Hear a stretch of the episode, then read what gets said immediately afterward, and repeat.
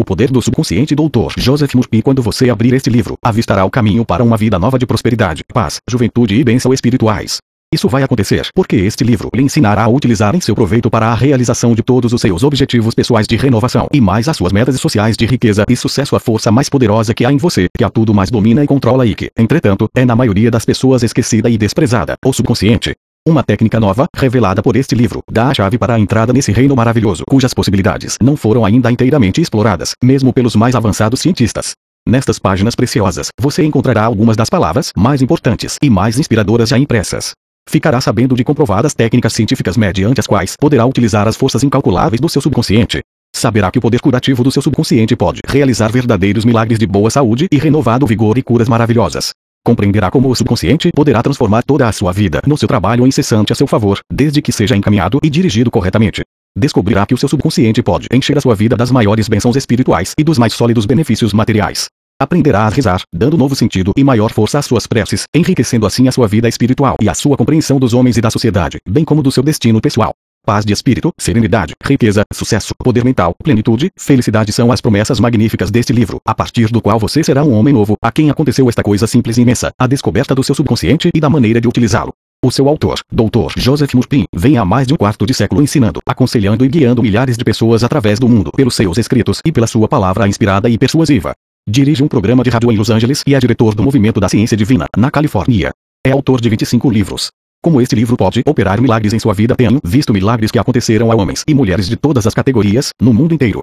Em sua vida também haverá milagres, a partir do momento em que começar a utilizar o poder mágico do seu subconsciente. Este livro objetiva mostrar-lhe que seu pensamento e imaginação habituais moram, ajustam e mesmo criam o seu destino, pois o homem é que pensa em seu subconsciente.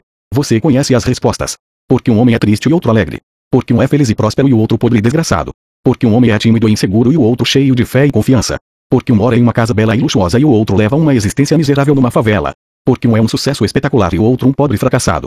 Porque um é um notável orador e imensamente popular e outro apenas medíocre e impopular. Porque um homem é um gênio em seu trabalho ou profissão e o outro moreja a vida inteira sem nada fazer ou conseguir de valor. Porque um homem fica curado de uma moléstia considerada incurável e o outro não. Porque tantas pessoas boas e religiosas sofrem as torturas dos condenados em sua mente e corpo. Porque tantas pessoas ímpias e sem moral obtêm sucesso, prosperam e gozam de excelente saúde, porque uma mulher é feliz no casamento e sua irmã frustrada e infeliz.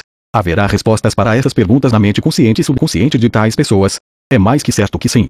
O motivo para escrever este livro o propósito expresso de responder e esclarecer as perguntas acima e muitas outras de natureza semelhante é que me levou a escrever este livro. Esforcei-me, nele, por explicar as verdades fundamentais da mente na linguagem mais simples possível. Creio que é perfeitamente possível explicar as leis básicas e fundamentais da vida e da mente na linguagem comum de todos os dias. O leitor verá que a linguagem deste livro é a mesma que encontra diariamente nos jornais e revistas que lê, a mesma de suas conversas em casa e no trabalho. Recomendo-lhe que estude este livro e aplique as técnicas nele delineadas. Na medida em que o fizer, e disto estou absolutamente convencido, dominará um poder de operar milagres que o tirará da confusão, miséria, melancolia e fracasso, levando-o ao seu verdadeiro lugar, resolvendo suas dificuldades, libertando-o dos grilhões emocionais e físicos e colocando-o no caminho da liberdade, da felicidade e da paz de espírito. Esse poder de realizar milagres pode curá-lo de suas doenças, torná-lo novamente forte e vigoroso. Ao aprender como utilizar seus poderes interiores, você abrirá a porta da prisão do medo e iniciará a vida descrita por S. Paulo como a gloriosa liberdade dos filhos de Deus. Libertando o poder de realizar milagres, uma cura pessoal será sempre a prova mais convincente dos poderes do subconsciente.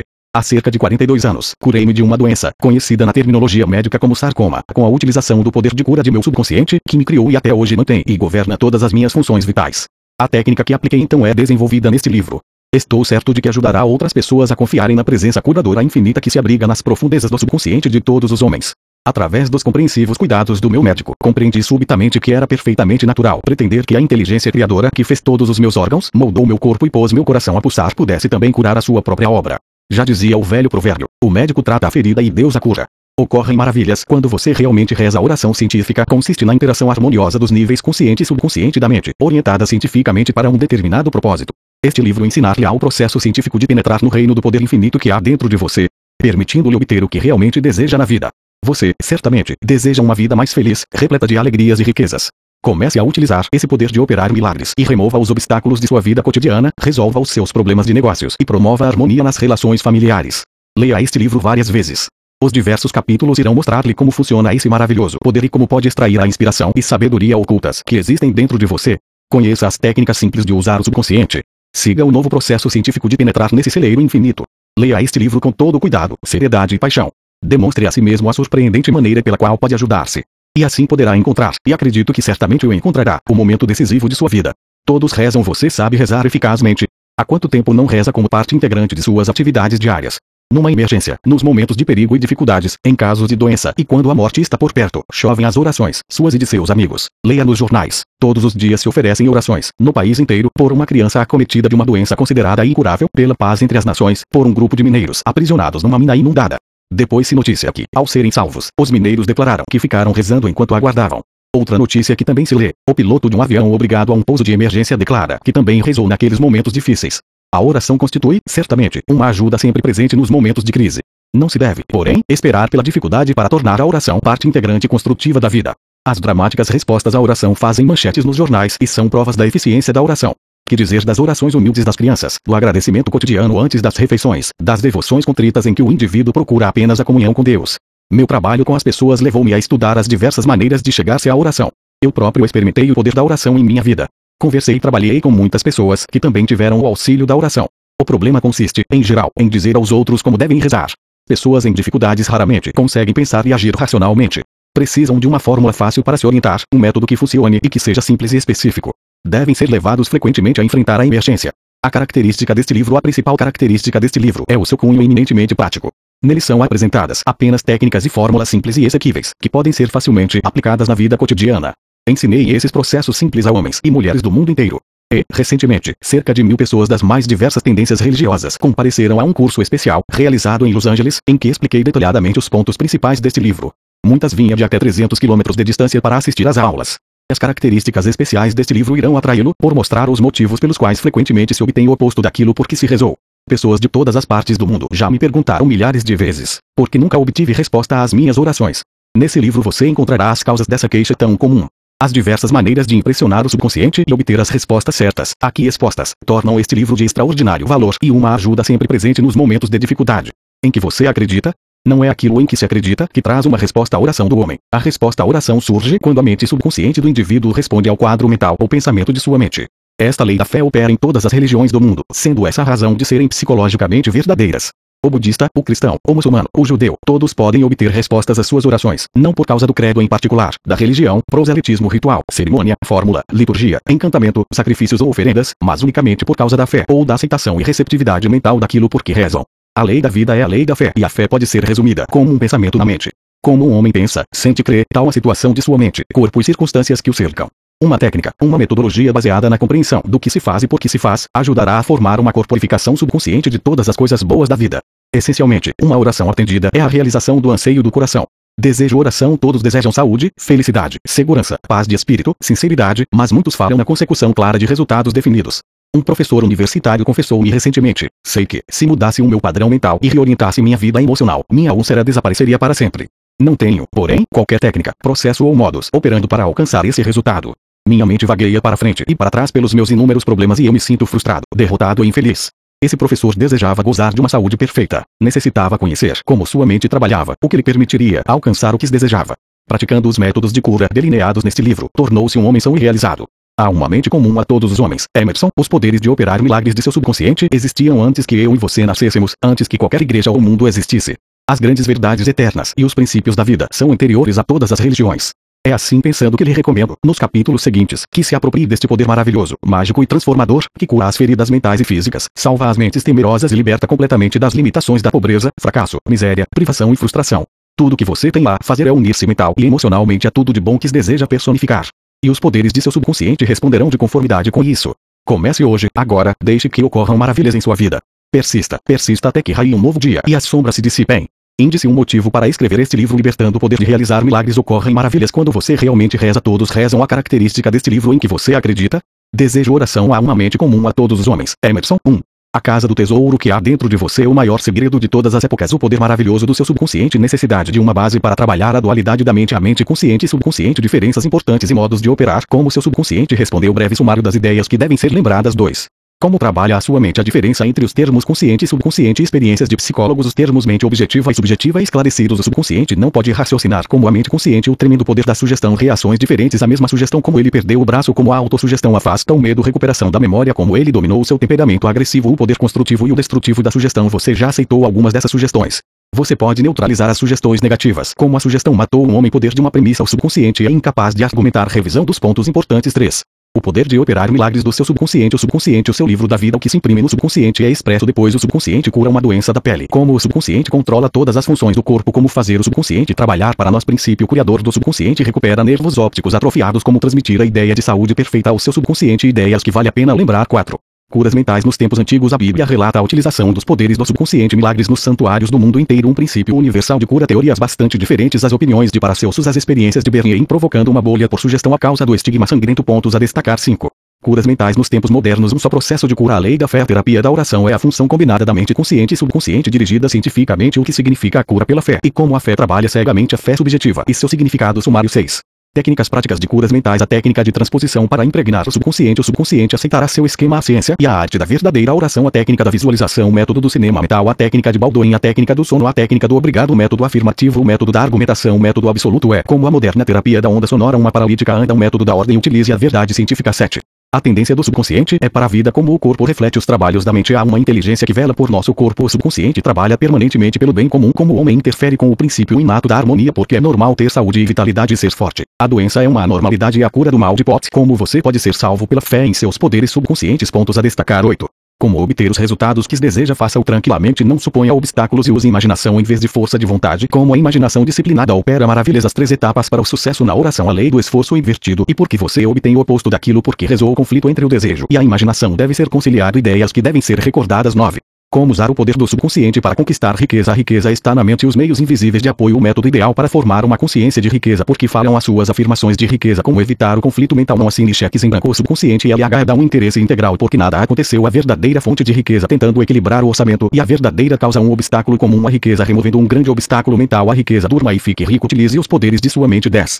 Seu direito de ser rico dinheiro é um símbolo como trilhar a estrada real para a riqueza porque você não possui mais dinheiro dinheiro e a vida é equilibrada a pobreza uma doença mental porque você nunca deve criticar o dinheiro a atitude certa em relação ao dinheiro. Como o pensador científico encara o dinheiro como atrair o dinheiro de que necessita porque algumas pessoas não conseguem aumento de salário obstáculos e impedimentos no caminho da riqueza. Proteja seus investimentos. Você não pode conseguir coisa alguma em troca de nada. O seu suprimento permanente de dinheiro inicie a conquista da riqueza. 11 o subconsciente como sócio em seu sucesso à medida do verdadeiro sucesso. Como ele transformou seu sonho em realidade e a farmácia dos seus sonhos tornou-se uma realidade usando o subconsciente nos negócios. Um rapaz de 16 anos transforma o fracasso em sucesso como tornar-se bem-sucedido em negócios de compra e venda. Como ela obteve o que desejava uma técnica de sucesso utilizada por muitos homens de negócios e empresários eminentes destaques 12. Os cientistas utilizam o subconsciente como um famoso cientista produziu suas invenções. Como um notável naturalista resolveu seu problema. Um eminente médico resolveu o problema do diabetes. Como um famoso cientista e físico escapou de um campo de concentração russo. Como os arqueólogos e paleontólogos reconstituem cenas antigas. Como receber a orientação do subconsciente. Como o subconsciente revelou onde estava um testamento ou segredo da orientação. Pontos que devem ser lembrados 13 o subconsciente e as maravilhas do sono porque dormimos oração, uma forma de sono efeitos alarmantes da falta de sono você precisa dormir, mas o sono bom conselheiro salvo do desastre certo? Seu futuro está em sua mente subconsciente uma soneca valeu LH 15 mil dólares, como um famoso professor resolveu seu problema durante o sono, como o subconsciente trabalhava para um famoso escritor, enquanto ele dormia adormeça em paz e acorde alegre sumário do que você pode fazer para obter as maravilhas do sono. 14 o subconsciente e os problemas conjugais o significado do casamento como atrair o marido ideal como atrair a esposa ideal. Não preciso errar três vezes ela mudou o seu padrão negativo a resposta à sua oração devo divorciar-me. Caminhando para o divórcio o divórcio começa na mente a esposa aborrecida o marido incubado grande erro não tente dominar sua esposa rezem juntos e permaneçam unidos em todas as etapas da oração faça uma revisão dos seus atos. 15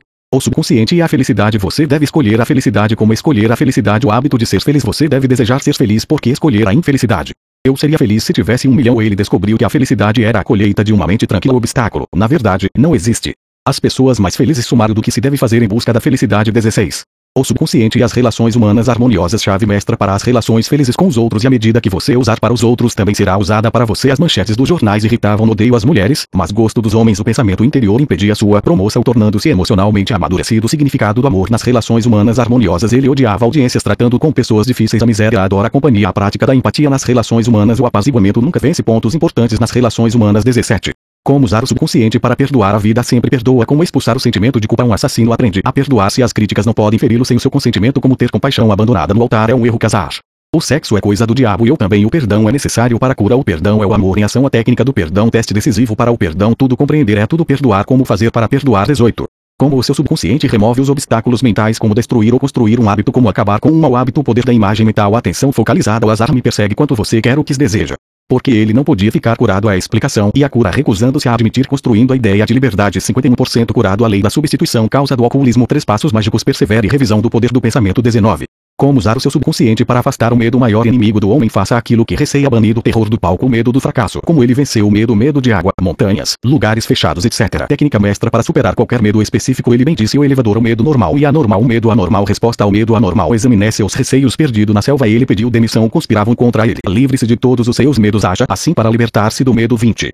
Como permanecer sempre jovem de espírito ele envelhecera no pensamento a velhice é a madrugada da sabedoria boas-vindas à mudança provas da sobrevivência a vida é a mente. O espírito não envelhece em você é tão jovem quanto pensa que é. Seus cabelos grisalhos são um predicado a idade é um predicado tem a sua idade posso igualar-me aos melhores medo da velhice você tem muito a dar 110 anos de idade aposentadoria. Uma nova aventura ele se aposentou e passou para um emprego melhor você deve ser um criador e não um prisioneiro da sociedade. O segredo da juventude tenha uma visão a mente não envelhece mente ativa aos 99 anos de idade precisamos de nossos cidadãos mais idosos os frutos da velhice pontos importantes. 1.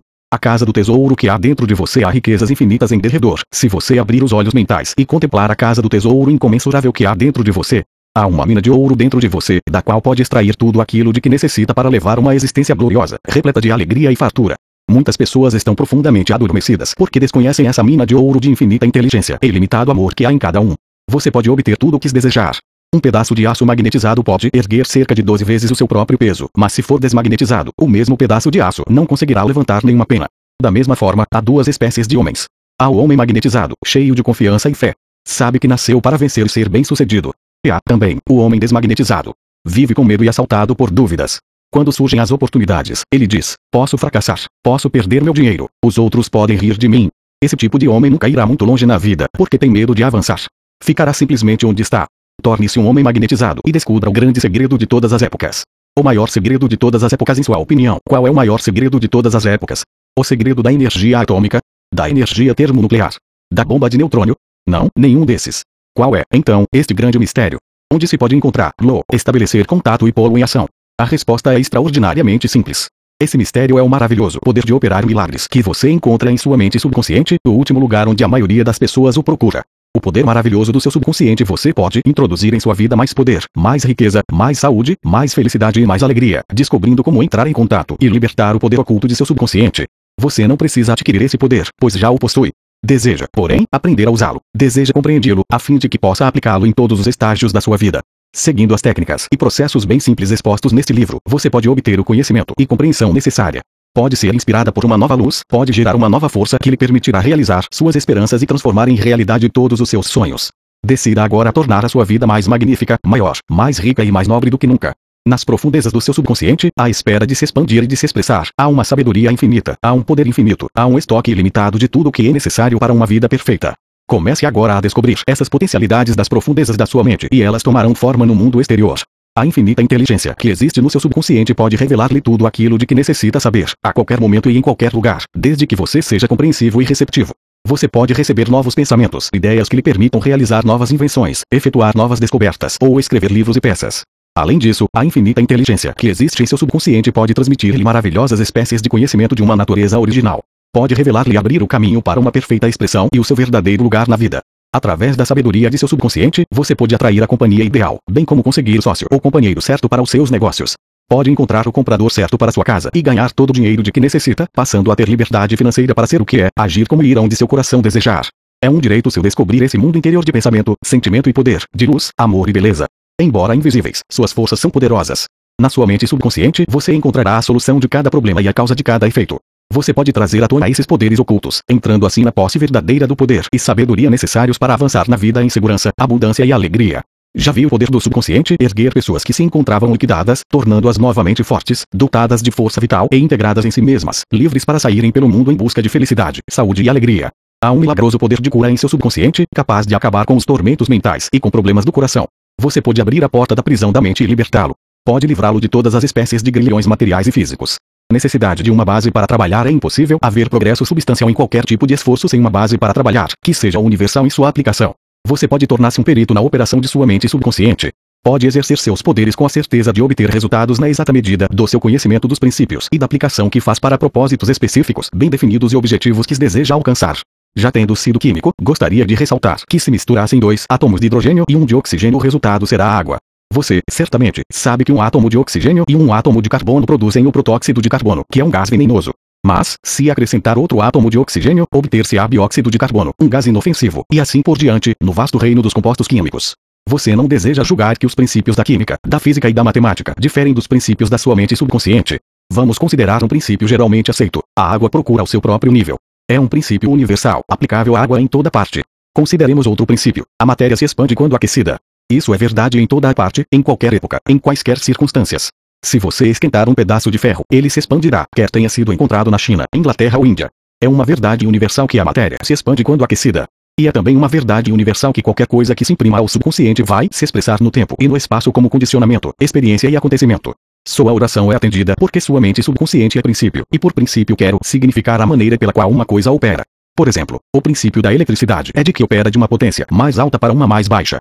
Você não pode alterar o princípio da eletricidade quando se utiliza dela, mas, cooperando com a natureza, pode realizar maravilhosas invenções e descobertas que beneficiam a humanidade de inúmeras maneiras.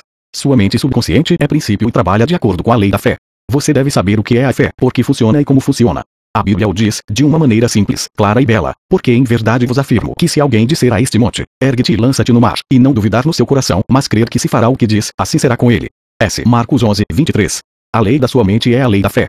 Isso significa acreditar na maneira pela qual sua mente funciona, acreditar na própria fé. A fé de sua mente é um pensamento de sua mente, isto é simples, apenas isto e nada mais. Todas as suas experiências, incidentes, condicionamentos e atos são as reações de seu subconsciente aos seus pensamentos. Lembre-se, não é aquilo em que se acredita, mas a fé em sua própria mente que traz resultados. Deixe de acreditar nas falsas crenças, opiniões, superstições e terrores da humanidade. Comece a crer nas realidades eternas e nas verdades da vida, que nunca mudam. E, então, você caminhará para frente, para cima e em direção a Deus. Quem quer que leia este livro e aplique os princípios da mente subconsciente nele exposto será capaz de rezar, científica e eficientemente para si próprio e para os outros. Sua oração é atendida segundo a lei universal da ação e reação. Pensamento é ação incipiente. A reação é a resposta da sua mente subconsciente e corresponde à natureza do seu pensamento. Ocupe sua mente com os conceitos de harmonia, saúde, paz e boa vontade, e verdadeiras maravilhas ocorrerão em sua vida. A dualidade da mente. Você possui apenas uma mente, mas sua mente possui duas características distintas. A linha de demarcação entre as duas é bem conhecida por todos os homens e mulheres inteligentes de hoje. As duas funções de sua mente são essencialmente diferentes. Cada uma é dotada de atributos e poderes separados e distintos. A nomenclatura geralmente usada para distinguir as duas funções de sua mente é a seguinte: a mente objetiva e a subjetiva, a mente consciente e a subconsciente, a mente desperta e a adormecida, o ego externo e o ego profundo, a mente voluntária e a mente involuntária, o macho e a fêmea e muitos outros termos. Você encontrará os termos consciente e subconsciente utilizados para representar a natureza dupla de sua mente em todo este livro. A mente consciente e subconsciente Uma excelente maneira de ficar familiarizado com as duas funções da sua mente é considerá-la, em sua própria mente, como um jardim. Você é um jardineiro e está plantando sementes, pensamentos, em seu subconsciente o dia inteiro, baseado nos seus pensamentos habituais. Na medida em que você semeie, no seu subconsciente, terá colheitas em seu corpo e ambiente. Comece agora mesmo a semear pensamentos de paz, felicidade, boas ações, boa vontade e prosperidade. Pense com calma e interesse nessas qualidades e aceite-as integralmente em sua mente consciente e racional. Continue a plantar estas maravilhosas sementes, os pensamentos, no jardim de sua mente e terá uma gloriosa colheita. A sua mente subconsciente pode assemelhar-se ao solo em que germinarão todas as espécies de sementes, boas ou más. Podem-se colher uvas em espinheiro ou figos em cardos. Cada pensamento é, portanto, uma causa e cada condicionamento um efeito. Por essa razão, é essencial que você tome cuidado com todos os seus pensamentos a fim de ter apenas situações ou condições desejáveis. Quando sua mente pensa corretamente, quando você compreende a verdade, quando os pensamentos depositados em seu subconsciente são construtivos, harmoniosos e pacíficos, o poder mágico do seu subconsciente responderá com situações harmoniosas, circunstâncias agradáveis, tudo o que há de melhor. Quando você começa a controlar seus processos de pensamento, pode aplicar os poderes do subconsciente a qualquer problema ou dificuldade. Em outras palavras, você estará na verdade cooperando conscientemente com o poder infinito e a lei onipotente que governa todas as coisas. Olhe ao redor de si, onde quer que viva, e verá que a grande maioria da humanidade vive no mundo interior. Os homens mais esclarecidos estão intensamente interessados no mundo interior. Lembre-se, é o mundo interior, isto é, seus pensamentos, sentimentos e fantasias, que faz o seu mundo exterior. Portanto, o único poder criador, e tudo o que você encontra em seu mundo da palavra foi criado por você no mundo interior da sua mente, consciente ou inconscientemente. O conhecimento da interação das mentes consciente e subconsciente lhe permitirá transformar toda a sua vida. A fim de mudar seu estado externo, você deve mudar a causa. A maioria dos homens tenta mudar condicionamentos e circunstâncias, tocando apenas em condicionamentos e circunstâncias. Para remover a desarmonia, confusão, deficiências e limitações, você deve remover a causa de tudo isto, e a causa é a maneira pela qual você está utilizando sua mente consciente. Em outras palavras, a maneira pela qual você está pensando e imaginando em sua mente. Você vive num insondável oceano de riquezas infinitas. O seu subconsciente é muito sensível aos seus pensamentos. Os seus pensamentos formam o molde ou matriz pelo qual fluem a infinita inteligência, a sabedoria, as forças vitais e as energias do seu subconsciente. A aplicação prática das leis de sua mente, conforme indicamos em cada capítulo deste livro, fará com que você passe da pobreza para a abundância, da superstição e ignorância para a sabedoria, da dor para a tranquilidade, da tristeza para a alegria, da escuridão para a luz, da discórdia para a harmonia, do medo para a fé e confiança, do fracasso para o sucesso, libertando da lei das probabilidades. É certo que não pode haver bênçãos mais maravilhosas do que estas, de um ponto de vista mental, emocional e material. A maioria dos grandes cientistas, artistas, poetas, cantores, escritores e inventores possui um profundo conhecimento do funcionamento das mentes consciente e subconsciente. Certa vez, Caruso, o grande tenor, foi assaltado pelo medo do palco. Contou que sua garganta ficou paralisada pelos espasmos causados pelo medo intenso, o qual lhe contraía os músculos da garganta. O suor começou a correr-lhe copiosamente pelo rosto. Estava envergonhado porque em poucos minutos teria de entrar em cena. No entanto, tremia de medo. E disse: Vão rir de mim. Não posso cantar. E, então, na presença das outras pessoas que se encontravam nos bastidores, Caruso gritou: O pequeno quer estrangular o grande eu que há dentro de mim. E acrescentou para o pequeno eu: Afaste-se, pois o grande eu quer cantar por meu intermédio. Por grande eu ele chamava o poder ilimitado e a sabedoria de sua mente subconsciente. E começou a gritar: Afaste-se, afaste-se que o grande eu vai cantar. O seu subconsciente reagiu, libertando as forças vitais que existiam dentro dele. Quando chegou a hora de entrar em cena, Caruso caminhou para o palco e cantou gloriosa e espetacularmente, eletrizando a assistência. É óbvio para você, agora, que Caruso devia compreender os dois planos da mente, o consciente ou o racional, e o subconsciente ou irracional. O subconsciente é receptivo e reage à natureza dos seus pensamentos.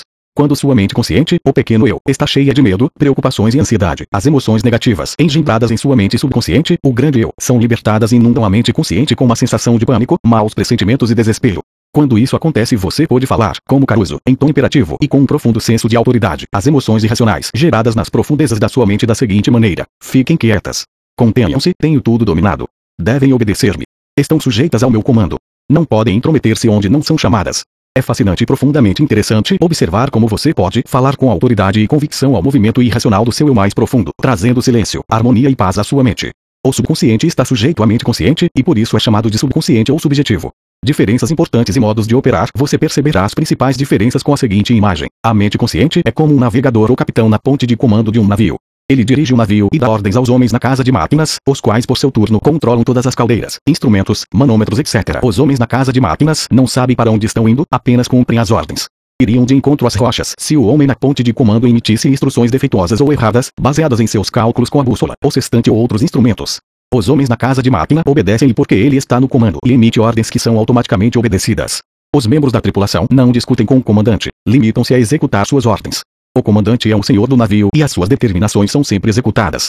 Da mesma forma, sua mente consciente está em comando e é a senhora do seu navio, isto é, do seu corpo, meio ambiente e todos os assuntos que se relacionam com você. A mente subconsciente recebe as ordens que você lhe dá, baseada no que sua mente consciente acredita e aceita como verdadeiro.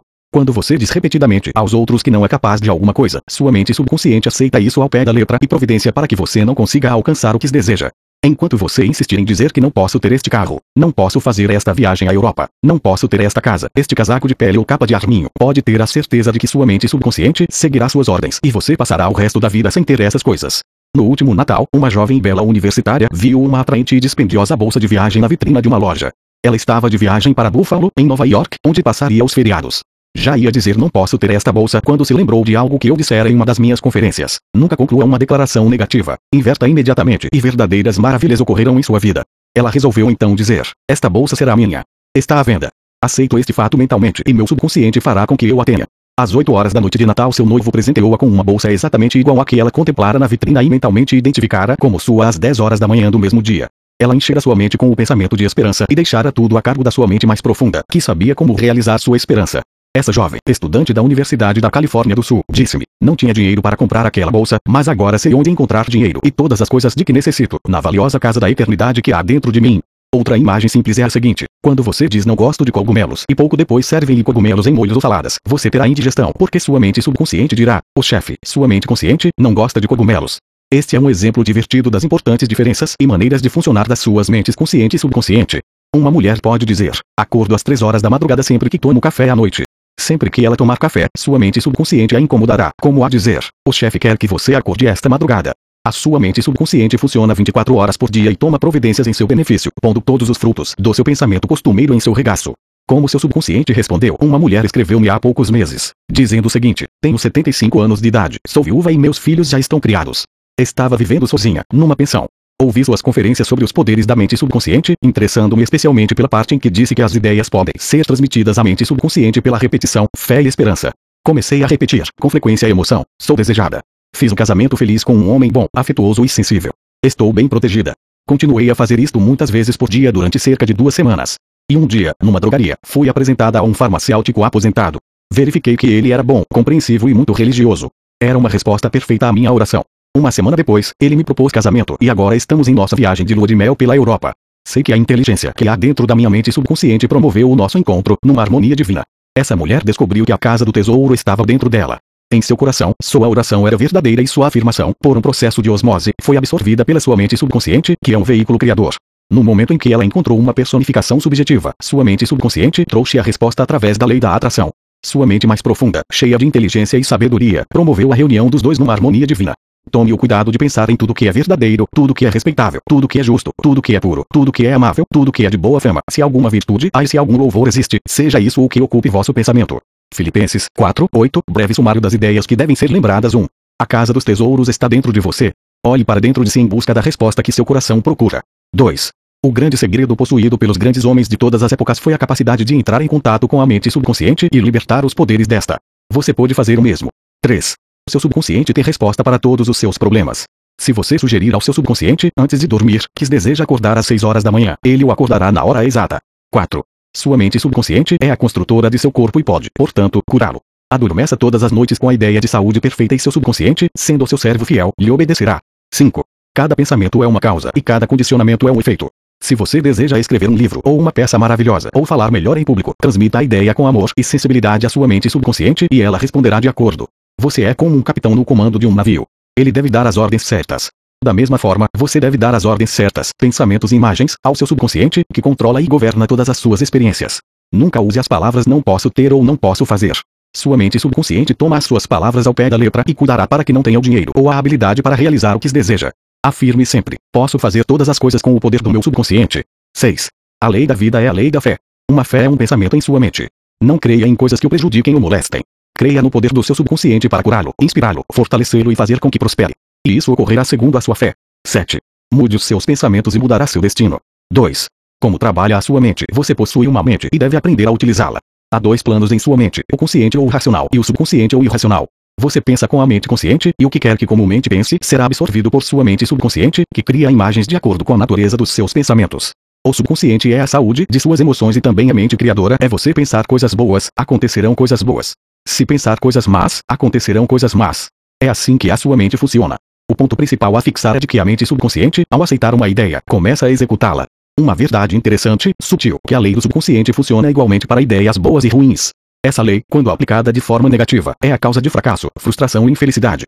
No entanto, quando seus pensamentos habituais são harmoniosos e construtivos, você experimenta saúde perfeita, sucesso e prosperidade. Quando você começa a pensar e sentir da maneira certa, as consequências inevitáveis são paz de espírito e corpo saudável.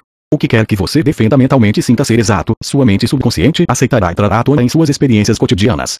A única coisa necessária é conseguir com que sua mente subconsciente aceite a ideia, e a própria lei que rege seu subconsciente lhe trará saúde, tranquilidade ou a posição que deseja. Você dá a ordem ou determinação, e seu subconsciente fielmente reproduz a ideia que lhe foi impressa.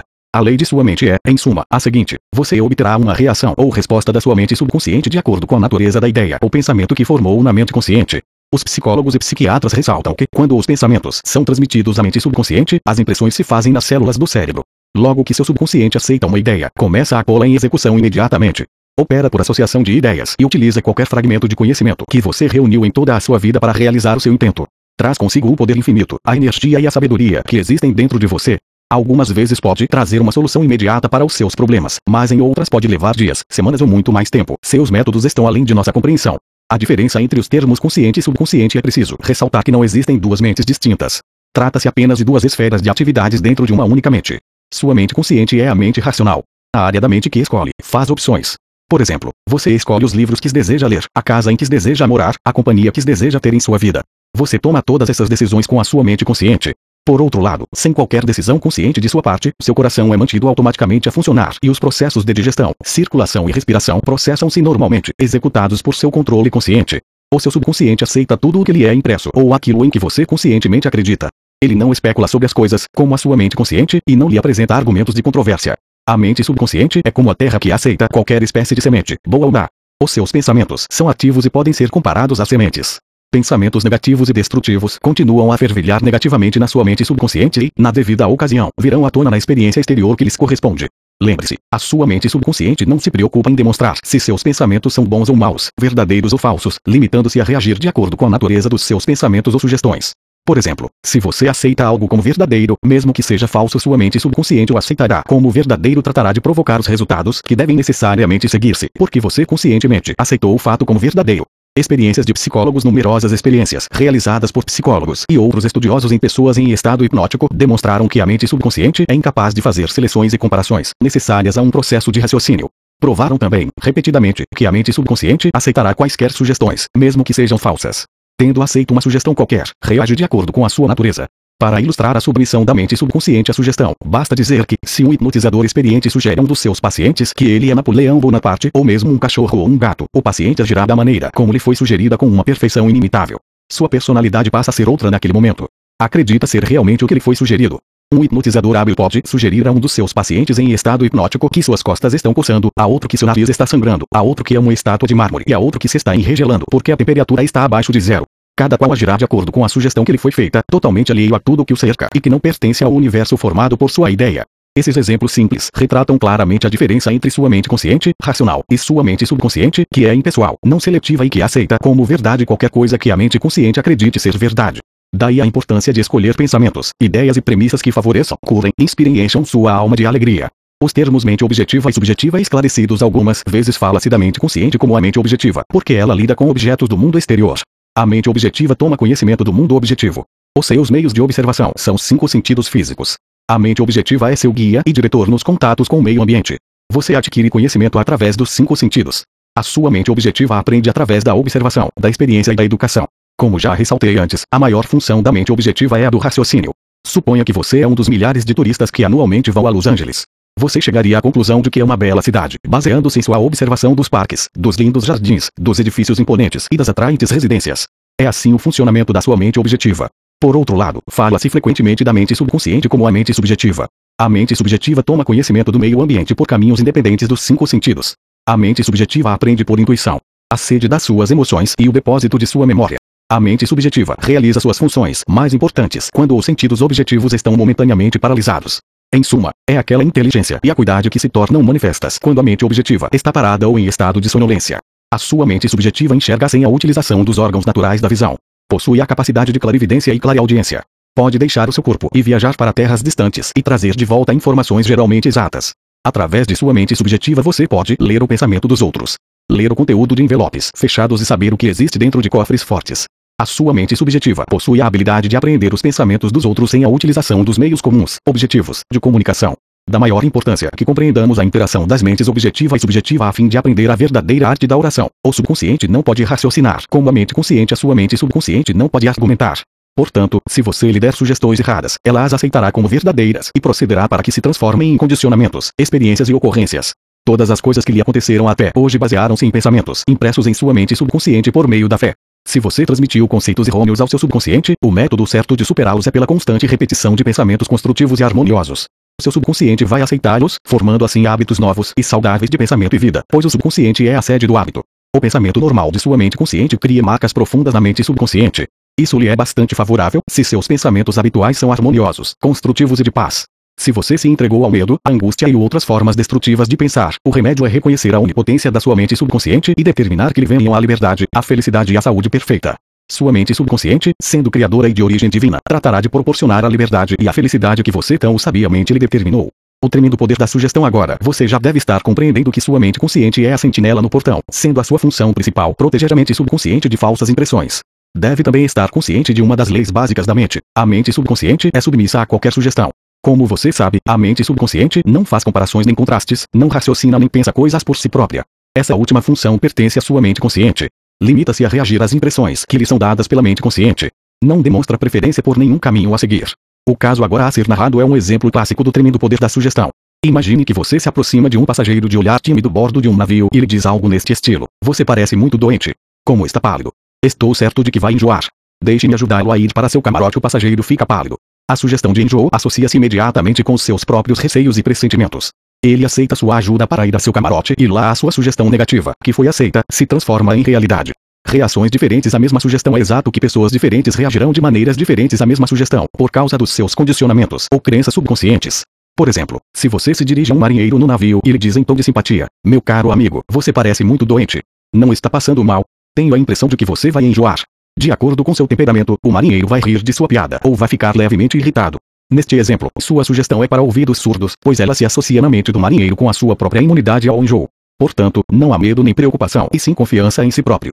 O dicionário informa que sugestão é o ato ou estado de colocar alguma coisa na mente de alguém, o processo mental pelo qual o pensamento ou ideia que se sugeriu é recebido, aceito e posto em ação. Você deve sempre lembrar-se de que uma sugestão não pode impor à mente subconsciente algo que esteja contra a vontade da mente consciente.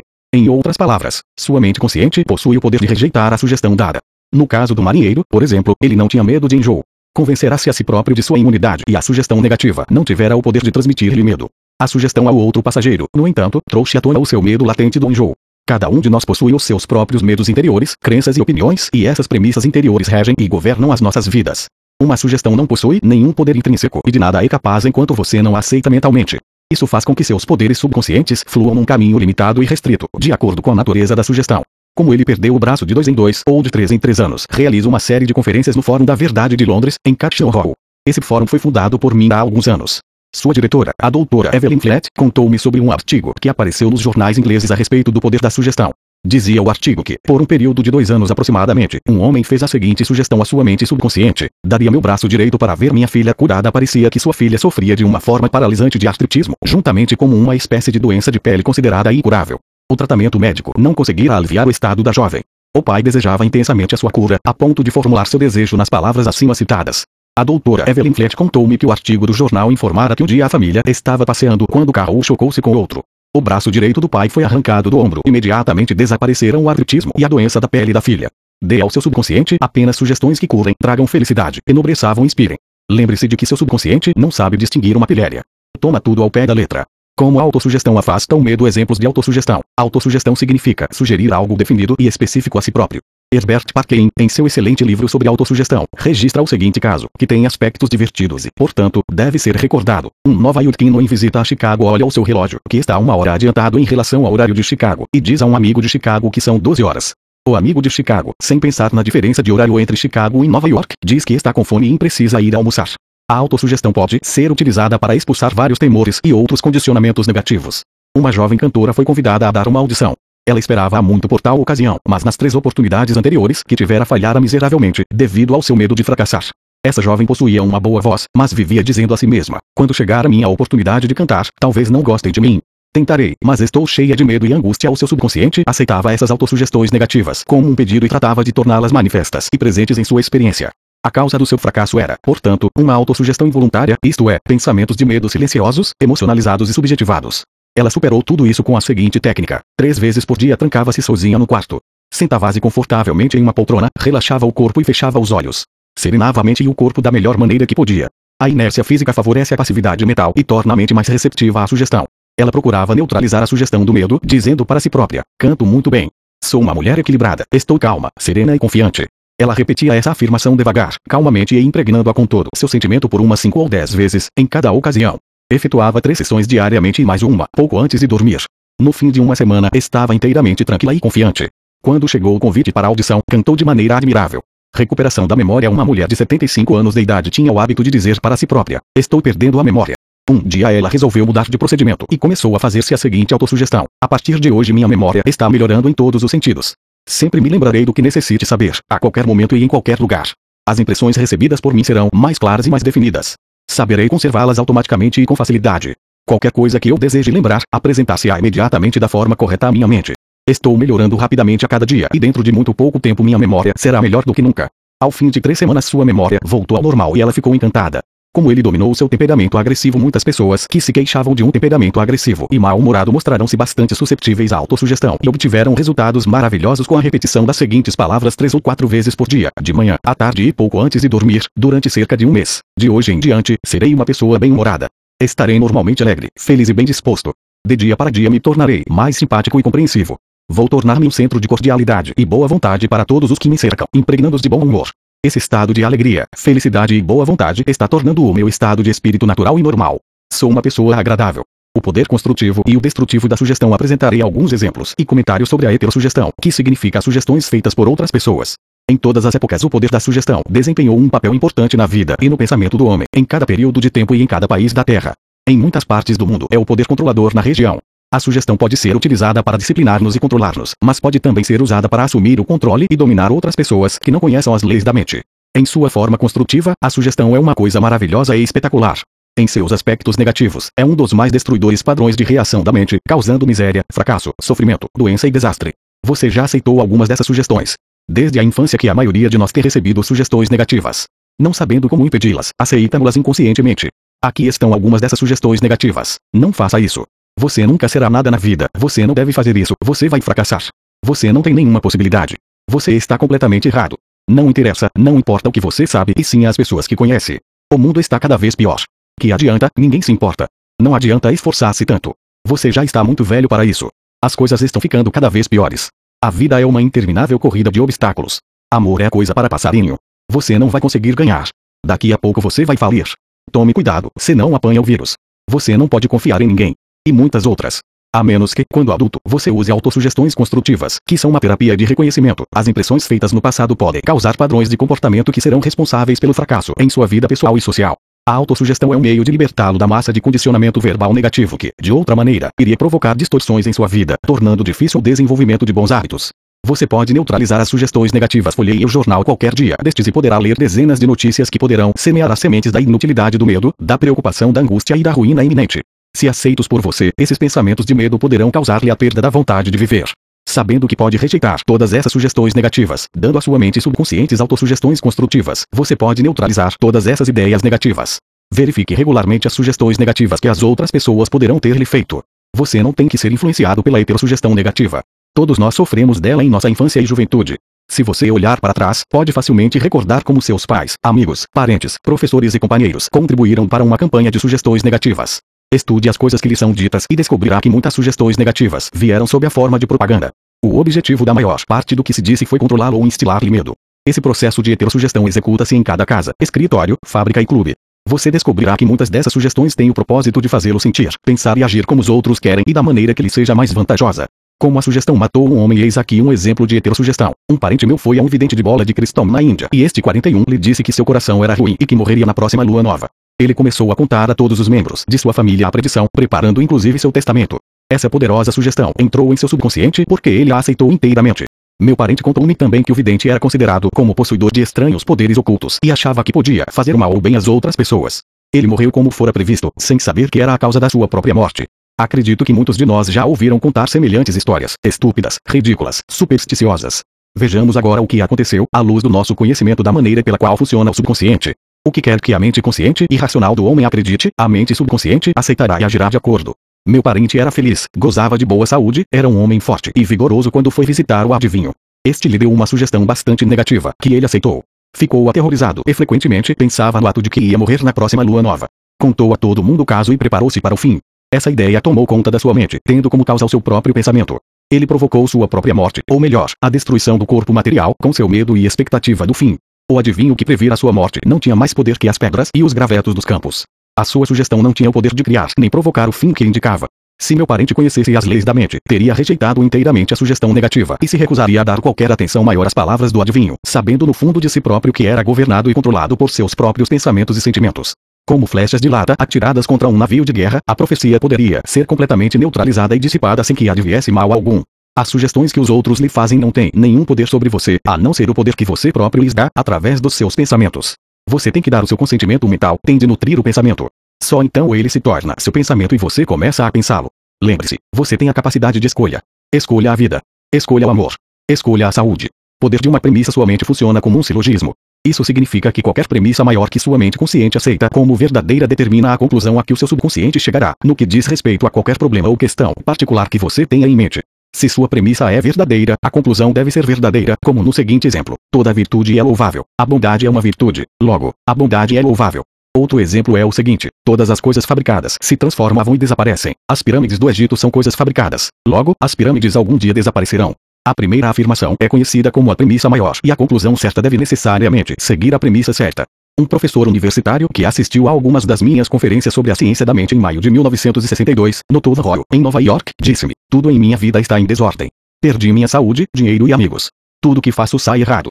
Expliquei-lhe que devia estabelecer uma premissa maior em seu pensamento, segundo a qual a inteligência infinita de sua mente subconsciente o estava guiando, dirigindo e fazendo com que prosperasse espiritual, mental e materialmente. Depois, sua mente subconsciente iria automaticamente dirigi-lo sabiamente em seus investimentos e decisões, curando também seu corpo e devolvendo-lhe a paz de espírito e a tranquilidade. O professor formulou um quadro global de como desejava que sua vida fosse, sendo esta a sua premissa maior. A infinita inteligência me dirige e guia em todos os meus caminhos. A saúde perfeita é minha e a lei da harmonia opera em minha mente e em meu corpo. Beleza, amor, paz e abundância são coisas que me pertencem. O princípio da ação correta e ordem divina governa minha vida inteira. Sei que a premissa maior se baseia nas verdades eternas da vida e sei, sinto e creio que meu subconsciente reage de acordo com o pensamento da minha mente consciente. Escreveu-me depois, dizendo: Repeti as afirmações acima devagar, com calma e sentimento, várias vezes por dia, sabendo que elas estavam mergulhando profundamente em meu subconsciente e que os resultados logo viriam. Sou profundamente grato pela entrevista que me concedeu e gostaria de acrescentar que todos os setores da minha vida estão mudando para melhor. Isto realmente funciona. O subconsciente é incapaz de argumentar, sua mente subconsciente é cheia de sabedoria e conhece as respostas de todas as questões. Ela não argumenta nem discute com você. Ela não diz: Você não me deve dar essa impressão. Por exemplo, quando você diz, não posso fazer, estou muito velho agora, não posso cumprir essa obrigação, nasci do lado errado da cerca, não conheço o político certo. Com essas frases, você impregna sua mente subconsciente de pensamentos negativos e ela reage de acordo com eles. Na verdade, você assim impede o seu próprio bem, trazendo em consequência frustração e limitações à sua vida. Quando você cria obstáculos, impedimentos e dilações em sua mente consciente, está negando a sabedoria e a inteligência de sua mente subconsciente. Você está, na verdade, reconhecendo que seu subconsciente é incapaz de resolver o seu problema. Isso conduz a uma congestão mental e emocional, seguida por doença e tendência neuróticas. Para realizar seu desejo e superar sua frustração, afirme vigorosamente várias vezes por dia: A inteligência infinita que me deu este desejo dirige, guia e revela-me o plano perfeito para a execução do meu desejo. Sinto que a sabedoria profunda do meu subconsciente já está reagindo e o que eu sinto e anseio lá dentro é expresso externamente. Há equilíbrio, harmonia e serenidade. Se você diz que não há saída, estou perdido, não sei como sair deste dilema, estou inteiramente bloqueado, não terá resposta nem reação do seu subconsciente para resolver seu problema. Se deseja que o subconsciente trabalhe para você, faça-lhe o pedido certo e obtenha a sua cooperação. Aliás, o subconsciente está permanentemente trabalhando para você. Neste minuto mesmo, é ele que está controlando as batidas do seu coração e a sua respiração. É ele que cura um corte no seu dedo. A tendência do mesmo é para a vida, procurando sempre tomar conta de você e protegê-lo contra tudo. O seu subconsciente possui uma mente própria, mas aceita seus padrões de pensamento e imagens mentais. Quando você procura solução para um problema, seu subconsciente responderá, mas espera que você chegue a uma decisão e a um julgamento correto em sua mente consciente. Você deve reconhecer que a resposta está em seu subconsciente. Contudo, se você diz que não creio que haja uma solução, estou enrolado e confuso porque não consigo encontrar uma resposta, está neutralizando sua oração. Como o soldado que marca passo, você não chegará a lugar algum. Para as engrenagens de sua mente, descontraia-se, desligue-se de tudo e em sossego afirme: Meu subconsciente conhece a solução. Agora mesmo está me respondendo. Agradeço, porque sei que a infinita inteligência do meu subconsciente conhece todas as coisas e está me revelando a solução exata agora mesmo. Minha fé verdadeira está agora libertando a majestade e a glória da minha mente subconsciente. Regozijo-me de que assim seja revisão dos pontos importantes 1. Pense no bem e o bem se seguirá. Pense no mal e o mal se seguirá. 2. Você é aquilo que pensa no decorrer de todos os seus dias. 2. O seu subconsciente não discute com você, aceita o que a sua mente consciente determina. Embora possa ser verdade, nunca diga que isto está além das minhas posses. Procure um pensamento melhor e afirme que comprarei isso, prometo a mim mesmo. 3. Você tem o poder de escolher. Escolha saúde e felicidade. Você pode escolher a cordialidade ou preferir ser antipático. Escolha ser prestativo, alegre, cordial e simpático que todo mundo lhe corresponderá. Esta é a melhor maneira de desenvolver uma personalidade admirável. 4. A sua mente consciente é a sentinela no portão. Tem como principal função proteger o subconsciente das impressões falsas. Procure acreditar que algo de bom vai acontecer e está acontecendo agora mesmo. O seu maior poder é a sua capacidade de escolha. Escolha a felicidade e a abundância. 5. As sugestões e afirmações de outros não têm poder para prejudicá-lo. O único poder é a ação do seu próprio pensamento. Você pode escolher a rejeição dos pensamentos e afirmações dos outros. Você tem o poder de escolher como reagirá. 6. Tome cuidado com o que diz. Você terá que dar conta de cada palavra irresponsável. Nunca diga vou fracassar, perderei meu emprego, não posso pagar o aluguel. O seu subconsciente não sabe distinguir uma pilhéria. Faz com que todas essas coisas se tornem verdades. 7. A sua mente não é voltada para o mal. Nenhuma força da natureza o é. Tudo depende de como você usa os poderes da natureza. Use sua mente para fazer felizes, beneficiar e inspirar todas as pessoas ao redor de você. 8. Nunca diga que não pode fazer alguma coisa. Supere o seu temor, substituindo pela seguinte afirmação: Posso fazer todas as coisas, através do poder da minha mente subconsciente. 9. Comece a pensar do ponto de vista das eternas verdades e princípios da vida e não do ponto de vista do medo, da ignorância e da superstição. Não deixe que os outros pensem por você. Escolha os seus próprios pensamentos e tome as suas próprias decisões. 10. Você é o capitão da sua alma, subconsciente, e o senhor do seu destino. Lembre-se, você tem a capacidade de escolher. Escolha a vida. Escolha o amor. Escolha a saúde. Escolha a felicidade. 11. O que quer que sua mente consciente acredite ser verdade, o seu subconsciente aceitará e fará com que se transforme em verdade mesmo. Acredite na boa fortuna, na orientação divina, na ação correta e em todas as bênçãos da vida. 3. O poder de operar milagres do seu subconsciente. O poder do seu subconsciente é imenso. Inspira-o, guia-o e revela a você nomes, fatos e acontecimentos do depósito de sua memória. Seu subconsciente iniciou as batidas do seu coração, controla a circulação do seu sangue, regula a sua digestão, assimilação e eliminação dos alimentos. Quando você come um pedaço de pão, seu subconsciente transmuda-o em tecido, músculo, osso e sangue. Esse processo está além da compreensão do homem mais sábio que existia na Terra. A sua mente subconsciente controla todos os processos e funções vitais do seu corpo e conhece a solução de todos os problemas. O seu subconsciente nunca dorme, nunca descansa. Está sempre em funcionamento. Você pode descobrir o poder de operar milagres do seu subconsciente pelo simples fato de dizer ao seu subconsciente instantes antes de dormir que deseja ver uma determinada coisa realizada. Ficará maravilhado ao descobrir que as forças que existem dentro de você serão libertadas, levando ao resultado desejado. Aqui está, portanto, uma fonte de poder e sabedoria que o coloca em contato com a onipotência ou o poder que move o mundo, guia os planetas em seu curso e faz com que o sol brilhe. O seu subconsciente é a fonte dos seus ideais, aspirações e anseios altruísticos. Foi através da mente subconsciente que Shakespeare apercebeu-se das grandes verdades ocultas do homem comum do seu tempo. Indubitavelmente, foi a resposta do subconsciente que levou o escultor grego Fídias a perpetuar no mármore e no bronze a beleza, a ordem, a simetria e a harmonia. Foi também o subconsciente que permitiu ao artista italiano Rafael pintar as suas Madonas e a Ludwig van Beethoven compor as suas sinfonias.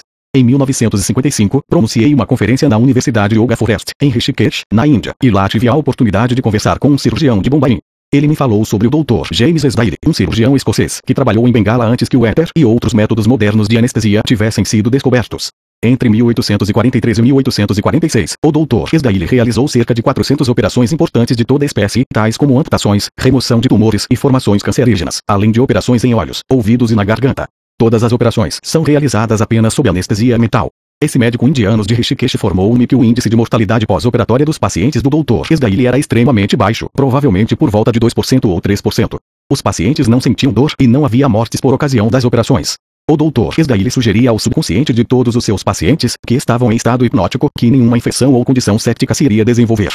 É preciso lembrar que isto aconteceu antes que Louis Pasteur, Joseph Lister e outros apontassem a origem bacteriana das doenças e os instrumentos não esterilizados e organismos virulentos como as causas de infecção. O cirurgião indiano disse que a razão do baixo índice de mortalidade e da infecção reduzida ao mínimo era indubitavelmente devida às sugestões que o doutor Esdaile fazia à mente subconsciente dos seus pacientes. Eles reagiam de acordo com a natureza da sua sugestão. É simplesmente maravilhoso pensar que um cirurgião, há cerca de 120 anos, descobriu os milagrosos poderes de operar milagres com a mente subconsciente. Você não fica tomado de uma espécie de reverência mística quando se detém a pensar nos poderes transcendentais do subconsciente? Considere suas percepções extrasensoriais, como a capacidade de clarividência e clareaudiência, sua independência do tempo e do espaço, sua capacidade de libertá-lo de toda dor e sofrimento, sua capacidade de obter resposta para todos os problemas, quaisquer que sejam eles. Tudo isso e muito mais lhe revela que há um poder e uma inteligência dentro de você que transcende de muito o seu intelecto, levando-o a maravilhar-se com tudo isso. Todas essas experiências devem levá-lo a alegrar-se e a acreditar no poder de operar milagres do seu subconsciente. O subconsciente o seu livro da vida, quaisquer que sejam os pensamentos, crenças, opiniões, teorias ou dogmas que você grave em seu subconsciente, você os experimentará como a manifestação objetiva de circunstâncias, condições ou acontecimentos. O que você grava no seu interior, experimentará no exterior. A sua vida possui duas partes, a objetiva e a subjetiva, a visível e a invisível, o pensamento e sua manifestação. Seu pensamento é recebido pelo cérebro, que é o órgão da sua mente consciente racional. Quando sua mente consciente ou objetiva aceita o pensamento integralmente, ele é enviado para o plexo solar, chamado cérebro da sua mente, onde se transforma em parte integrante de você e se torna manifesto em sua experiência. Como já foi destacado antes, o subconsciente não pode argumentar. Age unicamente de acordo com o que você lhe indica. Aceita o seu veredicto ou as conclusões da sua mente consciente como definitivas. Esta é a razão pela qual você está sempre escrevendo no livro da vida, porque os seus pensamentos se transformam em experiências. O ensaísta americano Ralph Waldo Emerson já disse: o homem é aquilo que pensa no decorrer do dia. O que se imprime no subconsciente é expresso depois. William James, o pai da psicologia americana, disse que o poder de mover o mundo está no subconsciente. A mente subconsciente possui infinita inteligência e sabedoria ilimitada, alimentada por energias ocultas e é chamada de lei da vida. O que você grava em sua mente subconsciente, esta moverá céus e terras para tornar realidade. Você deve, portanto, incutir-lhe ideias certas e pensamentos construtivos. A razão de tanto caos e miséria no mundo é o fato de que as pessoas não compreendem a interação das mentes conscientes e subconscientes. Quando esses dois princípios trabalham de acordo, em harmonia, paz e sincronizados, há saúde, felicidade, paz e alegria. Não há doenças nem discórdia quando o consciente e o subconsciente trabalham juntos harmoniosa e pacificamente. O túmulo de Hermes foi aberto com grande expectativa e uma sensação de maravilha, porque se acreditava que o maior segredo de todas as épocas estava dentro dele. O segredo era como lá dentro, assim é aqui fora, como lá acima, assim é aqui embaixo. Em outras palavras, o que é impresso em sua mente subconsciente é expresso no cenário do espaço. Essa mesma verdade foi proclamada por Moisés, Isaías, Jesus, Buda, Zoroastro, Lao Tse e todos os outros profetas, iluminados da história. O que você sente subjetivamente como verdade é expresso como condicionamentos, experiências e acontecimentos. Ação e emoção devem equilibrar-se. Como é no céu, sua própria mente, assim é na terra, em seu corpo e meio ambiente. Esta é a grande lei da vida. Você descobrirá em toda a natureza a lei da ação e da reação, do repouso e do movimento. Devem contrabalançar-se para que haja harmonia e equilíbrio. Você está aqui para deixar que o princípio da vida flua através de si, de forma rítmica e harmoniosa. A entrada e a saída devem ser iguais. A impressão e a expressão devem ser iguais. Toda a sua frustração resulta de desejo não realizado. Se você pensa negativamente, de forma destrutiva e viciosa, esses pensamentos geram emoções destrutivas que devem ser expressas e encontrar um esquadoro.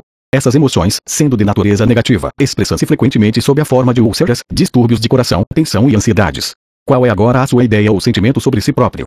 Cada parte de seu ser expressa esta ideia. Sua vitalidade, corpo, estado financeiro, amigos e situação social representam um reflexo perfeito do que você pensa de si próprio. Esse é o verdadeiro significado do que é impresso em sua mente subconsciente e que se expressa em todos os capítulos da sua vida. Nós nos prejudicamos com as ideias negativas que alimentamos. Quantas vezes você se feriu a si próprio, tomando-se de raiva, medo, ciúme ou anseios de vingança? São esses os venenos que entram em seu subconsciente. Você não nasce com essas atitudes negativas. Alimente sua mente subconsciente com pensamentos de vida e apagará todos os padrões negativos que lá estão. Na medida em que você persistir nisto, apagará todo o passado, que nunca mais será recordado. O subconsciente cura uma doença da pele, uma cura pessoal. Será sempre a prova mais convincente do poder de cura do subconsciente. Há cerca de 40 anos atrás curei-me de uma doença da pele por meio da oração. A terapia médica falhara nas tentativas de evitar o seu desenvolvimento e estava ficando cada vez pior. Um eclesiástico, com profundos conhecimentos de psicologia, explicou-me o verdadeiro significado do Salmo 139, onde está dito: E no teu livro foram escritos todos os meus dias, cada um deles escrito e determinado, quando nenhum deles havia ainda.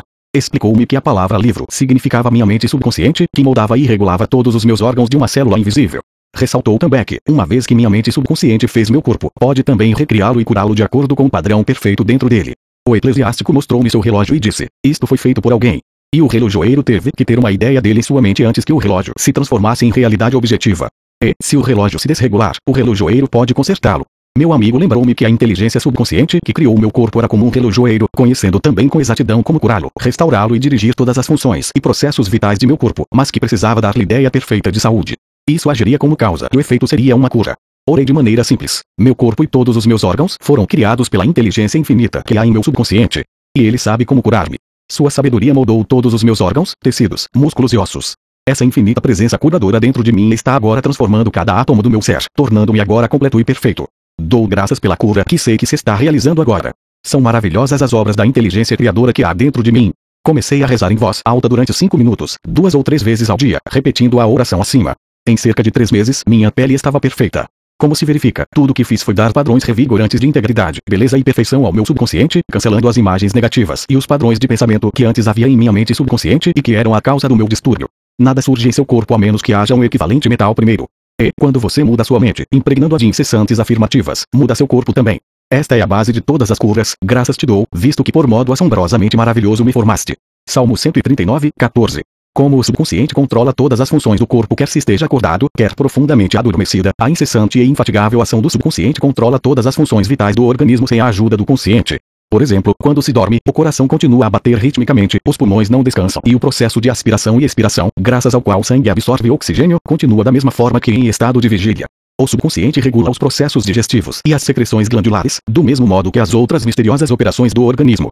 Os pelos da barba crescem quando a pessoa dorme ou está acordada. Os cientistas dizem que a pele transpira mais durante as horas do sono. A visão, a audição e os outros sentidos continuam em atividade durante o sono.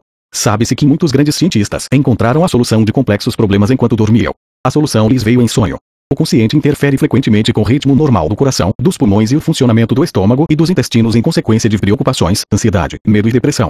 Essas modalidades de pensamento prejudicam o funcionamento harmonioso do subconsciente. Quando se está mentalmente perturbado, o melhor é procurar esquecer tudo, descontrair-se e travar as engrenagens dos processos mentais. Fale-se ao subconsciente, dizendo-lhe que assuma o controle da situação em paz, em harmonia e dentro da ordem divina. Ver-se-á então que as funções orgânicas voltarão à normalidade. Fale-se ao subconsciente com autoridade e convicção e ele obedecerá à ordem. O subconsciente procura a todo custo preservar a vida e restaurar a saúde. Faz com que amemos nossos filhos, o que representa um desejo instintivo de preservar toda a vida. Suponhamos que a pessoa coma por acaso algum alimento estragado. O subconsciente fará quase sempre a pessoa vomitá-lo. Se se tomar inadvertidamente algum veneno, as forças subconscientes tratarão de neutralizá-lo. Quem confiasse inteiramente nos poderes maravilhosos do subconsciente teria sua saúde completamente restabelecida. Como fazer o subconsciente trabalhar para nós? A primeira coisa a compreender é que o seu subconsciente está sempre em funcionamento. Ele é ativo noite e dia, quer você esteja agindo ou não. O subconsciente é um construtor de seu corpo, mas você não pode conscientemente perceber ou ouvir esse silencioso processo interior. O seu contato é com a mente consciente e não com o subconsciente. Limite-se a manter o seu consciente ocupado com a expectativa do melhor e assegure que seus pensamentos habituais se baseiem nas coisas amenas, verdadeiras, justas e de bons conceitos. Agora mesmo, comece a tomar cuidado com sua mente consciente, sabendo em seu coração e espírito que o seu subconsciente está se sempre expressando, reproduzindo e manifestando em consonância com seus pensamentos habituais. E não se esqueça, assim como a água toma a forma do recipiente em que é colocada, o princípio da vida também toma forma de acordo com a natureza dos seus pensamentos. Exija que a presença curadora que há em seu subconsciente flua através de você sob a forma de harmonia, saúde, paz, alegria e abundância. Imagine-a como uma inteligência ativa, uma agradável companheira de viagem. Acredite firmemente que está fluindo continuamente através de você, estimulando-o, inspirando e fazendo com que prospere. E a reação será exatamente a que você imaginou. Aquilo em que você acredita é o que lhe acontece. Princípio criador do subconsciente recupera nervos ópticos atrofiados. O caso famoso e devidamente autenticado é o de Madame Bibre, registrado nos arquivos do Departamento Médico de Lourdes, na França. Era cega, tendo os nervos ópticos atrofiados inúteis. Visitou Lourdes e teve o que ela própria classificou de cura milagrosa. Ruth Cranston, uma jovem protestante que investigou e escreveu sobre as curas em Lourdes para a revista americana Causa em novembro de 1955 escreveu o seguinte sobre Madame Bide. Em Lourdes ela recuperou a visão de maneira incrível, com os nervos ópticos ainda sem vida e inúteis, como vários médicos puderam testemunhar depois de repetidos exames. Um mês depois, em novos exames, verificou-se que o mecanismo da visão voltara ao normal. Mas a princípio, até onde os exames médicos podiam dizer, ela estava vendo com olhos mortos.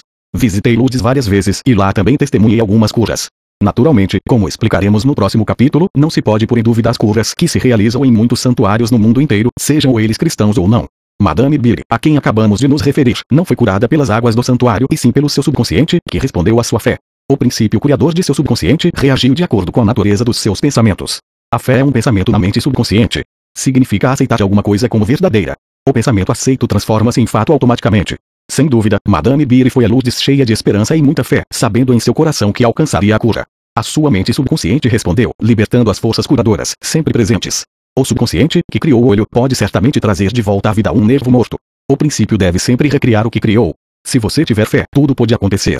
Como transmitir a ideia de saúde perfeita ao seu subconsciente? Um ministro protestante que conheci em Johannesburg, África do Sul, contou-me o método que usava para transmitir a ideia da saúde perfeita ao seu subconsciente. Ele tinha um câncer no pulmão. Sua técnica, que escreveu para mim numa folha de papel, é exatamente a seguinte: algumas vezes por dia procurava assegurar um estado de completo relaxamento mental e físico. Descontraía meu corpo, falando-lhe da seguinte maneira: meus pés estão relaxados, meus tornozelos estão relaxados, minhas pernas estão relaxadas, meus músculos abdominais, minha cabeça está relaxada, todo o meu ser está completamente relaxado.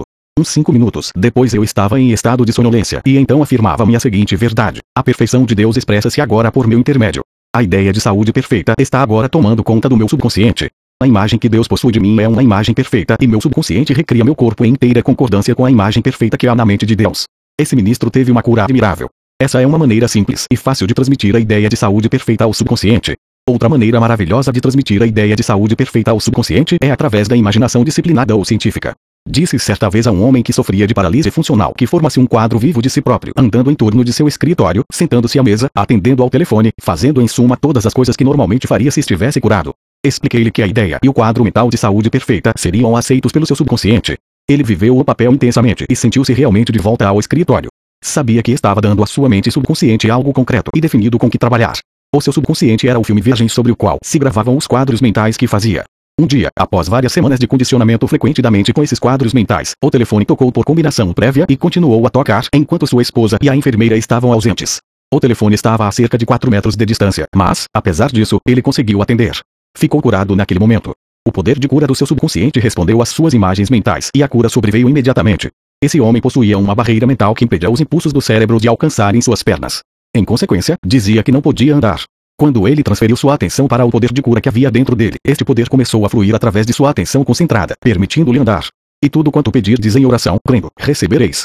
S. Mateus 21 e 22. Ideias que vale a pena lembrar 1. O seu subconsciente controla todos os processos vitais de seu corpo e conhece as soluções de todos os problemas. Minutos antes de adormecer, faça um pedido específico ao seu subconsciente e prove a si próprio o seu poder de operar milagres. 2. O que você gravar em seu subconsciente expressa-se no cenário do espaço como condicionamento, experiências e acontecimentos. Deve, portanto, vigiar cuidadosamente todas as ideias e pensamentos da sua mente consciente. 3. A lei da ação e reação é universal. Seu pensamento é ação e a reação é a resposta automática do seu subconsciente ao seu pensamento. Vigie os seus pensamentos. 4. Toda frustração é consequência de desejos irrealizados. Se você se detém em obstáculos, dilações e dificuldades, seu subconsciente reage de acordo e você impede o seu próprio bem. 5. O princípio da vida fluirá através de você de maneira ritmada e harmoniosa se você afirmar conscientemente: Creio que o poder subconsciente que nos deu este desejo está agora fazendo com que se torne realidade. 6. Você pode interferir com o ritmo normal de seu coração, pulmões e outros órgãos, com preocupações, ansiedades e receios. Alimente seu subconsciente com pensamentos de harmonia, saúde e paz e todas as funções de seu corpo voltarão ao normal. 7. Mantenha sua mente consciente ocupada com esperanças do melhor e seu subconsciente reproduzirá fielmente seu pensamento habitual. Imagine um final feliz ou a solução do seu problema. Sinta a emoção da realização e o que você imaginar e sentir será aceito pelo seu subconsciente, que começará a trabalhar para que tudo se torne realidade. 4. Curas mentais nos tempos antigos em todas as épocas. Homens de todos os povos acreditaram instintivamente que em algum lugar havia um poder de cura capaz de devolver ao normal as funções e sentidos do corpo humano. Acreditavam que esse estranho poder podia ser invocado dentro de certas condições e que o alívio do sofrimento humano se seguiria. A história de todos os povos apresenta testemunhos em apoio a essa crença. Nos primórdios da história do mundo, o poder de secretamente influenciar homens para o bem ou para o mal, inclusive a cura dos doentes, era atribuído aos sacerdotes e aos homens santos de todos os povos. A cura dos doentes era considerada um poder que recebiam diretamente de Deus e os rituais e processos de cura variavam através do mundo. Os processos de cura tomavam a forma de súplicas a Deus, acompanhadas de várias cerimônias, como a imposição das mãos, fórmulas mágicas, o uso de amuletos, talismãs, anéis, relíquias e imagens. Já é caso sabido que nas religiões da antiguidade o sacerdote dos antigos templos ministravam drogas aos pacientes e faziam-lhes sugestões hipnóticas pouco antes de que caíssem no sono, dizendo-lhes que seriam visitados pelos deuses durante o sono e ficariam curados.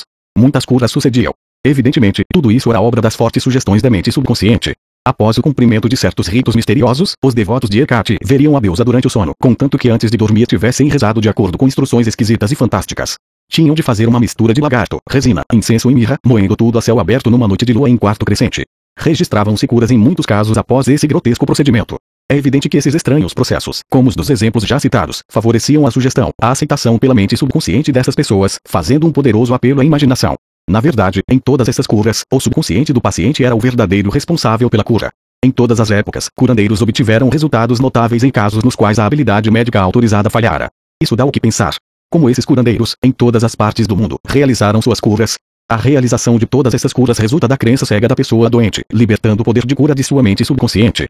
Muitos dos remédios e métodos utilizados eram estranhos e fantásticos, o que incendiava a imaginação dos pacientes, provocando um estimulante estado emocional. Esse estado da mente facilitava a sugestão de saúde, que era aceita pelas mentes consciente e subconsciente do doente. No próximo capítulo, falaremos mais detalhadamente sobre o assunto. A Bíblia relata a utilização dos poderes do subconsciente, por isso vos digo: tudo quanto em oração pedir, descrede que as aves de receber, e que as obterás.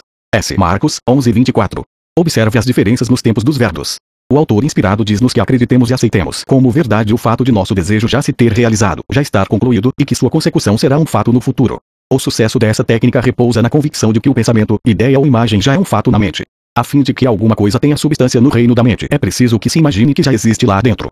Em algumas palavras místicas, a Bíblia dá uma orientação concisa e específica para a utilização do poder criador do pensamento, imprimindo-se ao subconsciente a coisa particular que se deseja.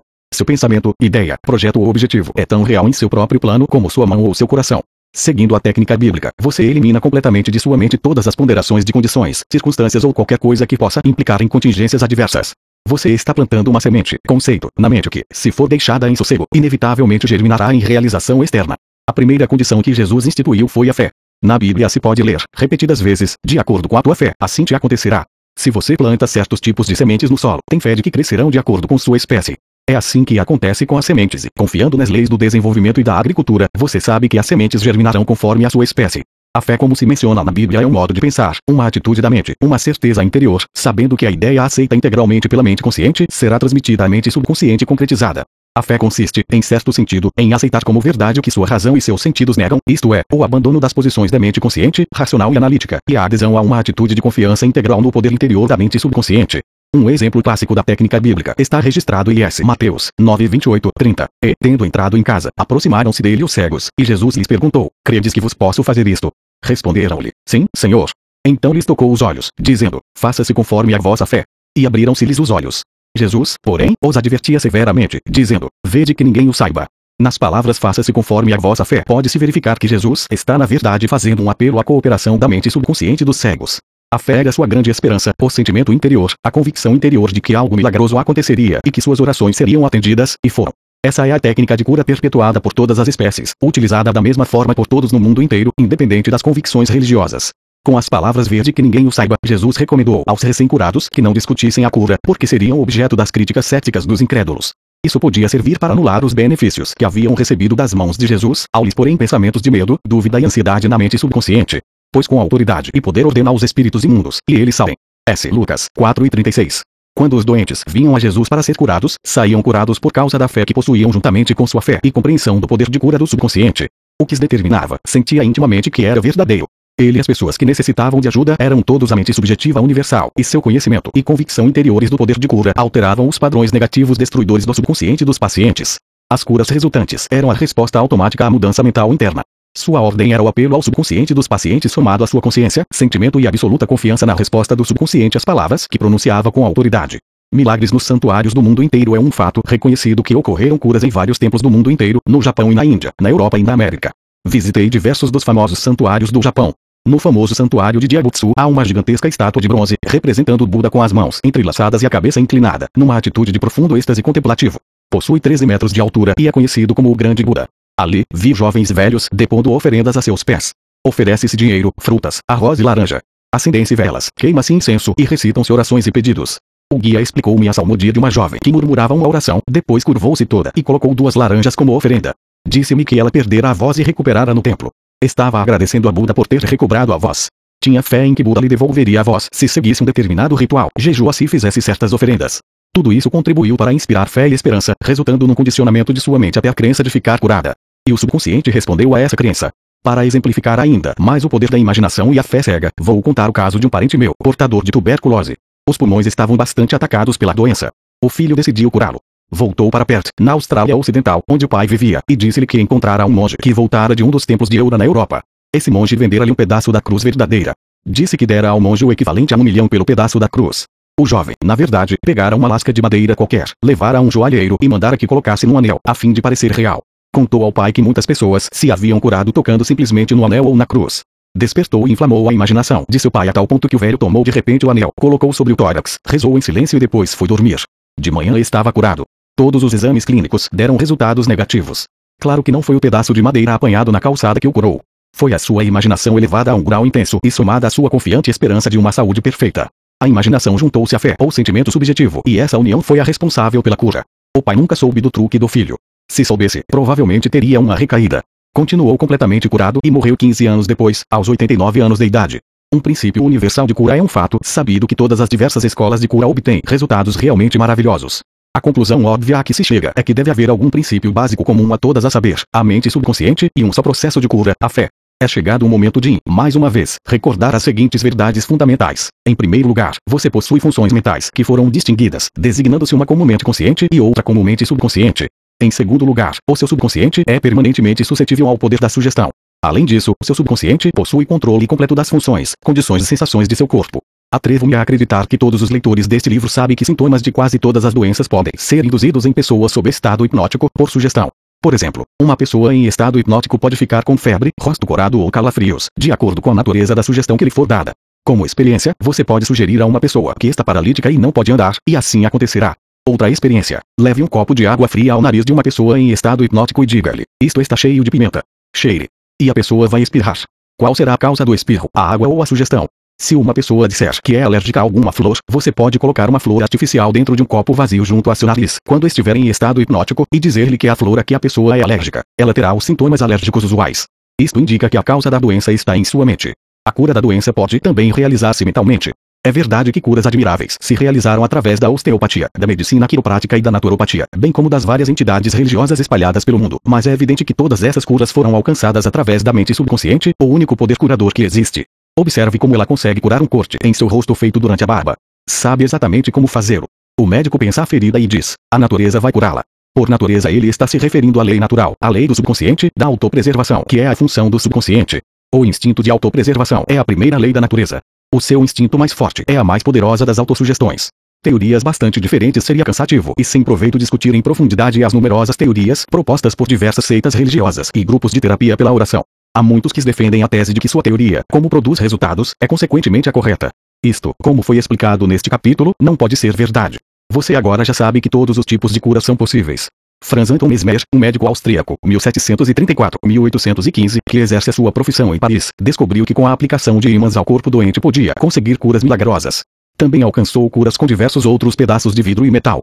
Suspendeu essa forma de tratamento e afirmou que suas curas se deviam ao magnetismo animal, criando a teoria de que essa substância era projetada do curandeiro para o paciente. O seu método de tratamento das doenças passou a ser por hipnotismo, que passou por isso a ser chamado de mesmerismo. Outros médicos disseram que suas curas se deviam à sugestão e nada mais. Todos esses grupos, psiquiatras, psicólogos, osteopatas, quiropráticos, médicos e todas as igrejas, utilizam o singular poder universal que existe no subconsciente. Cada um pode sustentar que as curas se devem à sua teoria. Mas o processo de todas as curas é uma atitude mental positiva e definida, uma atitude interior, uma maneira de pensar que, em suma, se chama fé. A cura se deve a uma esperança confiante que atua como uma poderosa sugestão sobre o subconsciente, libertando seu poder de curar. Duas pessoas não se curam por poderes diferentes. É verdade que cada uma pode possuir seu próprio método ou teoria, mas há um único processo de cura, que é a fé. Há um único poder de cura, o subconsciente. Escolha a teoria e método que preferir. E pode ficar descansado que, se tiver fé, alcançará os resultados que desejar. As opiniões de Paracelsus Felipe Paracelsus, famoso alquimista e médico suíço que viveu de 1493 a 1541, obteve grandes curas em seus dias. Foi dos primeiros a afirmar o que é hoje um fato científico óbvio, ao dizer: quer o objeto de sua fé seja verdadeiro ou falso, os efeitos obtidos serão os mesmos. Assim, se eu tiver fé na estátua de São Pedro como deveria ter no próprio São Pedro em pessoa, obterei os mesmos resultados que teria obtido de São Pedro. Mas isto é superstição. A fé, contudo, produz milagres, e quer seja falsa ou verdadeira, produzirá sempre as mesmas maravilhas. As ideias de Paracelsus também foram acolhidas no século XVI por Pietro Pomponazzi, filósofo italiano contemporâneo de Paracelsus, que disse: Podemos facilmente conceber os efeitos maravilhosos que a fé e a imaginação podem produzir, especialmente quando ambas as qualidades são intercambiadas entre os pacientes e a pessoa que os influencia. As curas atribuídas à influência de certas relíquias são efeito da imaginação e da fé. Charlatães e filósofos sabem muito bem que, se os ossos de um esqueleto qualquer forem colocados no lugar dos ossos de um santo, o doente não deixará de experimentar efeitos benéficos, se ele acreditar que são as relíquias verdadeiras. Portanto, se você acreditar nos ossos de um santo para curá-lo ou se acreditar no poder terapêutico de certas águas, obterá resultados graças à poderosa sugestão feita ao seu subconsciente. É este último que efetua a cura. As experiências de Bernier e Hipólito Bernier, professor de medicina em Nancy, na França, entre 1910 e 1919, foi quem expôs o fato de que a sugestão do médico ao paciente se exerce através do subconsciente. Bernier, na página 197 de seu livro Terapêutica Sugestiva, conta a história de um homem com paralisia da língua que resistia a todas as formas de tratamento. O seu médico disse-lhe que possuía um novo instrumento, com o qual prometia curá-lo. Depois, introduziu um termômetro de bolso em sua boca. O paciente imaginou que era um instrumento que ia salvá-lo. Instantes depois, gritava cheio de alegria que podia novamente mover a língua à vontade. Entre os nossos casos, continua Bernier, encontram-se fatos da mesma natureza. Certo dia, uma jovem veio ao meu consultório. Sofria de perda total da voz havia cerca de quatro semanas depois de assegurar-me do diagnóstico. Disse a meus alunos que a perda da voz às vezes cedia instantaneamente à eletricidade, que podia atuar simplesmente por sua influência sugestiva. Mandei apanhar toda a aparelhagem de indução. Apliquei depois minha mão na laringe da jovem, movia um pouco e disse: Agora você pode falar em voz alta. No mesmo instante fila pronunciar A, depois B depois Maria. Ela continuou a falar com clareza. A perda da voz acabara. Berlin mostrou o poder da fé e a esperança da parte do paciente atuando como uma poderosa sugestão ao seu subconsciente. Provocando uma bolha por sugestão Berlin afirma que produziu uma bolha na nuca de um paciente colocando nela um selo e sugerido que se tratava de um emplastro. Isto tem sido confirmado pelas observações e experiências de inúmeros médicos em várias partes do mundo, de maneira a não deixar dúvidas que mudanças estruturais são um resultado possível da sugestão verbal aos pacientes. A causa do estigma sangrento na página 153 do livro de Hudson A Lei dos Fenômenos Psíquicos pode-se ler. Hemorragia e estigmas sangrentos podem ser induzidos em certos pacientes por meio da sugestão. O doutor M. Bourne pôs um paciente em estado sonambúlico e fez-lhe a seguinte sugestão. Hoje à tarde, às 4 horas, depois da hipnose, você virá ao meu consultório, sentar-se-á na poltrona, cruzará os braços e seu nariz começará a sangrar. Na hora marcada, o jovem fez exatamente o que lhe fora determinado. Várias gotas de sangue saíram de sua narina esquerda. Em outra ocasião, o mesmo pesquisador traçou o nome do paciente em seus dois antebraços com a ponta cega de um instrumento. Depois, com o paciente em estado sonambúlico, disse-lhe: Esta tarde, às quatro horas, você vai dormir e seus braços começarão a sangrar ao longo das linhas que tracei, aparecendo seu nome escrito no braço em letras de sangue. Às quatro horas, ele ficou sob observação e verificou-se que realmente caiu no sono. No braço esquerdo as letras apareceram em destaque e em vários pontos surgiram gotas de sangue. As letras ainda eram visíveis três meses depois, embora estivessem gradativamente desaparecendo. Esses fatos demonstraram de uma vez a correção das duas proposições fundamentais antes enunciadas, isto é, a permanente suscetibilidade do subconsciente ao poder da sugestão e o controle perfeito que ele exerce sobre todas as funções, sensações e condições do corpo. Todos os fenômenos citados dramatizam em cores vivas condições anormais induzidas pela sugestão e são a prova conclusiva de que como um homem pensa em seu coração, mente subconsciente, assim é. Pontos a destacar. 1. Um, Lembre-se constantemente de que o poder de curá-lo está em seu próprio subconsciente. 2. Saiba que a fé, como uma semente plantada no solo, cresce de acordo com sua espécie. Plante a ideia, semente, em sua mente, regue e fertilize-a com a esperança e ela florescerá. 3. A ideia que você tem para um livro, uma nova invenção ou uma peça, é real em sua mente. Esta é a razão pela qual você pode acreditar que já a possui. Acredite na realidade de sua ideia, projeto ou invenção e, na medida em que o fizer, tudo se tornará manifesto. 4. Ao orar por outra pessoa, lembre-se que seu íntimo conhece a beleza, a perfeição e a unidade e pode, portanto, mudar os padrões negativos do subconsciente da outra pessoa, obtendo resultados maravilhosos. 5. As curas milagrosas de que você ouviu falar, obtidas em diferentes santuários, devem-se à imaginação e à fé cega atuante sobre o subconsciente e libertando seu poder de curar. 6. Toda doença se origina na mente. Nada surge no corpo a menos que haja um padrão mental correspondente. 7. Os sintomas de qualquer doença podem ser induzidos em você por sugestão. Isso demonstra o poder do seu pensamento. 8. Há um único processo de cura, que é a fé. Há um único poder curador, que é o seu subconsciente. 9. Quer seja falso ou verdadeiro o objeto da sua fé, você obterá resultados. O seu subconsciente responde ao pensamento existente em sua mente. Considere a fé como um pensamento em sua mente e isso será suficiente. 5. Curas mentais nos tempos modernos. Todos se preocupam com as condições físicas e os assuntos humanos. O que consegue curar? Qual é o poder curador? São perguntas que todos fazem. A resposta é simples. O poder de curar está no subconsciente de cada pessoa e uma nova atitude mental da parte do doente é que o liberta.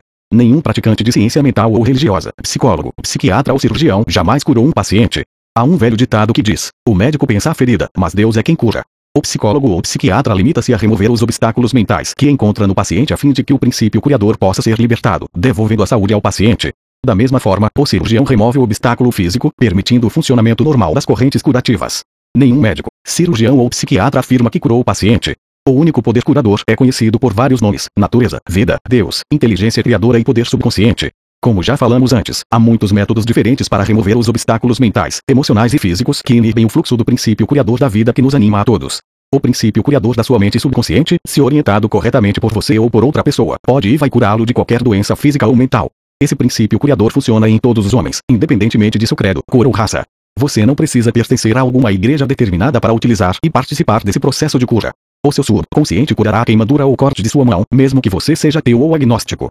O moderno processo terapêutico mental baseia-se na verdade de que a inteligência infinita e o poder do subconsciente reagem de acordo com a fé. O profissional da ciência mental ou o ministro seguem as instruções da Bíblia, isto é, trancam-se em seu gabinete, repousam e pensam na infinita presença curadora que possuem dentro de si. Fecham as portas da mente a todas as distrações externas e, então, tranquila e conscientemente, apresentam seu pedido ou desejo ao subconsciente, sabendo que a inteligência da mente responderá de acordo com suas necessidades específicas. A coisa mais maravilhosa que se deve saber é a seguinte: Imagine o fim desejado e sinta o real. E então o princípio infinito da vida responderá à sua escolha consciente, ao seu pedido consciente. Este é o significado de acredite, ter recebido e receberá. E é isso o que o moderno cientista mental realiza quando pratica a terapia da oração. Um só processo de cura existe um único princípio universal de cura operando em todas as coisas, no gato, no cachorro, na árvore, na grama, no vento e na terra, pois tudo está vivo. Esse princípio de vida opera nos reinos animal, vegetal e mineral como o instinto e a lei do crescimento. O homem tem consciência deste princípio da vida e pode, conscientemente, dirigi-lo para acumular-se de felicidade, de incontáveis maneiras. Há muitos caminhos, técnicas e métodos diferentes de utilizar o poder universal, mas há um único processo de cura, que é a fé, pois faça-se conforme a vossa fé. A lei da fé Todas as religiões do mundo representam formas de fé, e esta se explica de muitas maneiras. A lei da vida é a fé, em que você acredita a respeito de si próprio, da vida e do universo. Faça-se conforme a vossa fé. A fé é um pensamento em sua mente que faz com que o poder do seu subconsciente se distribua por todos os capítulos da sua vida de acordo com seus hábitos de pensar. Você tem de compreender que a Bíblia não fala de sua fé em algum ritual, cerimônia, forma, instituição, homem ou fórmula. Fala da fé em si mesma. A fé da sua mente é simplesmente o pensamento da sua mente. Se podes crer, tudo é possível ao que crê. S. Marcos 9:23. É tolice acreditar em algo que possa feri-lo ou prejudicá-lo. Lembre-se, não é a coisa em que se acredita que pode feri-lo ou prejudicá-lo, mas a fé é o pensamento em sua mente que cria o resultado. Todas as suas experiências, todas as suas ações, todos os acontecimentos e circunstâncias da sua vida são mero reflexo e reações do seu próprio pensamento. A terapia da oração é a função combinada da mente consciente e subconsciente dirigida cientificamente. A terapia da oração é a função sincronizada, harmoniosa e inteligente dos planos consciente e subconsciente da mente, orientada especificamente para um propósito definido.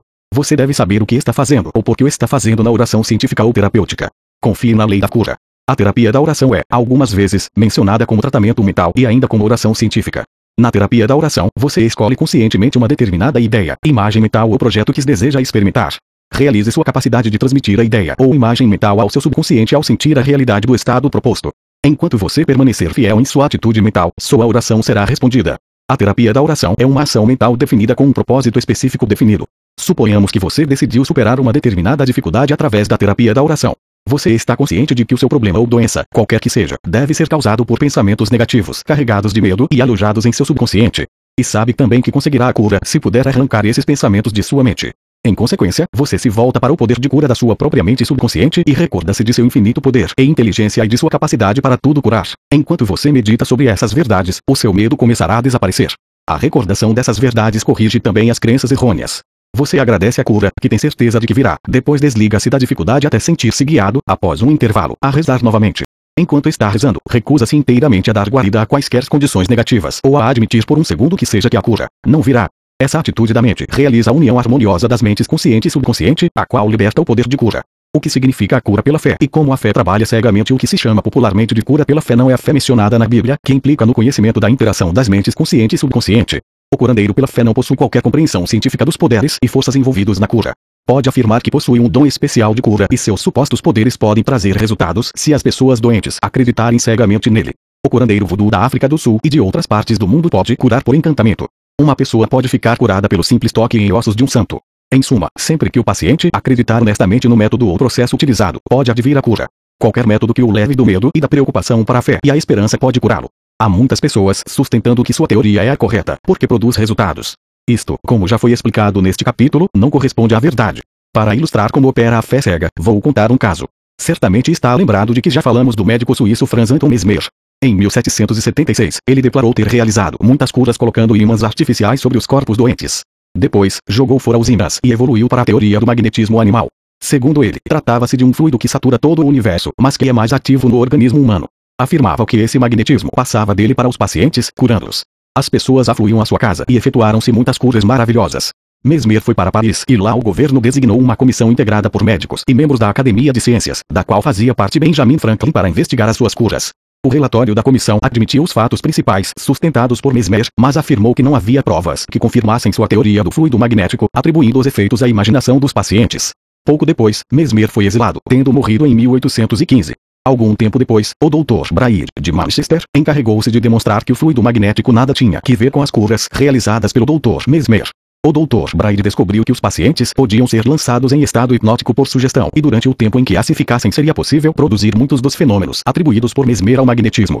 Você pode prontamente verificar que todas essas curas eram indubitavelmente realizadas pela imaginação ativa dos pacientes aliada a uma poderosa sugestão de saúde feita às suas mentes subconscientes. Tudo isso pode ser classificado de fé cega, já que, naquele tempo, não havia conhecimento de como as curas eram realizadas. A fé subjetiva e seu significado você com certeza se recorda da asserção, que não precisa ser repetida em detalhes, segundo a qual a mente subjetiva ou subconsciente é suscetível ao controle de sua própria mente consciente ou objetiva e também às sugestões de terceiros. Por conseguinte, qualquer que seja sua crença objetiva, se você adota uma atitude de fé ativa ou passivamente, sua mente subconsciente será controlada pela sugestão e seu desejo será assim realizado. A fé exigida nas curas mentais é uma fé puramente subjetiva e se alcança com a cessação da oposição ativa da parte da mente objetiva ou consciente. Na cura do corpo, naturalmente, é conveniente assegurar a fé simultânea das mentes consciente e subconsciente. Contudo, nem sempre é essencial se você entrar num estado de passividade e receptividade pelo relaxamento do corpo e da mente, passando para um estado de sonolência. Nesse estado, sua passividade torna o receptivo a impressão subjetiva. Recentemente, um homem me perguntou: como foi possível que um pastor conseguisse curar-me? Não acreditei quando ele me disse que não há doença e que a matéria não existe. Este homem, em princípio, pensou que sua inteligência estava sendo insultada e protestou contra o absurdo tão evidente. A explicação para o seu caso é simples. Foi aquietado por palavras suaves e recebeu ordem de ficar numa condição inteiramente passiva, sem nada dizer nem pensar durante um momento. O pastor também ficou em estado de passividade, afirmando calma e constantemente, durante cerca de meia hora, que aquele homem alcançaria saúde perfeita, paz, harmonia e perfeição. O homem sentiu um alívio imenso e recuperou a saúde. É fácil perceber que sua fé subjetiva se tornou manifesta através de sua passividade durante o tratamento e as sugestões de saúde perfeita foram transmitidas à sua mente subconsciente. As duas mentes subjetivas entraram então em contato. O pastor não foi atrapalhado pelas autossugestões antagônicas do paciente, oriundas de sua dúvida objetiva uma cura completa. Radiografias posteriores mostram que os seus pulmões estavam perfeitos. Queria conhecer seu método e por isso perguntei-lhe por que repetia as palavras momentos antes de cair no sono. E em sua resposta, a ação cinética do subconsciente subsiste durante o sono. Por isso é que se deve dar ao subconsciente algo bom com que trabalhar quando se adormece. Foi uma resposta muito sensata. Pensando em harmonia e saúde perfeita, ele nunca mencionou sua dificuldade pelo nome. Sugiro com toda a insistência que você deixe de falar em seus males ou de lhes dar o nome. A única seiva de que eles tiram vida é a sua atenção e o seu temor. Como o psicólogo a que me referi, torne-se um cirurgião mental. As suas dificuldades serão então extirpadas como os galhos secos que se arrancam de uma árvore. Se você fala constantemente de suas doenças e sintomas, impede a ação cinética, que significa a libertação do poder de curar e da energia de sua mente subconsciente. Além disso, pela lei da sua própria mente, essas imagens tendem a tomar forma como aquilo que eu mais temia. Ocupe sua mente com as grandes verdades da vida e caminhe para frente à luz do amor. Sumário 1. Descubra o que é que cura. Compreenda que uma orientação correta dada ao seu subconsciente vai curar-lhe o espírito e o corpo. 2. Desenvolva um programa definido para transmitir suas solicitações ou desejos ao seu subconsciente. 3. Imagine o fim desejado e sinta-o como se fosse real. Persiga-o e obterá resultados definidos. 4. Decida o que é a fé. Saiba que a fé é um pensamento em sua mente e que você cria aquilo em que pensa. 5. É tolice ter fé em doença ou em algo que possa feri-lo ou prejudicá-lo. Tenha fé na saúde perfeita, prosperidade, paz, riqueza e orientação divina. 6. Pensamentos grandes e nobres nos quais você se detém habitualmente transformam-se em grandes e nobres atos. 7.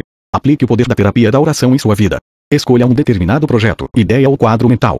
Unido mental e emocionalmente a essa ideia, a sua oração será atendida na medida em que permanecer fiel à sua atitude mental. 8. Lembre-se sempre, se você realmente deseja o poder de curar, pode alcançá-lo através da fé, que significa o conhecimento do funcionamento das suas mentes consciente e subconsciente. A fé vem com a compreensão. 9. A fé cega significa que uma pessoa pode obter resultados de cura sem qualquer compreensão científica dos poderes e forças envolvidas na cura. 10. Aprenda a rezar pelos seus entes amados que estejam doentes. Aquiete sua mente e seus pensamentos de saúde, vitalidade e perfeição, operando através da mente subjetiva universal única, serão sentidos e ressurgirão na mente dos seus entes queridos. 6. Técnicas práticas de curas mentais Um engenheiro deve possuir uma técnica e ter um progresso para construir uma ponte ou uma obra qualquer. Como o engenheiro, sua mente possui também uma técnica para governar, controlar e dirigir sua vida. Você deve compreender que os métodos e as técnicas são básicos. Ao construir a ponte Golden Gate, em São Francisco, o engenheiro-chefe teve de conhecer primeiro os princípios matemáticos, as tensões e os estiramentos. Depois, teve que formar um quadro do que seria a ponte ideal por sob a Bahia. O terceiro passo foi a aplicação de métodos experimentados e aprovados pelos quais se impuseram os princípios, até que a ponte tomasse forma e pudéssemos atravessá-la. Há também técnicas e métodos pelos quais suas orações são respondidas.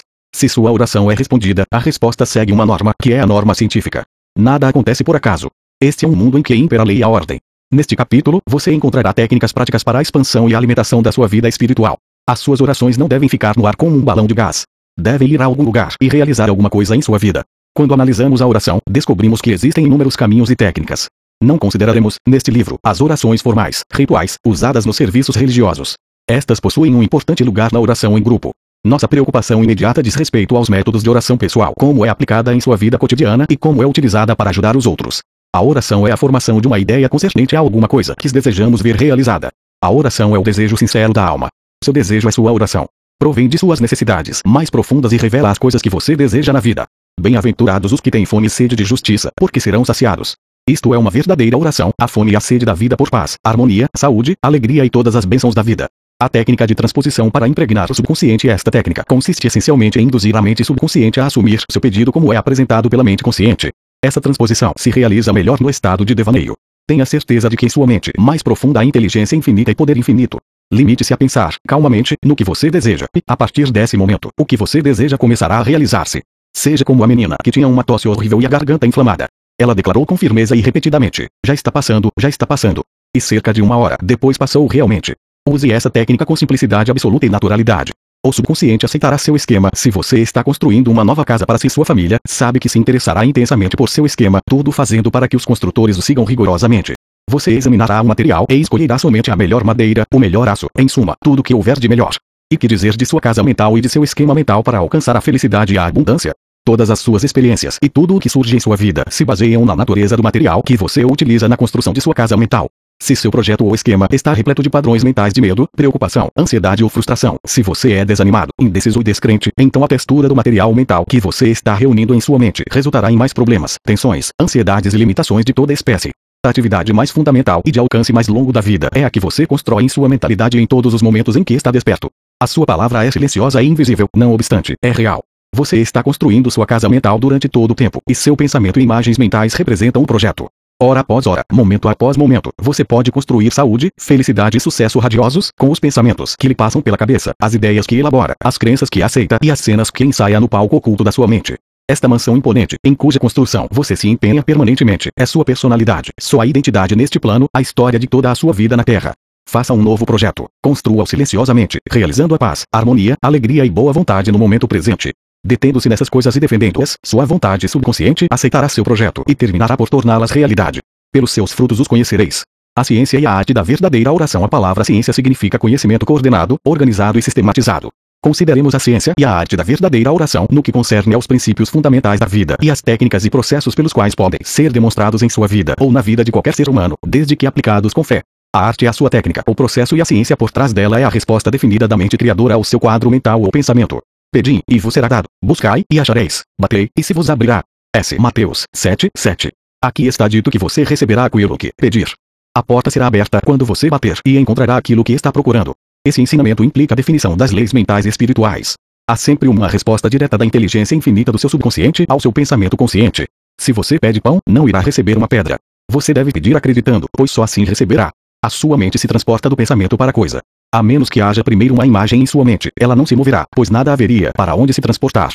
A sua oração, que é seu ato mental, deve ser aceita como uma imagem em sua mente antes que o poder da sua vontade subconsciente trabalhe sobre ela e a faça produtiva. Você deve alcançar um ponto de aceitação em sua mente, um estado indiscutível e restrito de conformidade. Essa contemplação deve ser acompanhada de um sentimento de alegria e descanso na previsão da realização inevitável do seu desejo. A base sólida para a arte e a ciência da verdadeira oração é seu conhecimento e confiança integral em que o movimento da sua mente consciente obterá uma resposta definida do seu subconsciente, que é um possuidor de sabedoria ilimitada e poder infinito. Seguindo esse procedimento, sua oração será atendida. A técnica da visualização o caminho mais fácil e óbvio para formular uma ideia é visualizá-la, vê-la nos olhos da mente, tão real como se estivesse mesmo acontecendo. Você pode ver com o olho nu apenas o que já existe no mundo exterior. Da mesma forma, o que você pode visualizar nos olhos da mente é o que já existe nos reinos invisíveis da sua mente. Qualquer imagem que você tenha em sua mente é a substância de coisas esperadas e a evidência de coisas não vistas. O que você forma em sua imaginação é tão real quanto qualquer parte do seu corpo. A ideia e o pensamento são reais e um dia aparecerão em seu mundo objetivo, se você tiver fé em sua imagem mental. Esse processo de pensar forma impressões em sua mente. Essas impressões, por seu turno, tornam-se manifestas como fatos e experiências em sua vida. O construtor visualiza o tipo de construção que deseja. Ele a vê como quer que seja ao ficar pronta. As suas imagens e processos de pensamento tornam-se um molde plástico do qual emergirá a construção, feia ou bela, um arranha-céu ou um edifício acachapado. Sua imagem mental é projetada quando desenhada no papel. Posteriormente, o empreiteiro e seus operários reúnem os materiais essenciais e o prédio se ergue até o fim, em conformidade perfeita com os padrões mentais do arquiteto. Tenho utilizado a técnica da visualização antes de falar em qualquer tribuna. Acalmo as engrenagens da minha mente a fim de poder apresentar à mente subconsciente minhas imagens de pensamento. Depois, faço um quadro do auditório inteiro e dos assentos ocupados por homens e mulheres, cada um deles iluminado e inspirado pela infinita presença curadora que existe dentro de cada um. Vejo-os radiantes, alegres e livres. Tendo primeiro construído a ideia em minha imaginação, calmamente a mantenho lá como um quadro mental, enquanto imagino ouvir homens e mulheres dizendo: Estou curado, sinto-me maravilhosamente bem, tive uma cura instantânea, estou outro, Fico pensando assim por 10 minutos ou mais, sabendo sentindo que a mente e o corpo de cada pessoa estão saturados de amor, harmonia, beleza e perfeição. Minha percepção amplia-se até o ponto em que posso realmente ouvir as vozes da multidão proclamando saúde e felicidade. Liberto então todo o quadro e vou para a tribuna. Quase todos os domingos algumas pessoas declaram que suas orações foram atendidas. O método do cinema metal os chineses dizem que um quadro vale mil palavras. William James, o pai da psicologia americana, ressaltou o fato de que a mente subconsciente realizará qualquer quadro existente na mente e apoiado pela fé. Ajó como se eu fosse, e eu serei. Há alguns anos, passei algum tempo no Centro-Oeste, pronunciando conferências em vários estados. Desejei possuir uma residência permanente na região, da qual pudesse servir aos que desejavam ajuda. Viajei para bem longe, mas o desejo não deixou minha mente. Uma noite, no hotel em Spokane, no estado de Washington, estirei-me no sofá, relaxei completamente, imobilizei minha atenção de modo passivo e sossegado, imaginei-me dizendo a uma grande assistência: Estou contente de estar aqui, tenho rezado pela oportunidade ideal. Vi nos meus olhos da mente a assistência imaginária e senti a realidade do que estava pensando. Desempenhei o papel do ator, dramatizei esse filme mental e senti, satisfeito, que as imagens estavam sendo transmitidas para o subconsciente, que as transformaria em realidade a seu próprio modo. Na manhã seguinte, ao acordar, experimentei uma grande sensação de paz e satisfação. Poucos dias depois, recebi um telegrama convidando-me a assumir a direção de uma organização no Centro-Oeste, o que aceitei, apreciando os vários anos que passei lá. O método aqui delineado atrai muitas pessoas que a ele se referem como um método do cinema metal.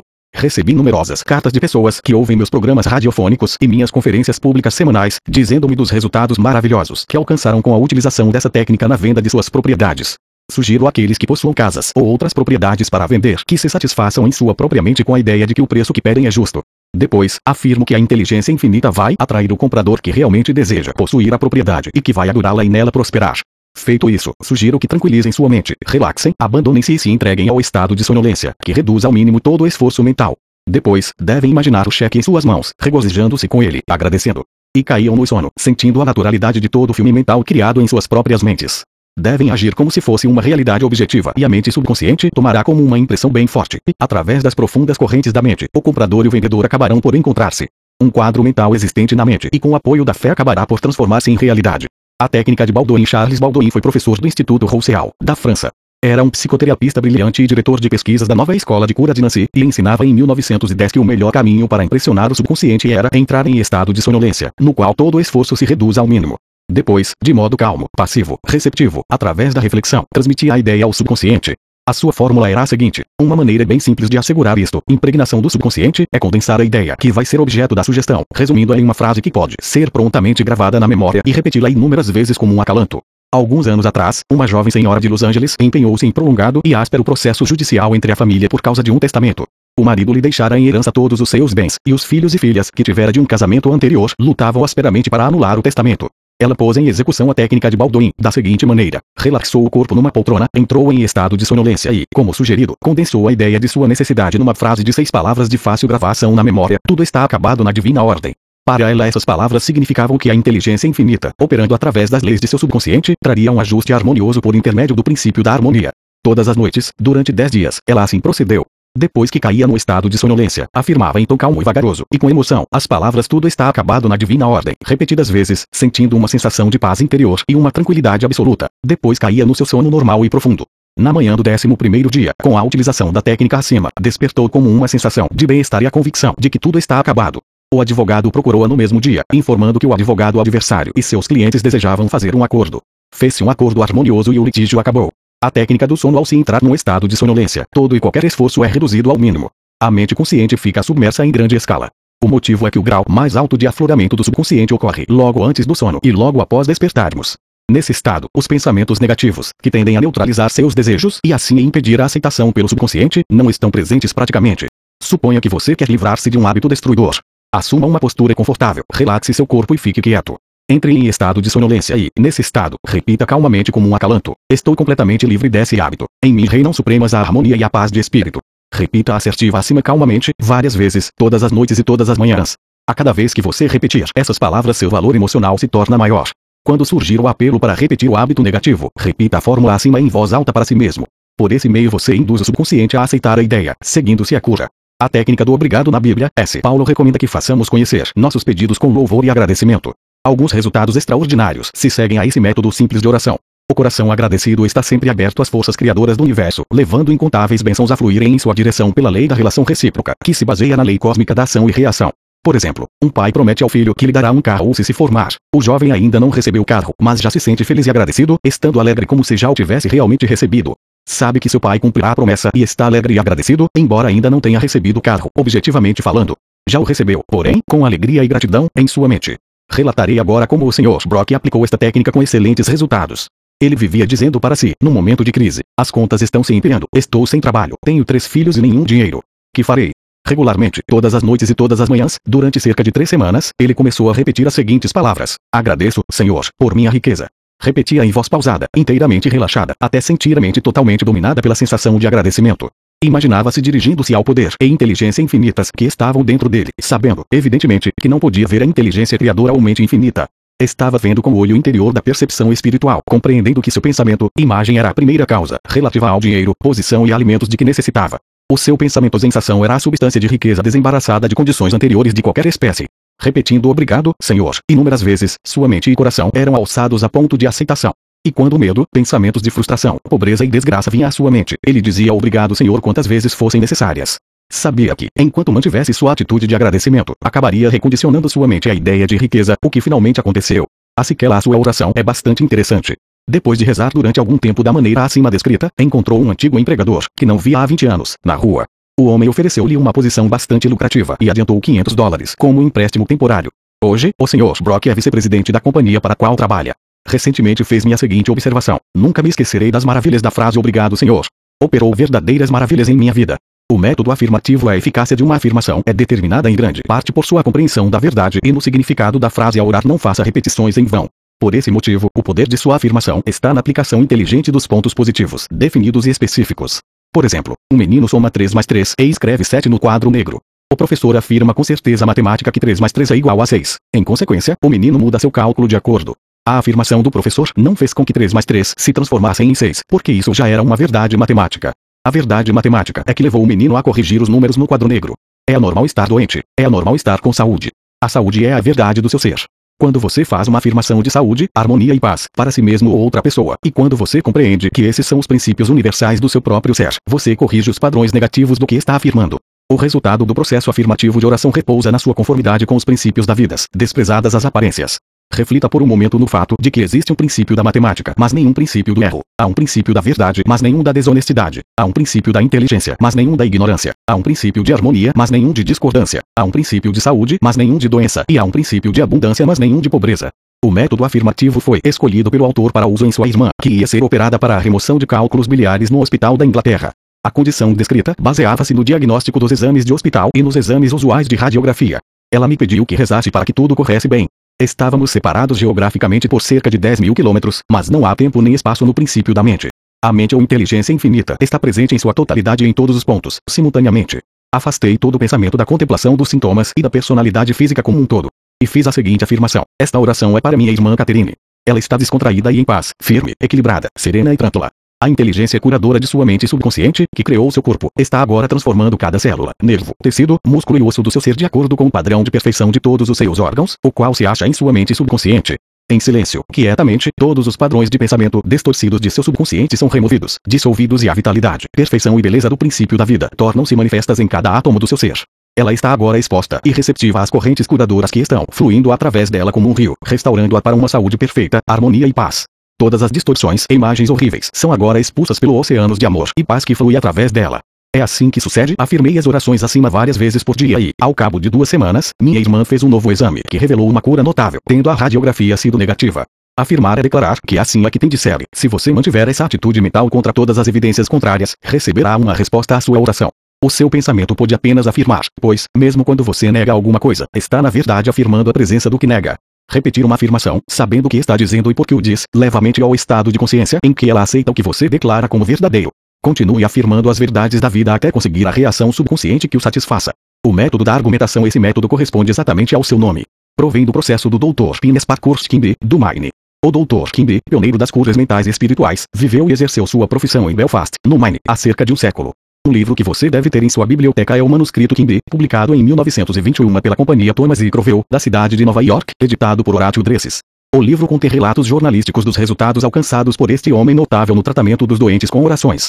Kimby repetiu muitas das curas milagrosas registradas na Bíblia. Em resumo, o método argumentativo utilizado por Kimby consiste no raciocínio espiritual em que se convence o paciente a si próprio de que a doença se deve a uma crença falsa, a temores sem base e a padrões negativos alojados no subconsciente. Você raciocina com clareza em sua mente e convence o paciente de que a doença ou mal deve-se unicamente a um padrão de pensamento distorcido, deturpado, que tomou forma em seu corpo. Essa crença errônea em algum poder externo e causas externas exteriorizou-se como doença e pode ser mudada com a mudança dos padrões de pensamento. Você explica ao paciente que a base de toda cura é a mudança de fé. Você também ressalta que o subconsciente criou o corpo e todos os seus órgãos. Portanto, sabe como curá-lo, pode curá-lo e o está fazendo enquanto você fala. Você argumenta no tribunal da sua mente que a doença é um aspecto da mente baseado no pensamento imagem mórbido, impregnado de doença. Você continua a desfilar todas as evidências que pode reunir em nome do poder curador que há dentro de cada um, o qual criou todos os órgãos e que possui um modelo perfeito de cada célula, nervo e tecido. Depois, dá o seu veredicto na corte da sua mente, em seu favor ou no de seu paciente. Você liberta o doente pela fé e compreensão espiritual. Sua evidência mental e espiritual é irresistível. Havendo apenas uma unicamente, o que você sente como verdade ressurgirá na experiência do seu paciente. Esse processo é, em essência, o método da argumentação utilizado pelo Dr. Kimby, do Maine, de 1849 a 1869. O método absoluto é, como a moderna terapia da onda sonora, muitas pessoas, no mundo inteiro, praticam essa forma de tratamento por oração com resultados maravilhosos. A pessoa que usa o método absoluto menciona o nome do paciente, que pode ser John Jones, e depois, em silêncio e tranquilidade, pensa em Deus e suas qualidades e atributos, tais como: Deus é bem-aventurança, amor sem limites, inteligência infinita, todo-poderoso, sabedoria ilimitada, harmonia absoluta, beleza indescritível e perfeição. Enquanto pensa calmamente nessas coisas, é alçado ao novo comprimento de onda espiritual, no qual sente que o oceano infinito do amor de Deus está dissolvendo tudo que lhe seja diferente na mente e corpo de John Jones, para quem está orando. sente que todo o poder e amor de Deus estão agora focalizados em John Jones e o que quer que o incomode ou perturbe é agora completamente neutralizado na presença do oceano infinito de vida e amor. Por método absoluto de oração pode ser comparado a onda sonora ou terapia de som, que me foi recentemente demonstrada por um eminente médico de Los Angeles. Ele possui um aparelho de ondas de ultrassom que oscila em tremenda velocidade e envia ondas sonoras a qualquer área do corpo para a qual é dirigido. Essas ondas sonoras podem ser controladas, tendo me informado que obteve resultados notáveis na dissolução de depósitos calcários artríticos, bem como na cura e remoção de outras condições anormais. Na medida em que nos alçamos conscientemente na contemplação das qualidades e atributos de Deus, geramos ondas eletrônicas espirituais de harmonia, saúde e paz. Muitas curas notáveis foram obtidas com a aplicação dessa técnica de oração. Uma paralítica anda ao Dr. Ines Parkhurst Kimby, de quem já falamos neste capítulo, usou o método absoluto nos últimos anos da sua carreira. Foi realmente o pai da medicina psicossomática e o primeiro psicanalista. Possuía a capacidade de diagnosticar, com clarividência, a causa dos males, dores e achaques do paciente. O caso seguinte é um relato condensado da cura de um paralítico, como ficou registrado nos manuscritos Kimby. Kimby foi chamado a visitar uma mulher entrevada, idosa e presa ao leito. Afirma que sua doença se devia ao fato de que estava aprisionada a um credo tão pequeno e restrito que não podia ficar em pé e caminhar. Vivia na tumba do medo e ignorância. Além disso, tomava a Bíblia ao pé da letra, o que a deixava apavorada. Nesta tumba, disse Kimby, estavam a presença e o poder de Deus, tentando arrancar as vendas, quebrar as correntes e erguê-la de entre os mortos. Quando ela pedisse alguma explicação sobre determinada passagem da Bíblia, a resposta seria uma pedra. Então ela teria fome do pão da vida. O Dr. Kimby diagnosticou seu caso como o de uma mente enevoada e estagnada, devido à excitação e ao medo, causados pela incapacidade de ver claramente o significado da passagem da Bíblia que estava lendo. Isso se refletia em seu corpo, dando-lhe uma sensação de peso e inércia que terminaria como paralisia. Kimby pediu-lhe então que explicasse qual o significado dos seguintes versos da Bíblia. Ainda por um pouco de tempo estou convosco, e depois irei para junto daquele que me enviou. Haveis de procurar-me, e não me achareis. Também onde eu estou, vos não podeis ir. S. João 7:33, 34. Ela respondeu que isso significava que Jesus ia para o céu. Kimby explicou o que realmente significava, dizendo-lhe que estar com ela por um pouco de tempo significava sua explicação dos sintomas que ela tinha, suas sensações e suas causas. Isto é, tinha compaixão e simpatia por ela momentaneamente, mas não podia permanecer neste estado mental. O próximo passo era ir para junto daquele que me enviou, o que, como Kimby ressaltou, significava o poder criador de Deus em todos nós. Kimby imediatamente transportou-se para sua mente e contemplou o divino ideal, isto é, a vitalidade, a inteligência, a harmonia e o poder de Deus funcionando na pessoa doente. Foi isto que disse a mulher. Por esse motivo, aonde eu vou você não pode vir, pois está encerrada em sua fé estreita e limitada e eu estou em plena saúde. A oração e a subconsciente explicação produziram uma sensação instantânea e uma mudança se operou na mente da mulher. E ela andou sem suas muletas. Kimby disse que foi uma das suas curas mais extraordinárias. Ela estava enterrada no erro e trazê-la à vida ou verdade era ressuscitá-la de entre os mortos. Kimby citou a ressurreição de Cristo e aplicou ao próprio Cristo ou saúde da mulher. O que teve um efeito poderosíssimo. Explicou-lhe também que a verdade que aceitava era o anjo ou ideia que destruía o rochedo do medo, da ignorância e da superstição, libertando, em consequência, o poder curador de Deus que a fez perfeita. O método da ordem e o poder flui de nossas palavras na exata medida do sentimento e da fé que lhes emprestamos. Quando compreendemos que o poder que move o mundo está se movendo em nosso proveito e apoiando nossas palavras, nossa segurança e confiança aumentam. Não procure somar poder a poder, pois não deve haver esforço mental, coação, força ou entrechoque mental. Uma jovem utilizou certa vez o método da ordem em um jovem que lhe telefonava constantemente, pressionando-a para encontrar-se com ele e indo até mesmo procurá-la em seu local de trabalho. Ela achou difícil livrar-se dele e resolveu dar a seguinte ordem: Eu me entrego a Deus. Ele está em seu lugar certo em todas as ocasiões. Eu sou livre e ele também. Ordeno agora que minhas palavras se dirijam para a mente infinita e que esta as transforme em realidade. E que assim seja. Ela disse depois que o jovem desapareceu e que nunca mais o viu. Desde então acrescentando: Foi como se o chão tivesse engolido. Se projetas alguma coisa, ela te sairá bem e a luz brilhará em teus caminhos. Jó 22 e 28. Utilize a verdade científica 1. Seja um engenheiro mental e use técnicas já experimentadas e comprovadas para construir uma vida maior e melhor. 2. Seu desejo é sua oração. Imagine a satisfação do seu desejo e sinta-a como realidade, e terá a alegria de ver sua oração atendida. 3. Deseja a realização das coisas da maneira mais fácil com a ajuda certa da ciência mental. 4. Você pode obter saúde, sucesso e felicidade radiosos através dos pensamentos que tem o estúdio oculto da sua mente. 5. Experimente cientificamente até provar, pessoalmente, que há sempre uma resposta direta da infinita inteligência do seu subconsciente ao seu pensamento consciente. 6. Sinta a alegria e a serenidade ao antever a realização certa de seu desejo. Qualquer imagem mental que você tenha na mente é a substância de coisas esperadas e a prova de coisas não vistas. 7. Uma imagem mental vale mais de mil palavras. O seu subconsciente transformará em realidade qualquer imagem mantida na mente sustentada pela fé. 8. Evite todo esforço ou equação mental na oração. Entre em estado de sonolência e se acalente até o sono, sentindo e sabendo que sua oração será atendida. 9.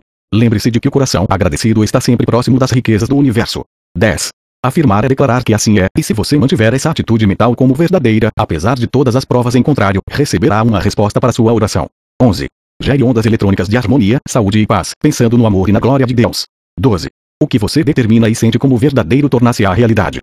Ordene harmonia, saúde, paz e abundância. 7.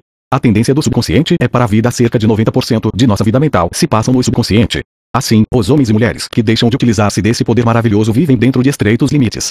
Os processos subconscientes são sempre construtivos e dirigidos para a vida. O subconsciente é um construtor do seu corpo e mantém todas as suas funções vitais. Está em funcionamento 24 horas por dia e nunca dorme. Está sempre tentando ajudá-lo e procurando preservá-lo de qualquer dano. A sua mente subconsciente está em contato com a vida infinita e a sabedoria ilimitada e seus impulsos e ideias estão sempre voltados para a vida. As grandes aspirações, inspirações e visões de uma vida melhor e mais nobre saem do subconsciente. As suas convicções mais profundas são aquelas com as quais você não pode argumentar racionalmente, pois não se originam de sua mente consciente, vem de sua mente subconsciente. O seu subconsciente fala-lhe através de intuições, impulsos, pressentimentos, sugestões, anseios e ideias, e está sempre a dizer-lhe que se erga, distinga-se, cresça, avance, aventure-se e se alce a novas alturas. O impulso de amor e de salvar vidas alheias vem das profundezas do seu subconsciente. Por exemplo, no grande terremoto, seguido de incêndio, de São Francisco, a 18 de abril de 1906, inválidos e paralíticos que há muito estavam confinados às suas camas levantaram-se e realizaram alguns dos mais extraordinários feitos de bravura e resistência. O desejo intenso de salvar outras vidas a qualquer custo jorrou de dentro deles e a mente subconsciente reagiu de acordo. Grandes artistas, músicos, poetas, oradores e escritores sintonizam com seus poderes subconscientes e são estimulados e inspirados. Um exemplo, Robert Louis Stevenson costumava, antes de dormir, encarregar seu subconsciente a tarefa de desenvolver historias para ele durante o sono. Ele estava acostumado a pedir a seu subconsciente que lhe desse uma história boa e de agrado geral quando sua conta no banco estava baixa. Stevenson contou que a inteligência da sua mente mais profunda dava-lhe a história, trecho a trecho, como um seriado. Isso demonstra como seu subconsciente lhe falará suave e sabiamente, dizendo coisas que sua mente consciente ignora. Mark Twain revelou ao mundo, em várias ocasiões, que nunca trabalhara em sua vida. Todo o seu humor e as suas obras saíam do reservatório inesgotável da sua mente subconsciente.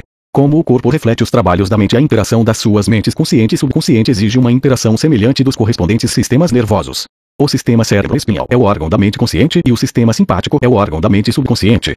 O sistema cérebro-espinhal é o canal através do qual você recebe a percepção consciente pelos cinco sentidos físicos e exerce controle sobre o movimento do seu corpo. Esse sistema possui seus nervos no cérebro e é o canal da sua ação mental volitiva e consciente. O sistema simpático, algumas vezes chamado de sistema nervoso involuntário, possui o seu centro numa massa ganglionar localizada atrás do estômago e conhecida como plexo solar, ao qual se chama algumas vezes de cérebro abdominal. O canal daquela ação mental que sustenta inconscientemente as funções vitais do corpo. Os dois sistemas podem trabalhar separadamente ou em sincronia. O juiz Tomás Trovard, em seu livro As Conferências de Edimburgo sobre Ciência Mental, diz: O nervo vago deixa a região do cérebro como uma parte do sistema voluntário e através dele controlamos os órgãos vocais. Mais adiante passa pelo tórax e envia ramificações para o coração e os pulmões. Finalmente, passando pelo diafragma, perde a camada externa que distingue com os nervos do sistema simpático, formando assim o um elo de ligação entre os dois e fazendo do homem, fisicamente, uma entidade única.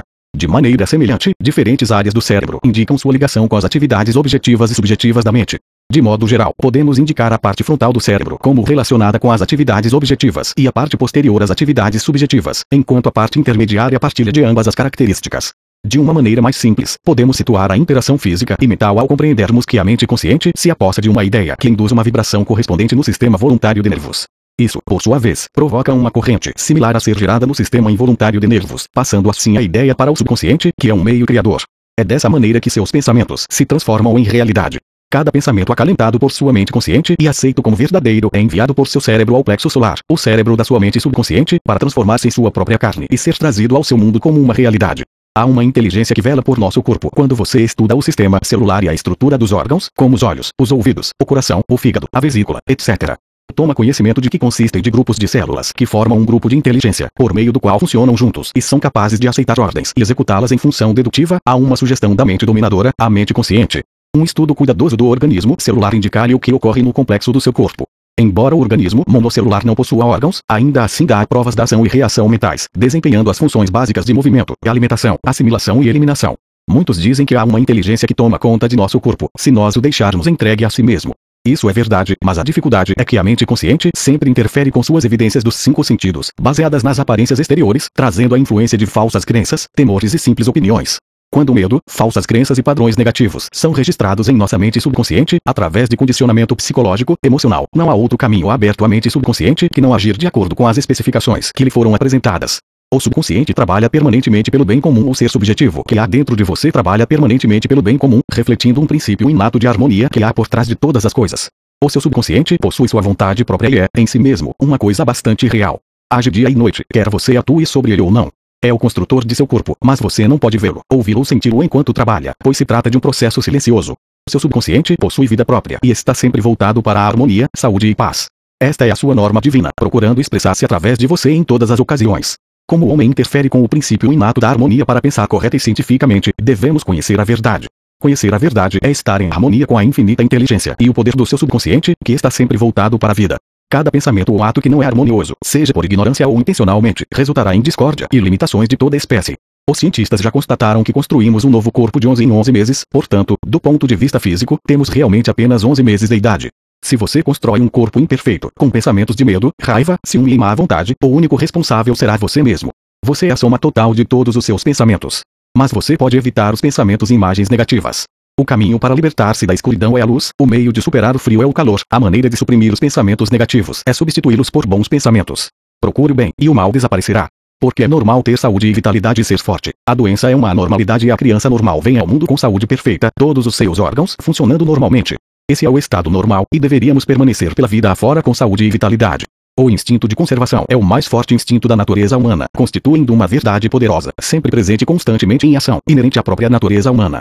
É óbvio, portanto, que todos os nossos pensamentos, ideias e crenças devem possuir força maior quando estão em harmonia com o princípio da vida inato que há em nós e que está sempre procurando preservar-nos e proteger-nos. Por isso é que as condições normais podem ser restauradas com maior facilidade e certeza do que podem ser induzidas às condições anormais. É anormal estar doente, significa simplesmente que você está indo contra a corrente da vida e pensando negativamente. A lei da vida é a lei do desenvolvimento. Toda a natureza testemunha o funcionamento dessa lei, expressando-se, silenciosa e constantemente, através da lei do crescimento. Onde há desenvolvimento, deve haver vida. Onde há vida, deve haver harmonia. E onde há harmonia, deve haver saúde perfeita. Se seu pensamento está em harmonia com o princípio criador do seu subconsciente, você está sintonizado com o princípio inato da harmonia.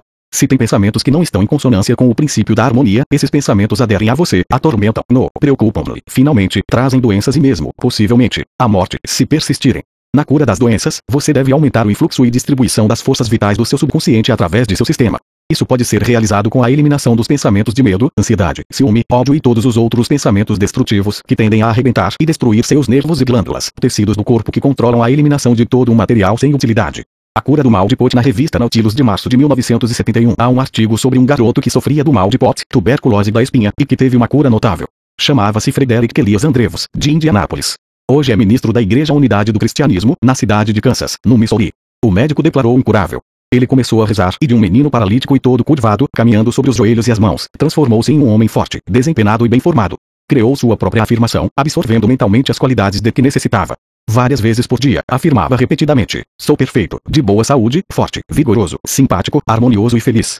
Perseverou nessa oração, informando que eram as últimas palavras que seus lábios pronunciavam e as primeiras que pronunciavam pela manhã. Rezava também pelos outros, emitindo pensamentos de amor e saúde. Essa atitude mental e a maneira de rezar revertiam-lhe aumentadas várias vezes. Sua fé e perseverança foram recompensadas. Quando pensamentos de medo, raiva, ciúme ou inveja desviavam-lhe a atenção, reagia imediatamente, concentrando-se em sua afirmação mental. Sua mente subconsciente reagiu em conformidade com seu pensamento habitual. É esse o significado da afirmação que se lê na Bíblia. Vai, a tua fé te salvou. S. Marcos, 10:52. Como você pode ser salvo pela fé em seus poderes subconscientes? Um jovem que assistia às minhas conferências sobre o poder de cura da mente subconsciente tinha um grave problema no olho, o qual, segundo seu médico, precisava ser operado. Ele disse para si mesmo: Meu subconsciente fez meus olhos e pode curá-los. Todas as noites, antes de cair no sono, entrava em estado de sonolência e meditação, vizinho ao próprio sono. Sua atenção era imobilizada e focalizada no oculista. Imaginava um médico à sua frente e ouvia-o, ou imaginava ouvir, dizendo claramente: Aconteceu um milagre. Visualizava essa cena todas as noites, durante cinco minutos ou mais, até cair no sono. Ao fim de três semanas foi procurar novamente o médico que o examinara e ouviu dizer: Um milagre. Que aconteceu? O jovem impressionou sua mente subconsciente, usando o médico como um instrumento ou meio de transmitir a ideia e convencer-se de sua realidade.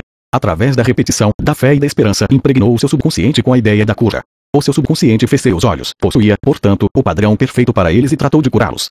Este é outro exemplo de como a fé no poder de cura do subconsciente pode salvá-lo. Pontos a destacar 1. O seu subconsciente construiu seu corpo e está em funcionamento 24 horas por dia. Você interfere com seus padrões de vida, tendo pensamentos negativos.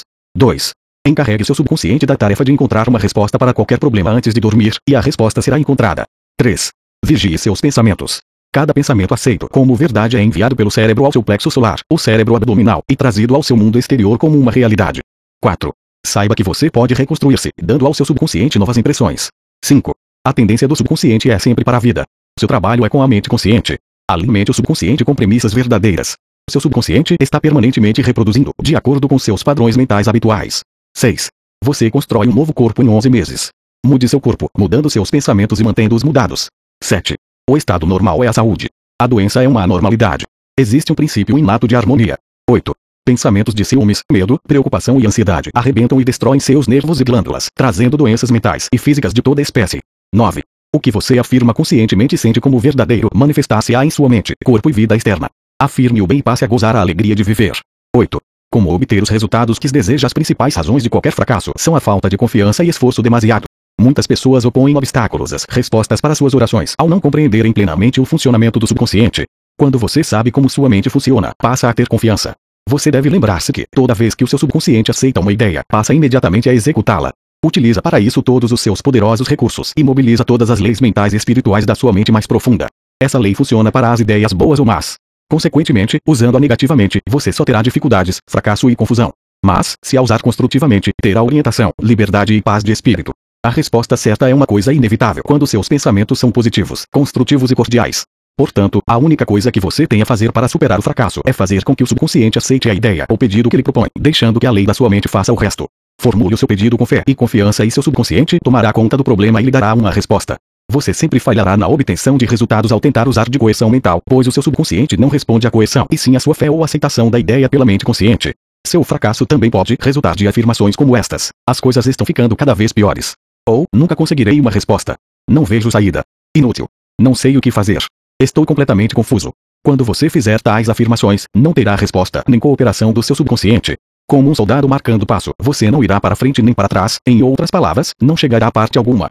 Se você entra no táxi e dá ao motorista 12 endereços diferentes para onde se dirigir em 5 minutos, ele ficará desesperadamente confuso e provavelmente se recusará a levá-lo a qualquer lugar.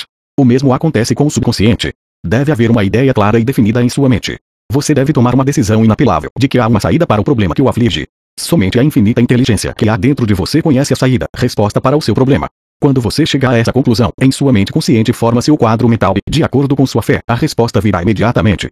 Faça-o tranquilamente. O proprietário de uma casa certa vez reclamou de um bombeiro por ter cobrado 200 dólares para consertar a caldeira da fornalha. Respondeu o bombeiro: Cobrei 5 centes para trocar o pino quebrado e 199 dólares e 95 centes por saber onde estava o defeito. Da mesma maneira, sua mente subconsciente é um mestre bombeiro, bastante sábio, que conhece todos os modos e meios de curar qualquer órgão de seu corpo, bem como acertar os seus negócios. Determine-lhe saúde e obedecerá, mas é preciso descontrair-se.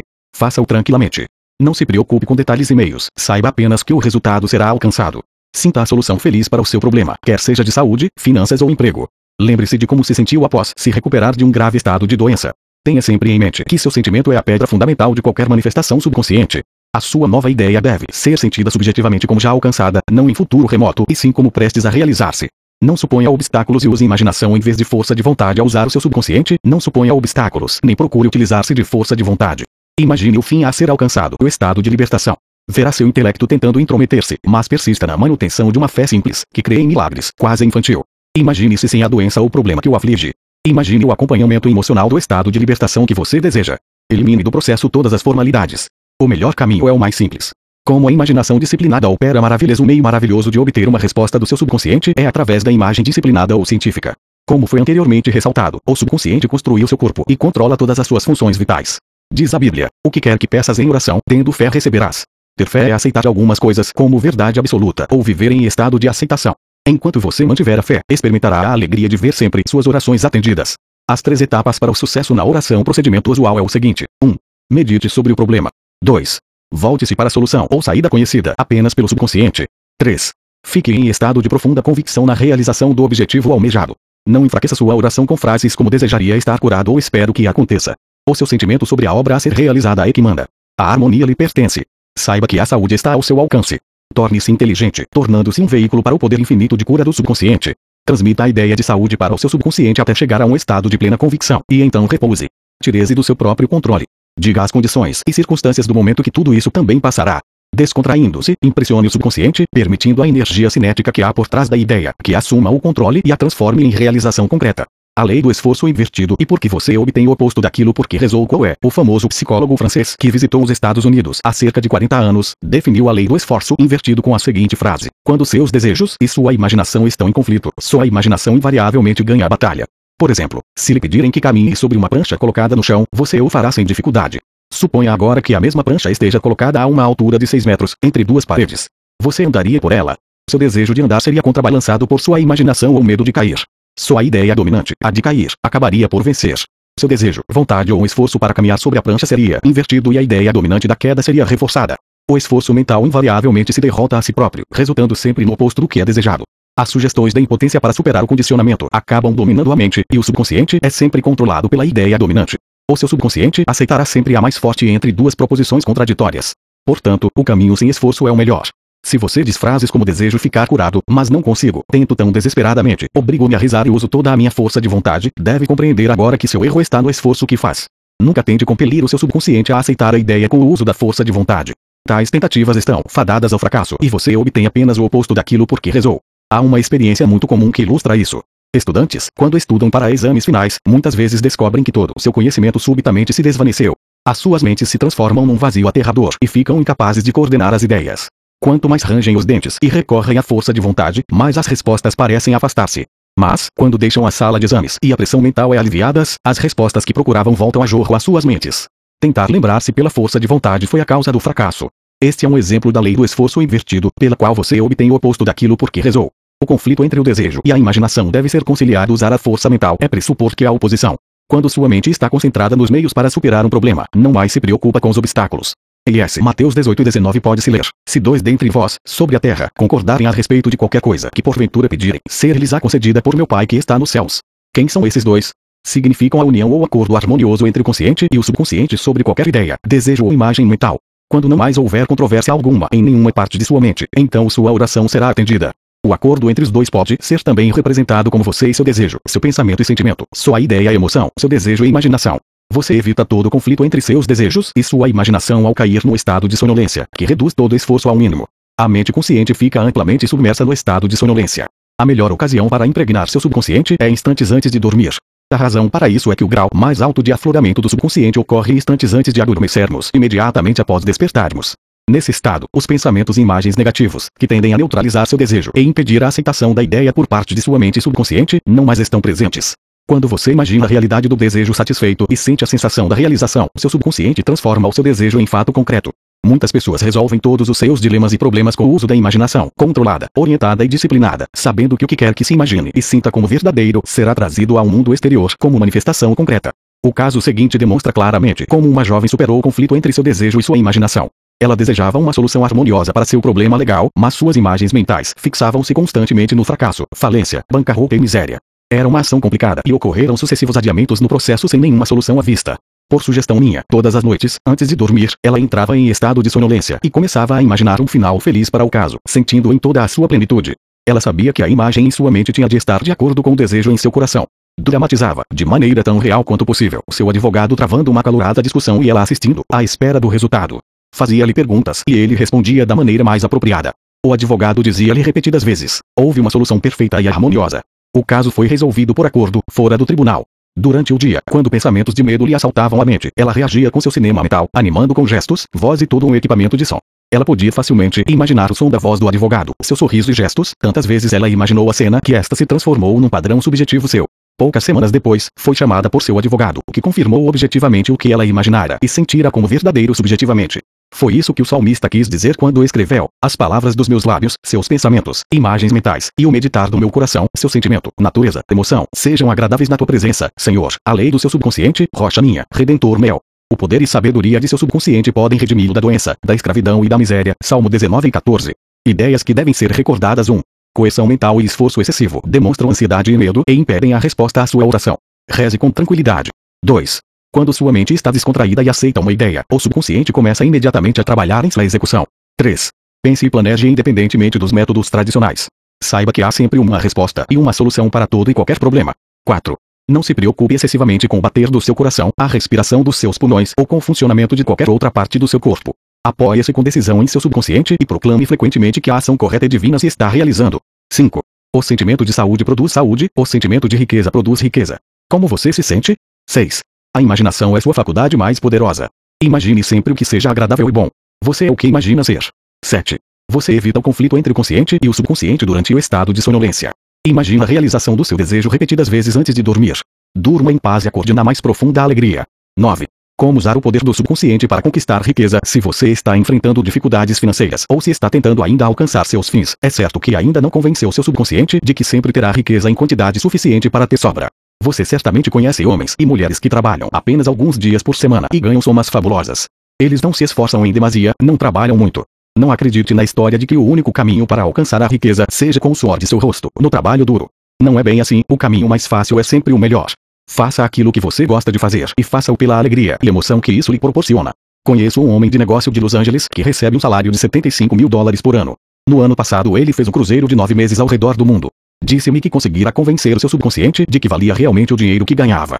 Contou-me que muitos homens de sua organização, ganhando apenas cerca de 100 dólares por semana, sabiam mais sobre o negócio do que ele próprio e podiam dirigi-lo melhor, mas não tinham ambição nem ideias criadoras e não estavam interessados nas maravilhas da mente subconsciente. A riqueza está na mente. A riqueza é simplesmente uma convicção subconsciente por parte da pessoa. Você não se tornará milionário dizendo sou um milionário, sou um milionário. Você tomará consciência da riqueza ao criar em sua mente a ideia de riqueza e a abundância. Os meios invisíveis de apoio O problema com a maioria das pessoas é que não possuem os meios invisíveis de apoio. Quando os negócios pioram, o mercado de títulos entra em baixa ou perdem seus investimentos, parecem totalmente desamparadas. A razão para essa insegurança é que não sabem como usar a mente subconsciente. Desconhecem o depósito inexaurível que há dentro deles. Um homem que tem a mente fixada na pobreza se encontrará sempre em condições miseráveis. Outro, que tem a mente repleta de ideias de riqueza, se verá sempre cercado de tudo aquilo de que necessita. É inconcebível que o homem deva levar uma vida de indigência. Você pode ser rico, ter tudo de que necessita, tudo de sobra. Suas palavras têm o poder para limpar sua mente de ideias errôneas e inculcar-lhe ideias corretas em substituição. O método ideal para formar uma consciência de riqueza provavelmente, enquanto lê este capítulo, você está dizendo para si mesmo: preciso de riqueza e sucesso. O que você tem a fazer para consegui-los é simples. Repita para si mesmo durante uns 5 minutos, 3 a 4 vezes por dia, as palavras riqueza, sucesso. Elas possuem um tremendo poder. Representam a força interior do subconsciente. Fixe sua mente nesse poder substancial que há dentro de você e as condições e circunstâncias correspondentes à sua natureza e qualidade se manifestarão em sua vida. Você não estará declarando sou rico, estará incentivando as forças reais que existem dentro de você. Não há conflito na mente quando você pronunciar a palavra riqueza. Além disso, o sentimento de riqueza irá enraizar-se em você na medida em que repisa a ideia de riqueza. O sentimento de riqueza produz riqueza, tenha isto em sua mente em todas as ocasiões. Sua mente subconsciente é como um banco, uma espécie de instituição financeira universal. Amplia o que quer que nela você deposite, quer sejam ideias de riqueza ou de pobreza. Escolha a riqueza. Porque falham as suas afirmações de riqueza nos últimos 35 anos, conversei com muitas pessoas que se queixavam. Durante semanas e meses repeti insistentemente as palavras sou rico e sou próspero e nada aconteceu. Descobri que quando diziam sou rico e sou próspero, sentiam-se como se estivessem dizendo uma mentira. Um homem disse-me certa vez: afirmei que sou próspero até ficar exausto. As coisas agora estão piores. Eu sabia, quando fiz a afirmação, que ela era evidentemente falsa. Suas afirmações eram rejeitadas pela mente consciente e acontecia justamente o oposto daquilo que externamente ele afirmava e clamava. Sua afirmação tem melhores possibilidades de sucesso quando é específica e quando não produz um conflito mental ou dá margem à argumentação. Daí porque as declarações daquele homem fizeram as coisas piorar, pois sugeriam no fundo a sua incapacidade. Seu subconsciente aceita o que você sentir realmente como verdadeiro e não palavras ou afirmações vãs. A fé ou ideia dominante é sempre aceita pela mente subconsciente. Como evitar o conflito mental? O meio ideal de superar o conflito mental para quem enfrenta essa dificuldade é o seguinte: faça frequentemente, especialmente pouco antes de dormir, a afirmação categórica de que de dia e de noite estou prosperando em todos os meus negócios. Esta afirmação não provocará nenhum argumento negativo, pois não se choca com a impressão de necessidade financeira da sua mente subconsciente. Sugeri certa vez a um negociante, cujas vendas e situação financeira pioravam dia a dia, deixando-o extremamente preocupado, que se sentasse em seu escritório, em paz e tranquilidade, repetindo inúmeras vezes a seguinte afirmação: As vendas estão melhorando dia a dia. Isso determinou a cooperação do consciente com o subconsciente, surgindo imediatamente os resultados positivos. Não assine cheques em branco. Você está assinando cheques em branco quando diz frases como o dinheiro não chega, está havendo escassez, perderei a casa por causa da hipoteca, etc. Se está com medo do futuro, também está assinando um cheque em branco e atraindo condições negativas para você. A sua mente subconsciente toma o seu medo e declaração negativa como sua vontade e tudo faz para erguer obstáculos e causar dilações, privações e limitações em sua vida. O subconsciente LH dá um interesse integral. Quem possuir o sentimento de riqueza atrairá riqueza. Quem possuir o sentimento de miséria atrairá mais miséria. Sua mente subconsciente multiplica e amplia o que quer que nela você deposite. Todas as manhãs, ao despertar, deposite pensamentos de prosperidade, sucesso, riqueza e paz. Viva com esses conceitos. Ocupe sua mente com eles sempre que possível, com a maior frequência. Esses pensamentos construtivos encontrarão seu caminho como depósitos em seu subconsciente, trazendo abundância e prosperidade. Porque nada aconteceu, posso ouvi-lo dizendo: assim fiz e nada aconteceu. Você não obteve resultados porque permitiu pensamentos de medo, provavelmente 10 minutos depois de sua afirmação positiva, que foi assim anulada. Após plantar uma semente no solo, não a desenterre. Deixe que germine, crie raízes e cresça. Suponha, por exemplo, que você vai dizer: nunca serei capaz de efetuar esse pagamento.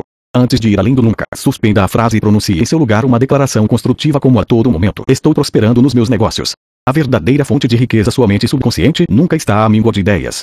Há dentro dela um número infinito de ideias, prontas a fluírem em sua mente consciente e surgirem como dinheiro vivo em seu bolso de diversas maneiras. Esse processo continua em sua mente, quer o mercado de ações esteja em alta ou em baixa, quer baixe ou não a cotação do dólar e da libra esterlina. Sua riqueza nunca depende realmente dos títulos, ações ou depósitos bancários, embora esses elementos simbólicos sejam todos necessários e mesmo úteis.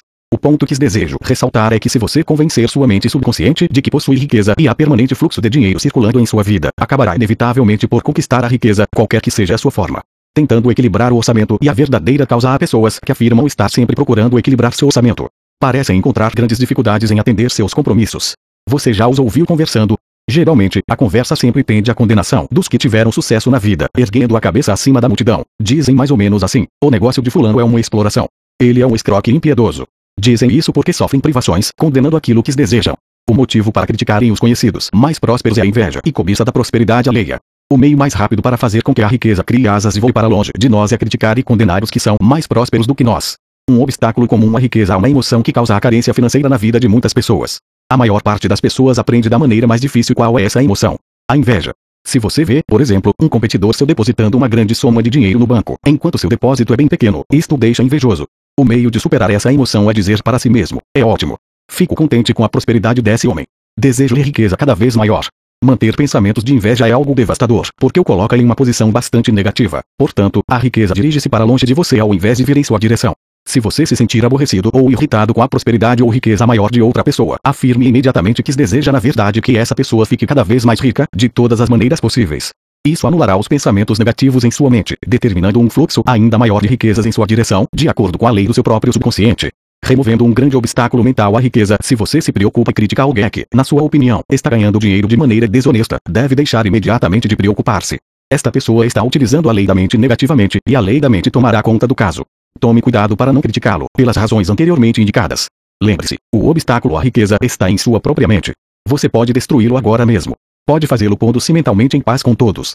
Durma e fique rico quando for dormir, à noite. Ponha em ação a seguinte técnica. Repita a palavra riqueza calmamente, sem esforço e sentindo-a em toda a sua plenitude. Repita-a interminavelmente, como um acalanto. Embalece até cair no sono com essa única palavra, riqueza. Ficará surpreendido pelos resultados. A riqueza fluirá para você em avalanches de abundância. Este é outro exemplo do poder mágico do subconsciente.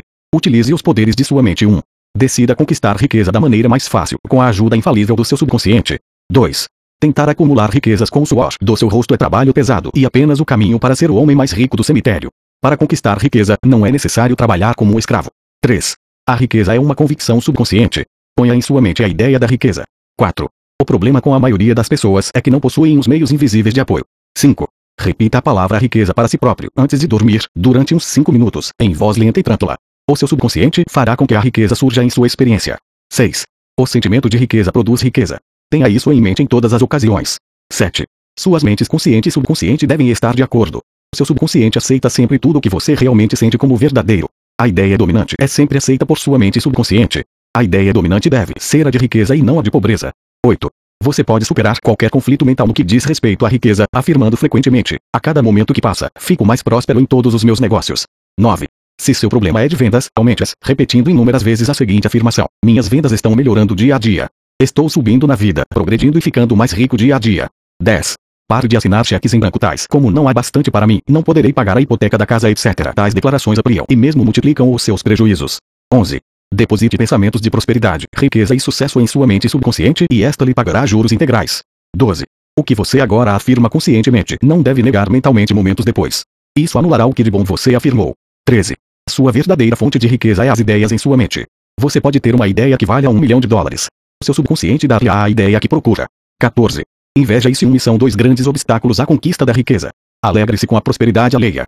15. O obstáculo à riqueza está em sua própria mente. Destrua-o agora, pondo-se mentalmente em paz com todos. 10. Seu direito de ser rico, você tem o direito de ser rico.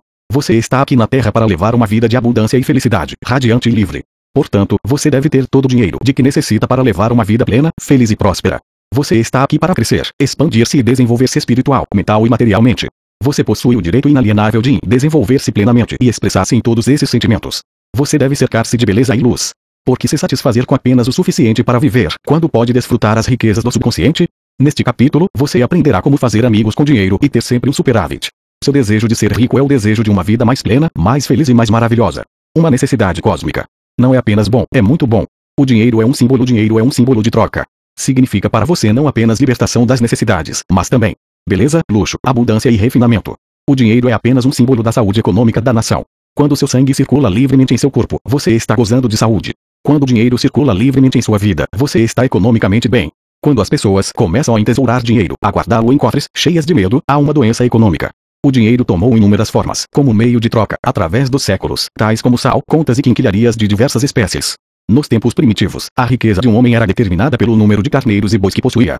Hoje usamos papel moeda e outros instrumentos negociáveis, inclusive porque é muito mais cômodo assinar um cheque do que carregar alguns carneiros consigo para pagar uma conta. Como trilhar a estrada real para a riqueza O conhecimento dos poderes da sua mente subconsciente é meio para alcançar a estrada real para todas as espécies de riquezas, espirituais, mentais ou financeiras. O estudioso das leis da mente acredita e sabe com toda certeza que, não obstante a situação econômica, flutuação do mercado de ações, depressão, greves, guerra ou outras condições e circunstâncias, continuará a receber uma ampla provisão de recursos, qualquer que seja a forma que o dinheiro tome. E a razão para isso é simples. Conseguiu transmitir à sua mente subconsciente a ideia de riqueza e para sempre terá aquilo de que necessita. Convenceu-se, em sua mente, de que o dinheiro flui permanente e livremente em sua vida e de que sempre haverá um espetacular saldo. Mesmo que haja um colapso financeiro do governo amanhã e todos os valores atuais percam o valor, como aconteceu com o marco alemão depois da Primeira Guerra Mundial, ele continuará a atrair riqueza, independentemente da forma que a nova moeda assuma.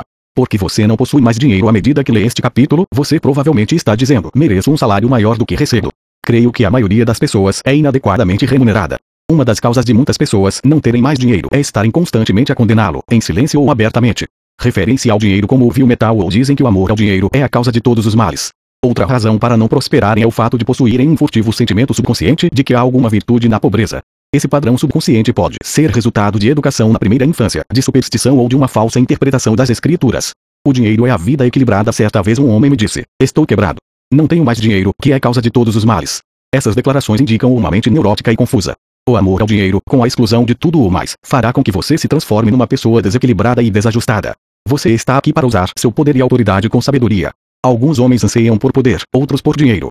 Se você amarra seu coração ao dinheiro exclusivamente e diz que dinheiro é tudo o que desejo na vida e vou concentrar toda a minha atenção e esforços para amealhar uma fortuna, nada mais importando, pode perfeitamente ganhar dinheiro e conquistar uma fortuna, mas ter-se-á esquecido de que veio ao mundo para levar uma vida equilibrada. Você deve também satisfazer a fome de paz de espírito, harmonia, amor, alegria e saúde perfeita. Tornando o dinheiro o seu único objetivo, você fez uma escolha errada. Pensava que era tudo o que desejava, mas descobriu, depois de todos os seus esforços, que não necessitava apenas de dinheiro. Desejava também encontrar uma expressão real para os seus talentos ocultos, seu verdadeiro lugar na vida, a beleza e alegria de contribuir para o bem-estar e o sucesso dos outros. Conhecendo as leis de seu subconsciente, você pode ganhar um milhão de dólares e mesmo muito mais, se quiser, e ainda ter paz de espírito, harmonia, saúde perfeita e a expressão real dos seus anseios. Pobreza é uma doença mental. Não há nenhuma virtude na pobreza, é uma doença como qualquer outra doença mental. Se você não estiver fisicamente bem, pensará certamente que há algo de errado com você. Irá procurar ajuda e tomará uma providência a respeito imediatamente. Da mesma forma, se você não tiver dinheiro circulando constantemente em sua vida, há algo de radicalmente errado em você. A corrente do princípio da vida que atua em você dirige-se para o desenvolvimento, a expansão e uma vida mais abundante e farta. Você não está aqui para viver numa choça, vestido de farrapos e faminto. Você deve aprender a ser bem-sucedido na vida. Porque você nunca deve criticar o dinheiro. Tire de sua mente todas as crenças fantásticas e supersticiosas sobre o dinheiro. Nunca encare o dinheiro como uma coisa diabólica ou suja.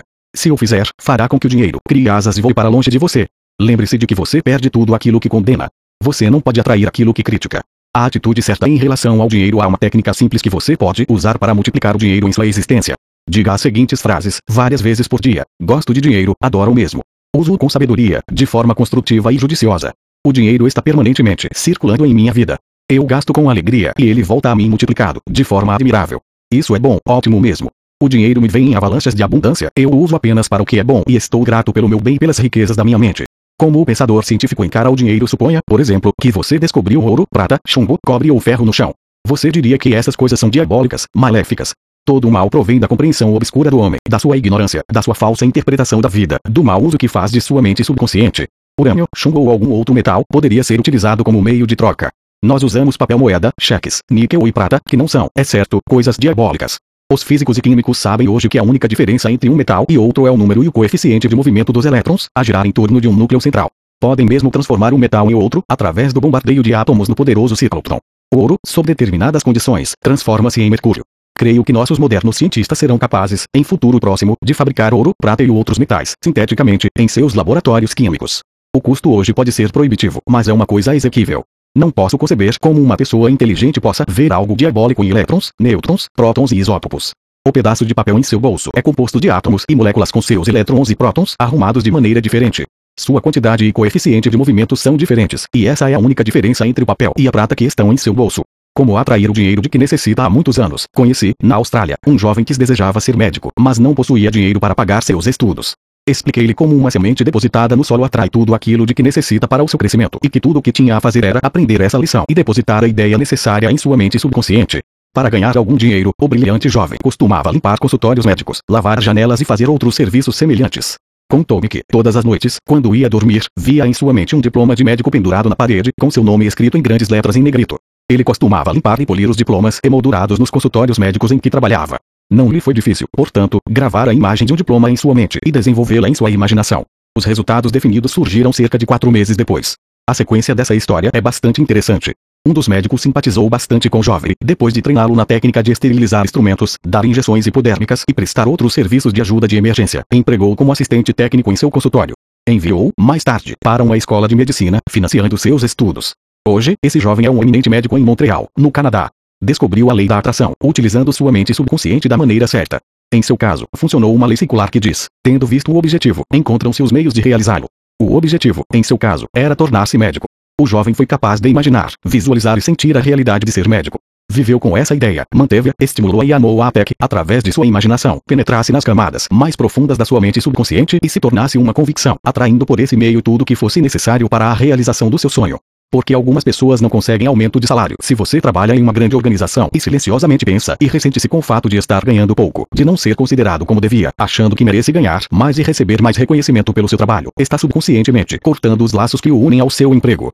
Você está pondo em movimento uma lei que terminará fazendo com que o superintendente ou gerente lhe diga: temos que deixá-lo ir embora. Na verdade, foi você que se despediu. O gerente foi apenas o instrumento através do qual se confirmou o seu próprio estado mental negativo. Este é um exemplo da lei da ação e reação. A ação foi seu pensamento e a reação, a resposta da sua mente subconsciente.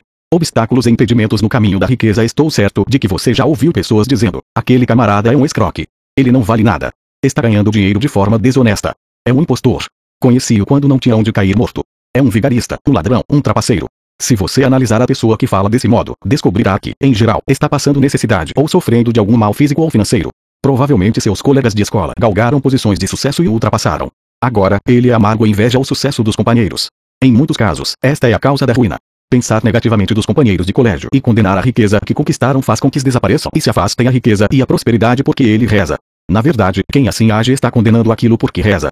Está rezando de duas maneiras. Por um lado diz que a riqueza está agora fluindo em minha direção e de outro, em silêncio ou em voz alta, diz fico ressentido com a riqueza daquele camarada. Faça sempre com que a riqueza dos outros seja um motivo de alegria para você.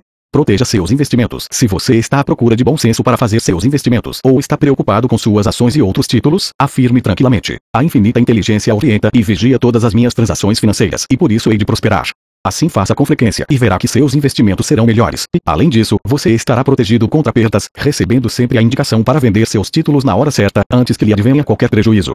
Você não pode conseguir coisa alguma em troca de nada nas grandes lojas. A gerência costuma empregar detetives para evitar que as pessoas roubem. Todos os dias, esses detetives apanham algumas pessoas que estão tentando levar alguma coisa sem pagar nada. Tais pessoas vivem na atmosfera mental de penúria e limitações e estão roubando de si próprias a paz, a harmonia, a fé, a honestidade, integridade, boa vontade e confiança. Além disso, estão atraindo para si diversos prejuízos, como a perda de caráter, de prestígio, de condição social e de paz de espírito. Falta-lhes fé na fonte da riqueza e compreensão de como suas mentes funcionam. Se mentalmente convocassem as forças do seu subconsciente e pedissem orientação para serem guiados ao lugar que lhes pertence, encontrariam inevitavelmente um bom trabalho e tudo de que necessitam. E então, com honestidade, integridade e perseverança, conquistariam boa reputação para si e para a sociedade em geral o seu suprimento permanente de dinheiro reconhecer os poderes da sua mente subconsciente e a força criadora do seu pensamento ou imagens mentais é o caminho para a opulência, liberdade e constantes ganhos de dinheiro. Aceite uma vida abundante em sua própria mente. A aceitação mental e a esperança de riqueza possuem uma matemática e uma mecânica própria para se expressarem. Na medida em que você adotar uma atitude mental de opulência, todas as coisas necessárias para uma vida farta lhe surgirão. Faça uma afirmação diária, escrevendo-a mesmo em seu coração. Possuo as riquezas infinitas da minha mente subconsciente. É meu direito ser rico, feliz e bem-sucedido na vida. O dinheiro flui em minha direção livremente, copiosamente, interminavelmente. Estou para sempre consciente do meu verdadeiro valor. Dou vazão livremente aos meus talentos e, financeiramente, sou recompensado maravilhosamente. É maravilhoso. Inicie a conquista da riqueza 1. Seu subconsciente honrará a sua reivindicação. 2. Seja corajoso bastante para reivindicar o seu direito de ser rico e não queira apenas o dinheiro suficiente para viver. Queira todo o dinheiro de que necessita para fazer todas as coisas que deseja e no momento em que as deseja. Entre em contato com as riquezas da sua mente subconsciente. 3. Quando o dinheiro circula livremente em sua vida, você está gozando de saúde econômica. Encare o dinheiro como a maré e sempre o terá em grande quantidade. O fluxo e refluxo da maré são movimentos constantes. 4. Quando a maré estiver baixa, tenha a certeza absoluta de que voltará a subir. Conhecendo as leis da sua mente subconsciente, você estará sempre suprido de dinheiro, qualquer que seja a sua forma. 5. Uma razão para que muitas pessoas consigam apenas equilibrar seus orçamentos, sem nunca terem dinheiro de sobra, é condenarem o dinheiro. Tudo que você condena cria asas e afasta-se de você. 6. Não faça do dinheiro um Deus. Ele é apenas um símbolo. Lembre-se de que as verdadeiras riquezas estão em sua mente. Você veio ao mundo para levar uma vida equilibrada, e isso compreende ganhar todo o dinheiro de que necessita. 7. Não faça do dinheiro seu único objetivo na vida. Queira a riqueza, felicidade, paz de espírito, amor e a expressão dos seus talentos, irradiando amor e boa vontade para todos os que o cercam. Sua mente subconsciente pagar-lhe juros integrais em todos esses setores. 8. Não há virtude na pobreza. A pobreza é uma doença da mente e você deve curar-se desse conflito ou doença mental de uma vez para sempre. 9. Você não veio ao mundo para viver numa choça, coberto de farrapos e faminto. Você veio ao mundo para levar uma vida de abundância.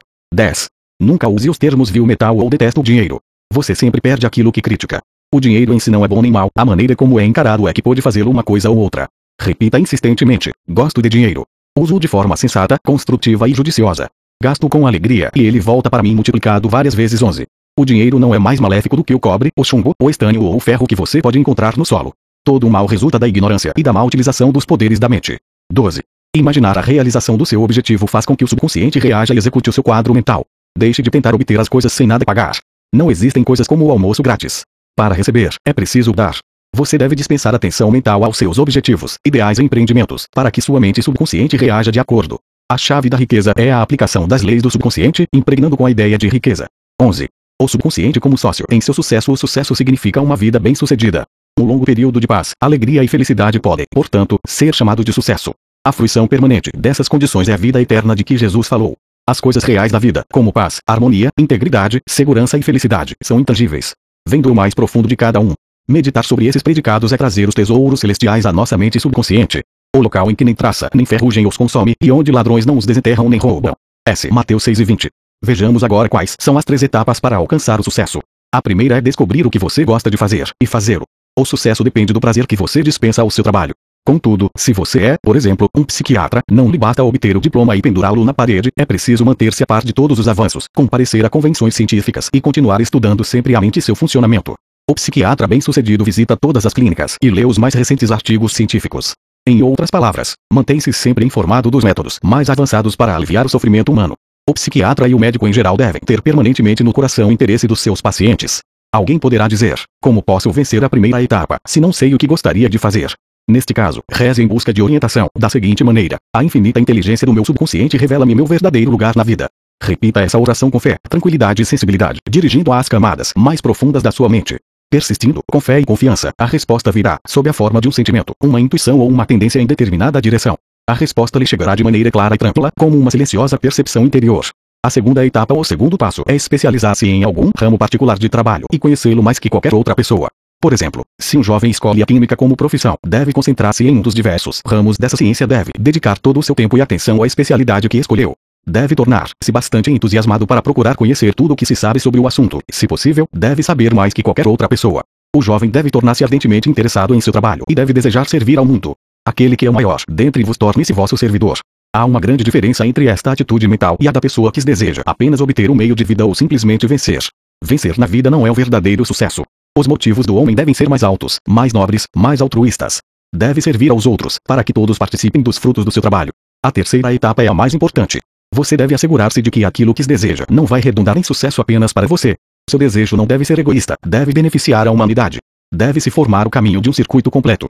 Em outras palavras, sua ideia deve avançar com o propósito de beneficiar ou servir ao mundo, e, dessa forma, voltará a você rapidamente, sempre acrescida. Se a ideia objetiva beneficiar você mesmo exclusivamente, não se forma o círculo ou circuito completo e você pode sofrer um curto-circuito em que viva sob a forma de limitações ou doença. À medida do verdadeiro sucesso algumas pessoas podem dizer, mas fulano fez uma fortuna vendendo fraudulentamente estoque de gasolina. Um homem pode, aparentemente, alcançar o sucesso por algum tempo, mas o dinheiro obtido pela fraude geralmente cria asas e voa para longe.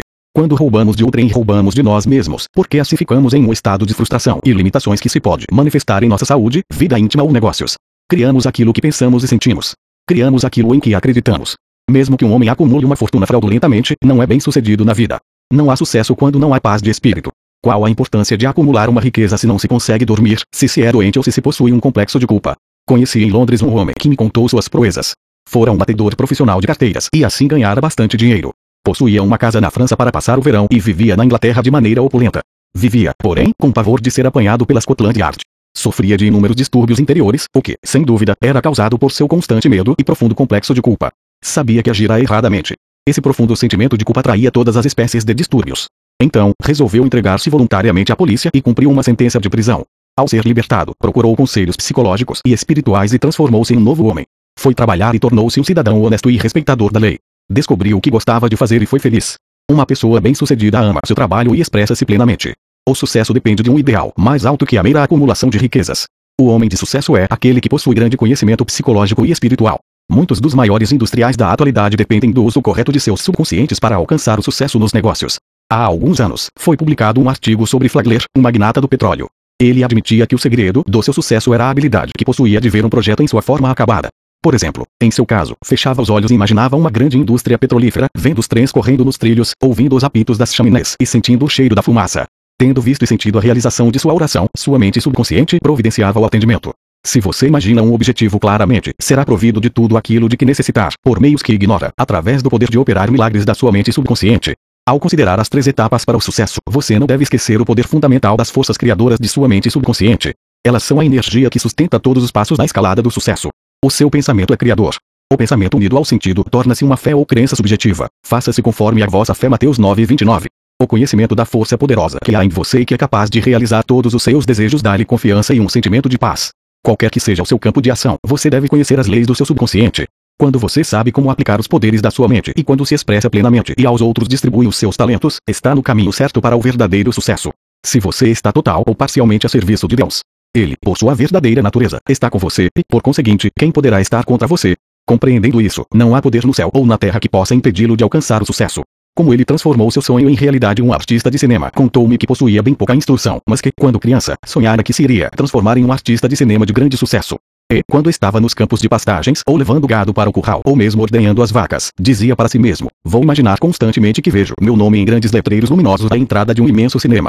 Durante anos conservou esse sonho, até que finalmente saiu de casa, obteve trabalhos secundários na indústria cinematográfica e um dia, por fim, viu seu nome em grandes letreiros luminosos à porta de um cinema, como sonhara em menino. Disse-me ele: Conheço o poder da imaginação sustentada para conquistar o sucesso. A farmácia dos seus sonhos tornou-se uma realidade há 30 anos atrás. Conheci um jovem farmacêutico que ganhava 40 dólares por semana, mais uma comissão sobre as vendas. Com 25 anos de trabalho, disse-me ele, ganharei uma pensão e me aposentarei. Disse eu a esse jovem, porque você não se torna proprietário de uma farmácia? Saia deste lugar. Levante os seus objetivos. Tenha um sonho para os seus filhos. Talvez seu filho queira ser médico, talvez sua filha queira ser uma grande pianista. Sua resposta foi de que não tinha dinheiro para pensar nisso. Começou, no entanto, a despertar para o fato de que podia transformar em realidade tudo aquilo que imaginasse como verdadeiro. O primeiro passo em direção a seu objetivo foi o despertar dos poderes de seu subconsciente, que eu resumidamente apontei, em seu benefício. O segundo passo foi a compreensão de que, se conseguisse transmitir uma ideia ao seu subconsciente, este poderia transformá-la em realidade. Começou a imaginar que estava em sua própria farmácia. Arrumava mentalmente os frascos, aviava as receitas e via vários empregados na farmácia atendendo os fregueses. Visualizava também uma grande balança. Mentalmente, trabalhou naquela farmácia imaginária. Como um bom ator, viveu realmente o papel. Ajó como se eu fosse e eu serei. Esse farmacêutico entregou-se inteiramente ao seu sonho, vivendo e agindo como se possuísse a farmácia. O resultado é bastante interessante. Foi despedido do seu emprego, encontrando outro lugar em uma cadeia maior de farmácias. Tornou-se gerente da farmácia e, mais tarde, gerente distrital da cadeia. Economizou bastante dinheiro, em quatro anos, para dar de entrada numa farmácia própria. Batizou-a com o nome de Farmácia dos Meus Sonhos. Disse-me ele que era exatamente a farmácia que eu via em minha imaginação. Tornou-se um homem de sucesso reconhecido em seu campo de ação, sendo feliz por fazer o que apreciava. Usando o subconsciente nos negócios há alguns anos, fiz uma conferência sobre os poderes da imaginação e do subconsciente para um grupo de homens de negócios. Nessa conferência, ressaltei como Goethe usava sua imaginação sabiamente quando se defrontava com as dificuldades e apuros que tinha. Seus biógrafos afirmam que costumava passar muitas horas mantendo tranquilamente conversas imaginárias. Fato sabido que seu hábito era imaginar um de seus amigos sentado na cadeira à sua frente, dando-lhe as respostas certas. Em outras palavras, se estava preocupado com algum problema, imaginava seu amigo dando a resposta certa ou apropriada, acompanhada dos gestos usuais e no seu tom de voz, fazendo toda a cena imaginária tão real e vívida quanto possível. Um dos homens presentes a essa conferência era um jovem corretor de títulos. Ele resolveu adotar a técnica de Goethe.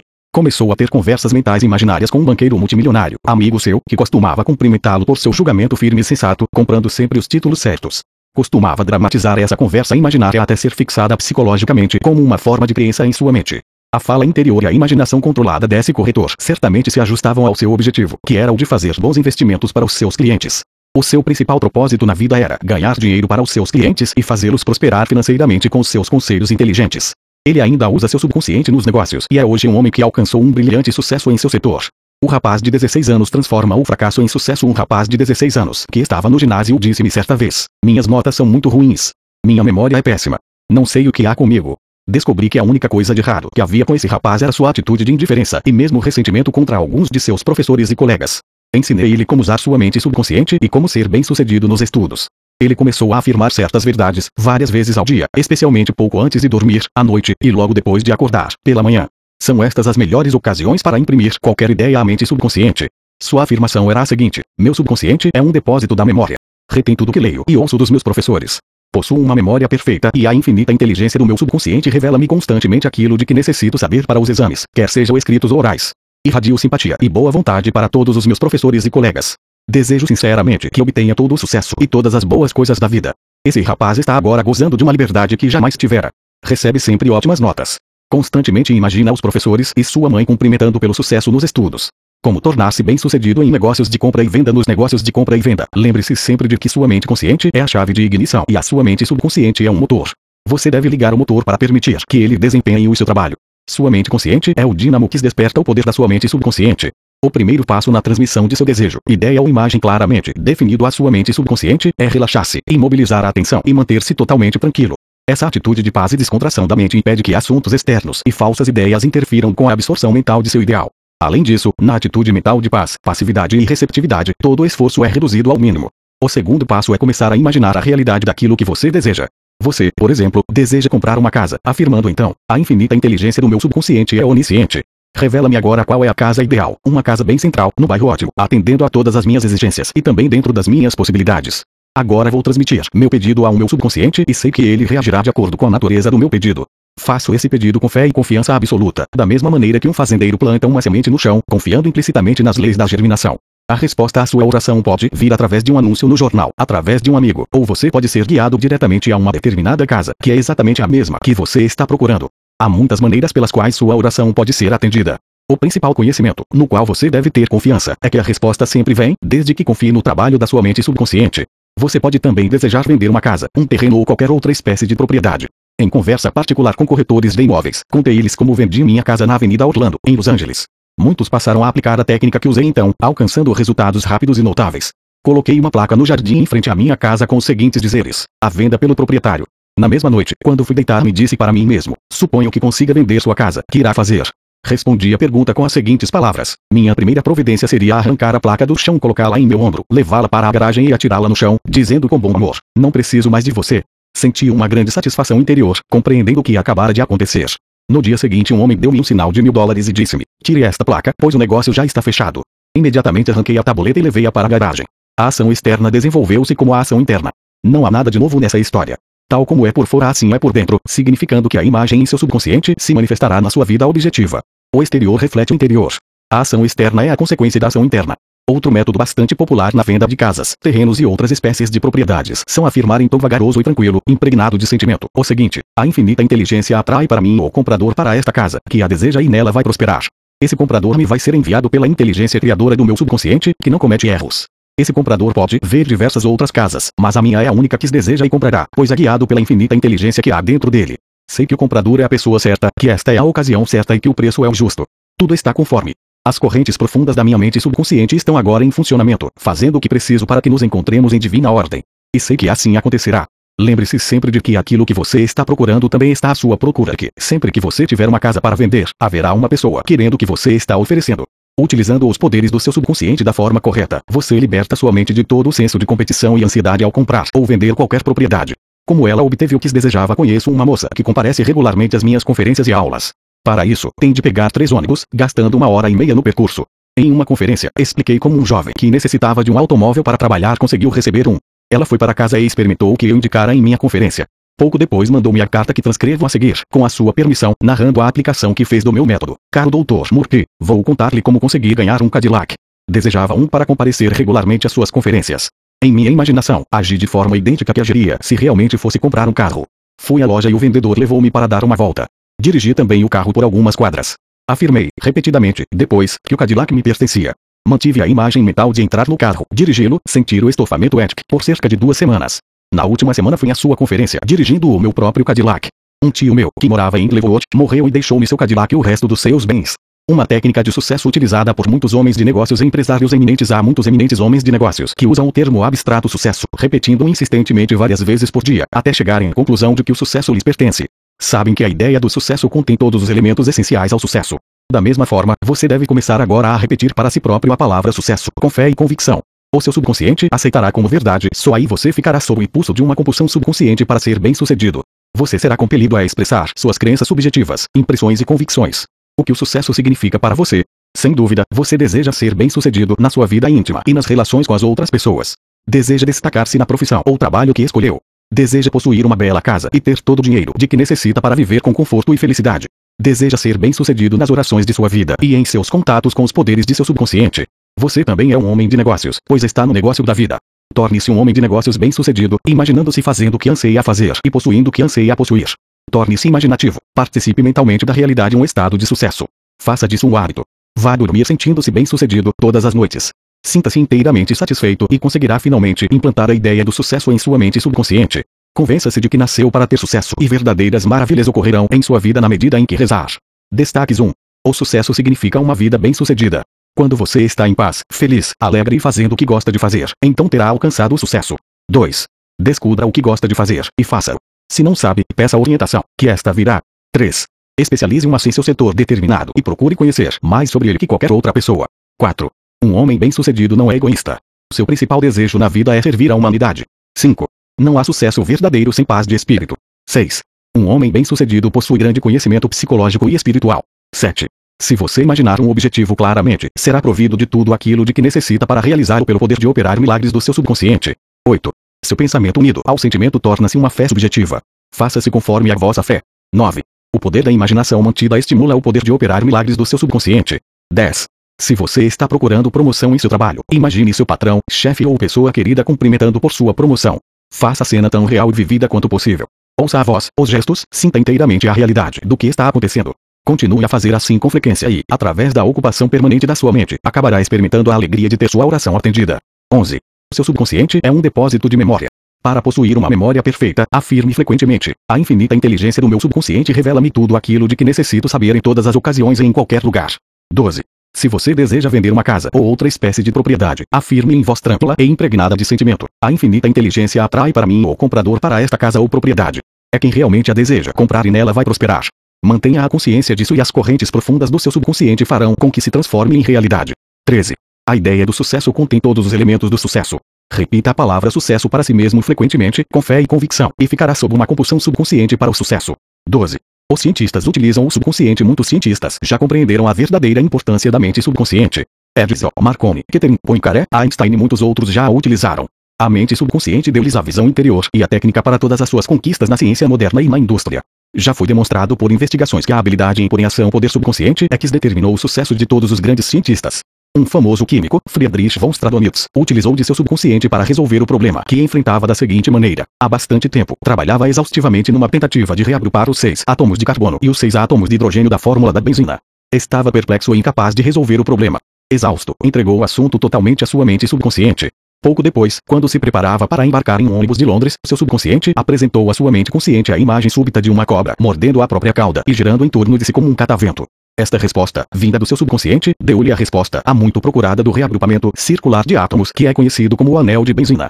Como um famoso cientista produziu suas invenções Nikola Tesla, o famoso cientista foi o autor de surpreendentes inovações. Quando uma ideia para uma nova invenção vinha à sua mente, construía em sua imaginação, sabendo que o seu subconsciente iria depois reconstruí-la e revelar à sua mente consciente todas as partes de que necessitava para a produção em forma concreta. Através da contemplação silenciosa de cada melhoramento possível, não perdia tempo na correção dos defeitos e era capaz de dar aos técnicos o produto perfeito de sua imaginação. Dizia ele, invariavelmente, minha invenção funciona como eu imaginei. Em 20 anos não houve uma única exceção. Como um notável naturalista resolveu seu problema, o professor Agassiz, notável naturalista americano, descobriu as infatigáveis atividades da sua mente subconsciente enquanto dormia. O caso seguinte foi relatado por sua viúva na biografia que escreveu do marido famoso. Havia cerca de duas semanas que ele procurava decifrar a impressão algo obscura de um fóssil de peixe na lasca de pedra em que ficara preservado. Cansado e perplexo, pôs o trabalho de lado e tentou afastá-lo de sua mente. Poucos dias depois, despertou à noite persuadido de que, enquanto dormia, vira o peixe com todas as características que lhe faltavam perfeitamente restaurado. Quando tentou, contudo, manter e fixar a imagem, esta sumiu. Não obstante, foi bastante cedo para o jardim de plantes, pensando que, ao olhar novamente o fóssil, veria algo que o colocaria na pista de sua visão. Foi em vão a imagem nevoada não se delineou. Na noite seguinte, viu novamente o peixe, mas os resultados não foram mais satisfatórios. Ao despertar, a imagem desapareceu de sua mente como antes. Na esperança de que a mesma experiência se repetisse, na terceira colocou um lápis em papel ao lado de sua cama antes de deitar-se. Já de madrugada o peixe reapareceu em seus sonhos, a princípio de maneira confusa e por fim com tanta nitidez que ele não mais teve quaisquer dúvidas sobre as suas características zoológicas. Ainda meio adormecido, na mais completa escuridão, traçou as características do peixe no pedaço de papel que colocara ao lado da cama. Pela manhã, ao acordar, ficou surpreso ao ver em seu desenho noturno características que julgava impossível que o próprio fóssil, se encontrado, pudesse revelar. Dirigiu-se imediatamente para o jardim de plantes e, orientado pelo desenho, conseguiu, talhando a superfície da pedra, encontrar partes do peixe que lá estavam ocultas. Inteiramente exposto, o fóssil correspondia ao seu sonho e ao desenho que fizera, podendo então classificá-lo com a maior facilidade. Um eminente médico resolveu o problema do diabetes há alguns anos atrás, recebi um recorte de uma revista descrevendo a origem da descoberta de insulina. Conto agora a essência do artigo, na medida em que consigo recordá-lo. Há cerca de 40 anos ou mais, o Dr. Frederick Bunting, brilhante clínico e cirurgião canadense, concentrou sua atenção nos estragos causados pela diabetes. Naquela ocasião, a ciência médica não possuía nenhum método efetivo para deter a doença. O Dr. Bunting passava um tempo considerável a fazer experiências e ler toda a literatura internacional sobre o assunto. Uma noite atingiu o limite da exaustão e adormeceu. Enquanto dormia, sua mente subconsciente instruiu-o no sentido de extrair o resíduo do tubo pancreático degenerado de cachorros. Foi esta a origem da insulina, que tem ajudado milhões de pessoas no mundo inteiro. Note-se que o Dr. Bunting se dedicou conscientemente ao problema em busca de uma solução, de uma resposta, e sua mente subconsciente reagiu de acordo.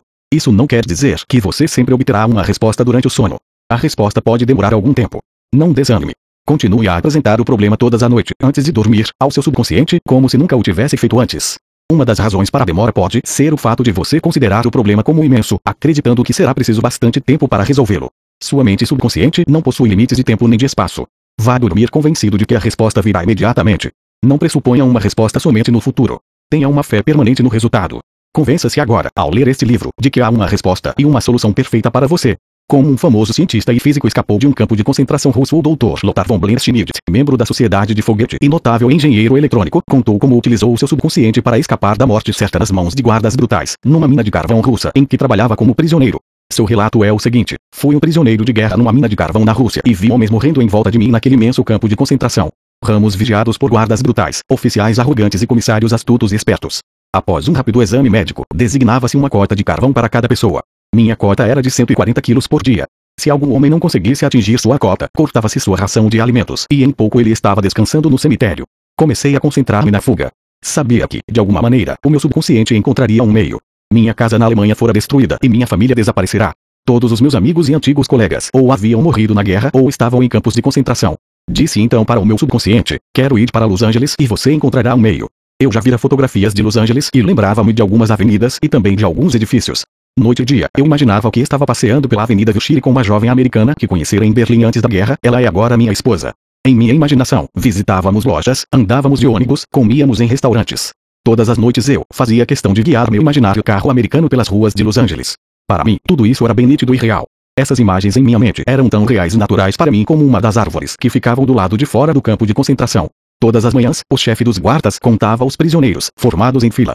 Ele ia chamando um, dois, três et. E quando chegava ao 17, que era o meu número, eu dava um passo à frente. Certo dia, o guarda foi chamado para ver qualquer coisa e, ao voltar, cometeu um engano e contou como 17 o homem que estava depois de mim. Quando a turma voltou à noite, o número de homens era o mesmo e eu não fui notado. A descoberta do erro levaria algum tempo. Saí do campo de concentração sem ser notado e andei durante 24 horas, descansando em uma cidade deserta no dia seguinte. Consegui sobreviver pescando e caçando alguns animais selvagens. Descobri os trens de carvão que iam para a Polônia e viajei neles à noite. Finalmente cheguei à Polônia e, com a ajuda de amigos, consegui alcançar Lucerna, na Suíça. Uma noite, no Hotel Palace, em Lucerna, conversei com um casal de americanos. O homem perguntou-me se aceitaria ser seu hóspede em sua casa de Santa Mônica, na Califórnia. Aceitei. Quando cheguei a Los Angeles, o motorista do casal levou-me ao longo da Avenida Wilshire e de tantas outras ruas que eu nitidamente imaginara percorrer nos longos meses que passei na mina de carvão russa. Reconheci também os edifícios que virá em minha mente tantas vezes.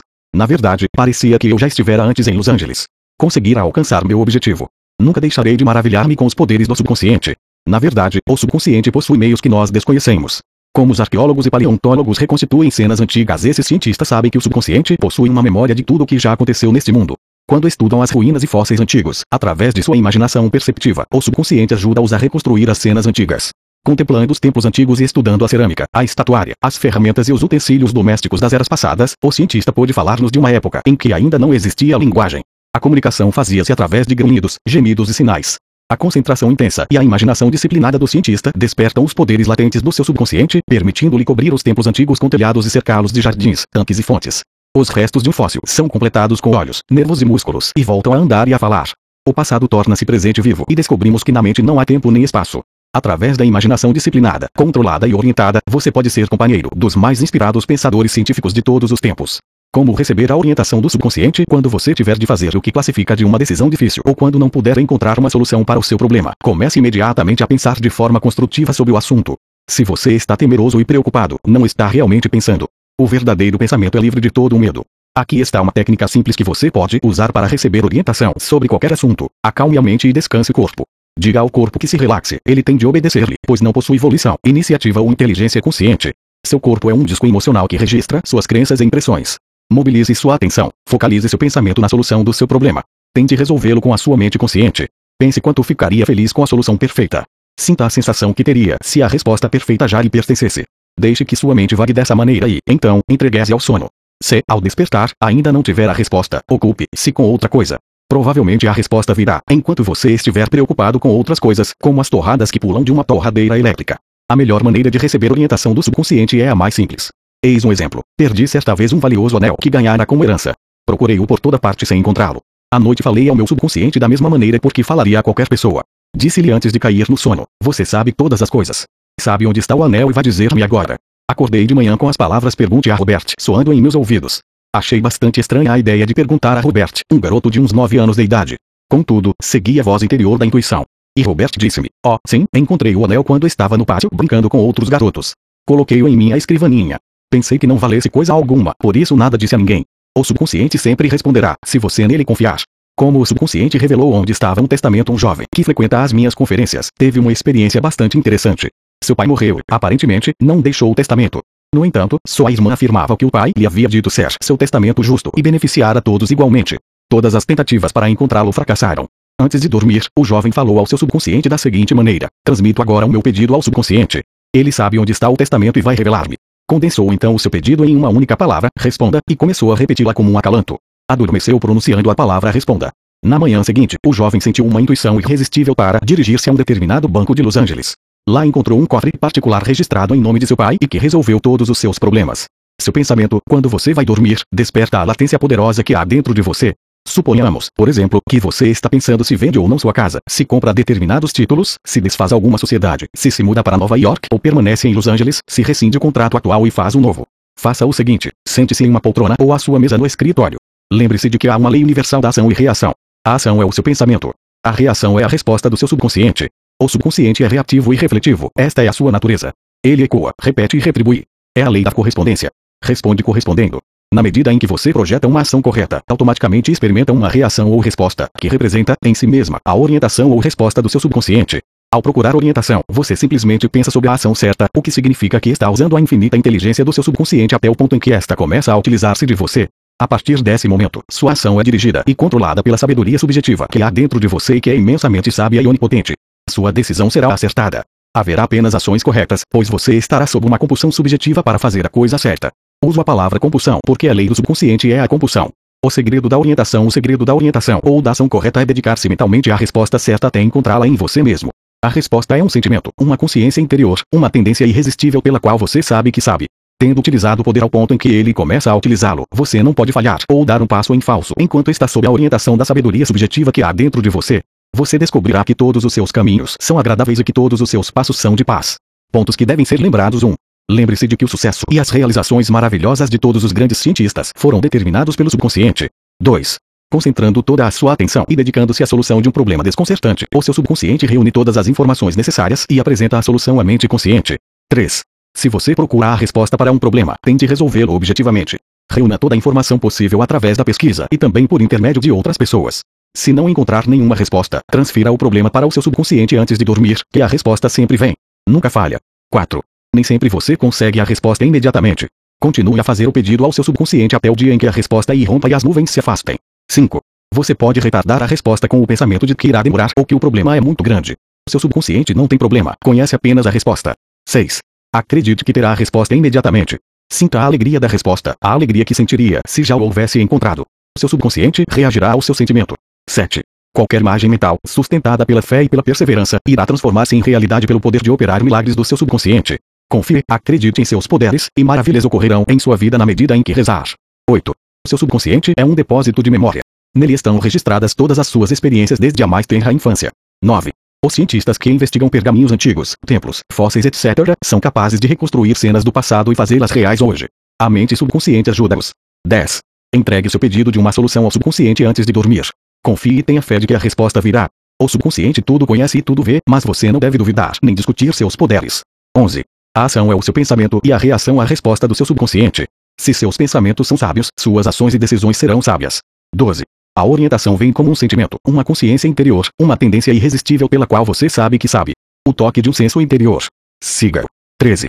O subconsciente e as maravilhas do sono você leva cerca de 8 em 24 horas, dormindo, ou seja, um terço da sua vida. Esta é uma lei inexorável da vida. Aplica-se também aos reinos vegetal e animal. O sono é uma lei divina e muitas respostas para problemas nossos vêm quando estamos profundamente adormecidos. Muitas pessoas têm defendido a teoria de que a pessoa se cansa durante o dia e vai dormir para descansar o corpo, ocorrendo então um processo de recuperação durante o sono. Um engano, pois nada descansa durante o sono. Seu coração, seus pulmões e todos os seus demais órgãos vitais funcionam enquanto você dorme. Se você come antes de dormir, o alimento é digerido e assimilado. Sua pele também segrega suor e suas unhas e cabelos continuam a crescer. O seu subconsciente nunca descansa nem dorme. Está sempre ativa, controlando todas as suas forças vitais. O processo de cura realiza-se mais rapidamente quando você está adormecido, pois não há interferência da mente consciente.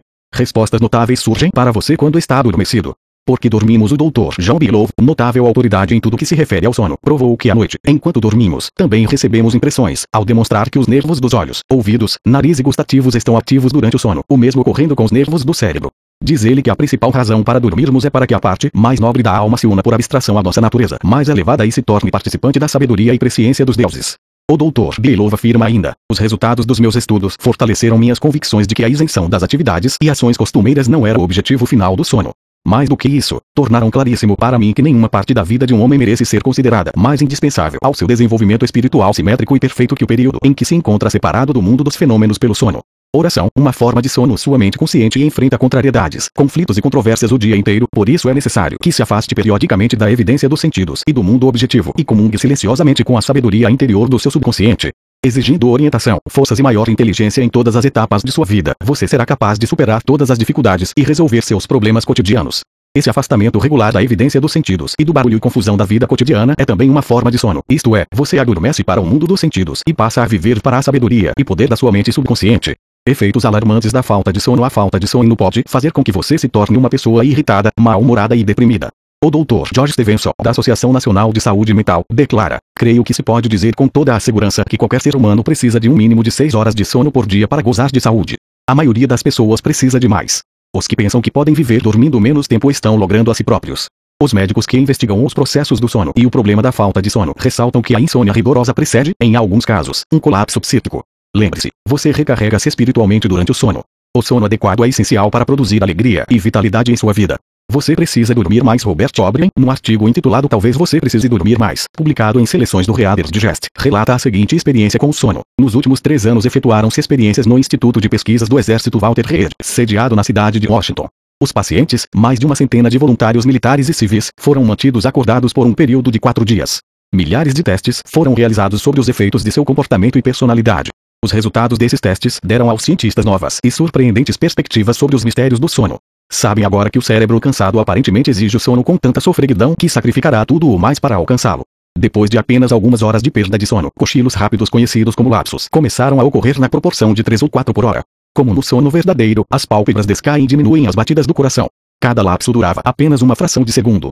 Algumas vezes lapsos eram períodos em branco, em outras eram povoados de imagens e fragmentos de sonhos. Na medida em que aumentavam as horas sem dormir, os lapsos se tornaram mais frequentes e de duração maior, talvez dois ou três segundos.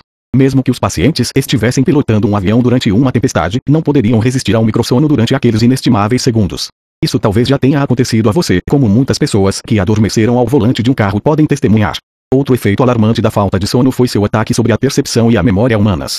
Muitos pacientes privados de sono eram incapazes de reter uma informação por tempo suficiente para relacioná-la com a tarefa que supostamente deveriam executar. Ficavam totalmente confundidos em situações que exigiam que examinassem diversos fatores e sobre eles atuassem, como um piloto deve fazer quando habilmente coordena a direção do vento, a velocidade do ar, a altitude e a sua trajetória para fazer uma aterrissagem segura. O sono bom conselheiro uma jovem de Los Angeles, que costuma ouvir minhas palestras matutinas pelo rádio, contou-me que recebera uma vantajosa proposta para trabalhar em Nova York, com um salário duas vezes maior. Estava indecisa sobre se devia aceitar ou não e, antes de dormir, pronunciou a seguinte oração. A inteligência criadora da minha mente subconsciente sabe o que é melhor para mim. Sua tendência é sempre para a vida e vai revelar-me a decisão correta, que me beneficia e a todos.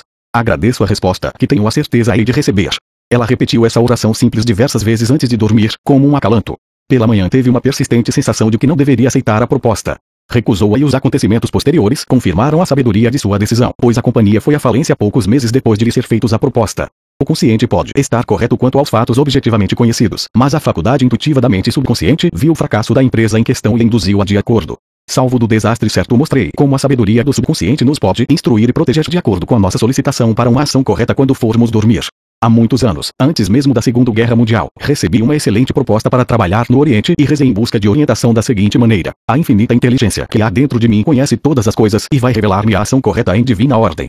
Reconhecerei a resposta quando ela vier. Repeti essa oração simples várias vezes, como uma canção de ninar, até adormecer. E, em sonho, tive a visão nítida das coisas que começariam a ocorrer três anos depois. Um velho amigo apareceu-me no sonho e disse-me: Leia essa manchete, não vá. As manchetes de jornal que surgiram nos sonhos relacionavam-se com a guerra e o ataque a Pearl Harbor. De vez em quando, eu literalmente sonho. O mencionado sonho que tive foi, sem dúvida, uma dramatização do subconsciente que projetou uma pessoa em quem eu confiava e que eu respeitava. Para alguns, o aviso pode vir em um sonho no qual aparece a mãe, que informa que não deve ir a tal ou qual lugar porque nosso subconsciente é onisciente. Conhece todas as coisas.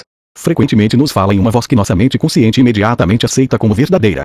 Algumas vezes, o subconsciente nos avisa com uma voz que soa como a de nossa mãe ou de algum ente querido, fazendo-nos parar em nossa caminhada pela rua.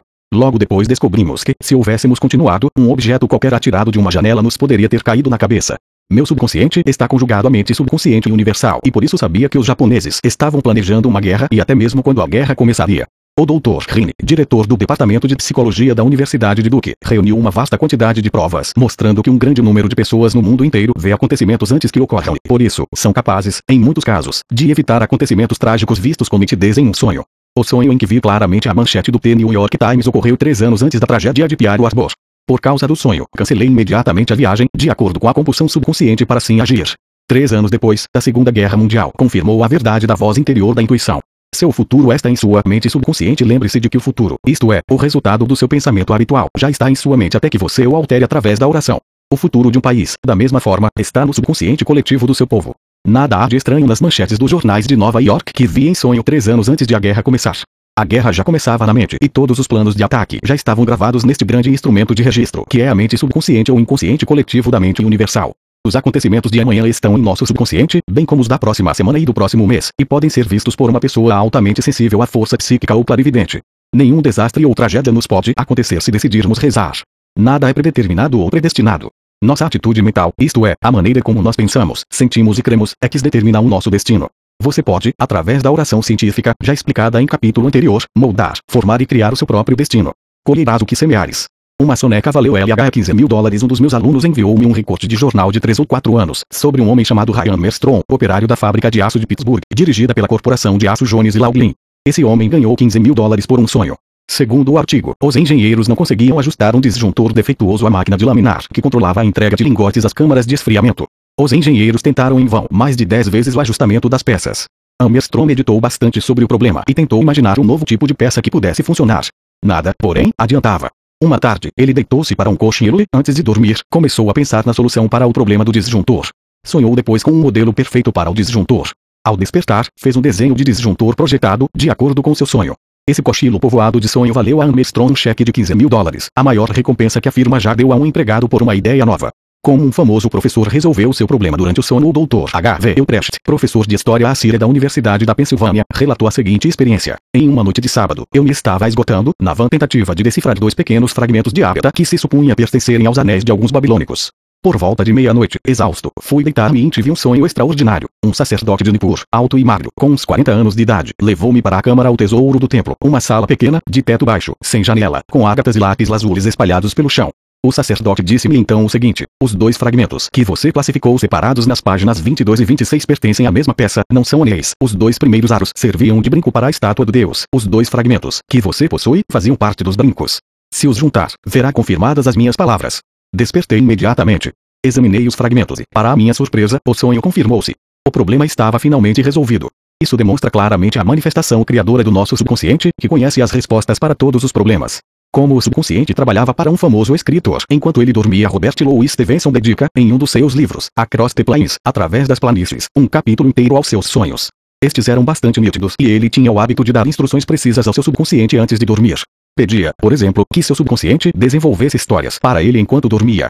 Se seus recursos estavam diminuindo, dava ao seu subconsciente uma ordem mais ou menos assim: dê-me uma novela boa e emocionante, que alcance sucesso e me traga bons lucros.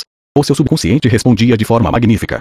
Disse Stevenson, esses pequenos duendes, a inteligência e os poderes do subconsciente podem contar-me uma história trecho a trecho, como um seriado, e manter-me a mim, seu suposto criador, durante todo o tempo, na ignorância completa do final. E acrescentou: A parte da minha obra feita quando estou desperto e consciente não é necessariamente minha, já que tudo demonstra, no final, mesmo nela, a influência dos duendes. Adormeça em paz e acorde alegre para os que sofrem de insônia. A oração que vou transcrever é bastante eficiente. Se este é o seu caso, repita devagar, em voz calma e impregnada de sentimento, antes de adormecer. Meus dedos do pé estão descontraídos, meus tornozelos estão descontraídos, meus músculos abdominais estão descontraídos, meu coração e meus pulmões estão descontraídos, meu pescoço está descontraído, meu cérebro está descontraído, meu rosto está descontraído, meus olhos estão descontraídos, todo o meu corpo e mente estão descontraídos. Perdoo plena e espontaneamente a todos e desejo-lhes harmonia, saúde, paz e todas as bênçãos da vida. Estou em paz, em perfeito equilíbrio, sereno e calmo. Descanso em segurança e em paz. Um grande silêncio penetra em mim uma calma imensa tranquiliza todo o meu ser quando sinto a divina presença dentro de mim. Sei que sou curado pela realização da vida e do amor. Envolvo-me no manto do amor e adormeço pleno de boa vontade com todos. Durante a noite inteira a paz permanece comigo e pela manhã despertarei cheio de vida e amor. Um círculo de amor se ergue em redor de mim. Não temerei o mal, pois ele está comigo. Durmo em paz, desperto na alegria e nele vivo, caminho e existo.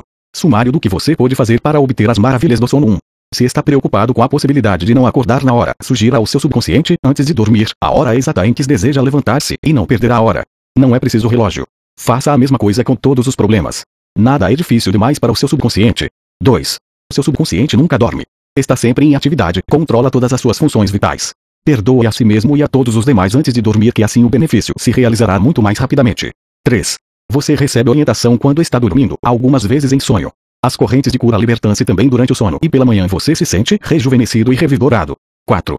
Quando estiver perturbado por contrariedades e conflitos que teve durante o dia, aquiete as engrenagens da sua mente e pense na sabedoria e a inteligência existente no seu subconsciente, o qual está sempre pronto a responder-lhe. E assim você terá paz, força e confiança. 5. O sono é essencial para a paz de espírito e a saúde do corpo. A falta de sono pode causar irritação, depressão e distúrbios mentais. Você precisa de 8 horas de sono por dia. 6. As autoridades médicas ressaltam que a insônia precede colapsos psíquicos. 7. Você se recupera espiritualmente durante o sono. O sono adequado é essencial para a alegria e vitalidade da existência. 8. Seu cérebro cansado procura o sono tão vorazmente que sacrificará tudo para consegui-lo. Muitas pessoas que adormeceram ao volante de um automóvel testemunham isso. 9. As pessoas privadas de sono sofrem de perda parcial da memória e de má coordenação. Ficam atordoadas, confusas e desorientadas. 10. O sono traz bons conselhos. Antes de dormir, afirme que a infinita inteligência do seu subconsciente o está orientando e dirigindo. E, então, aguarde o seu caminho, que talvez venha ao despertar. 11. Confie inteiramente no seu subconsciente. Saiba que a tendência deste é sempre para a vida. De vez em quando, seu subconsciente lhe responde com um sonho bastante nítido ou uma visão noturna. Você pode ser prevenido por um sonho da mesma forma que foi o autor deste livro. 12. Seu futuro está agora em sua mente, baseado em suas crenças e pensamentos habituais. Faça com que a infinita inteligência o oriente e guie que tudo de bom lhe pertença, e assim seu futuro será maravilhoso. Acredite nele e aceite-o. Espere o melhor e invariavelmente terá o melhor. 13.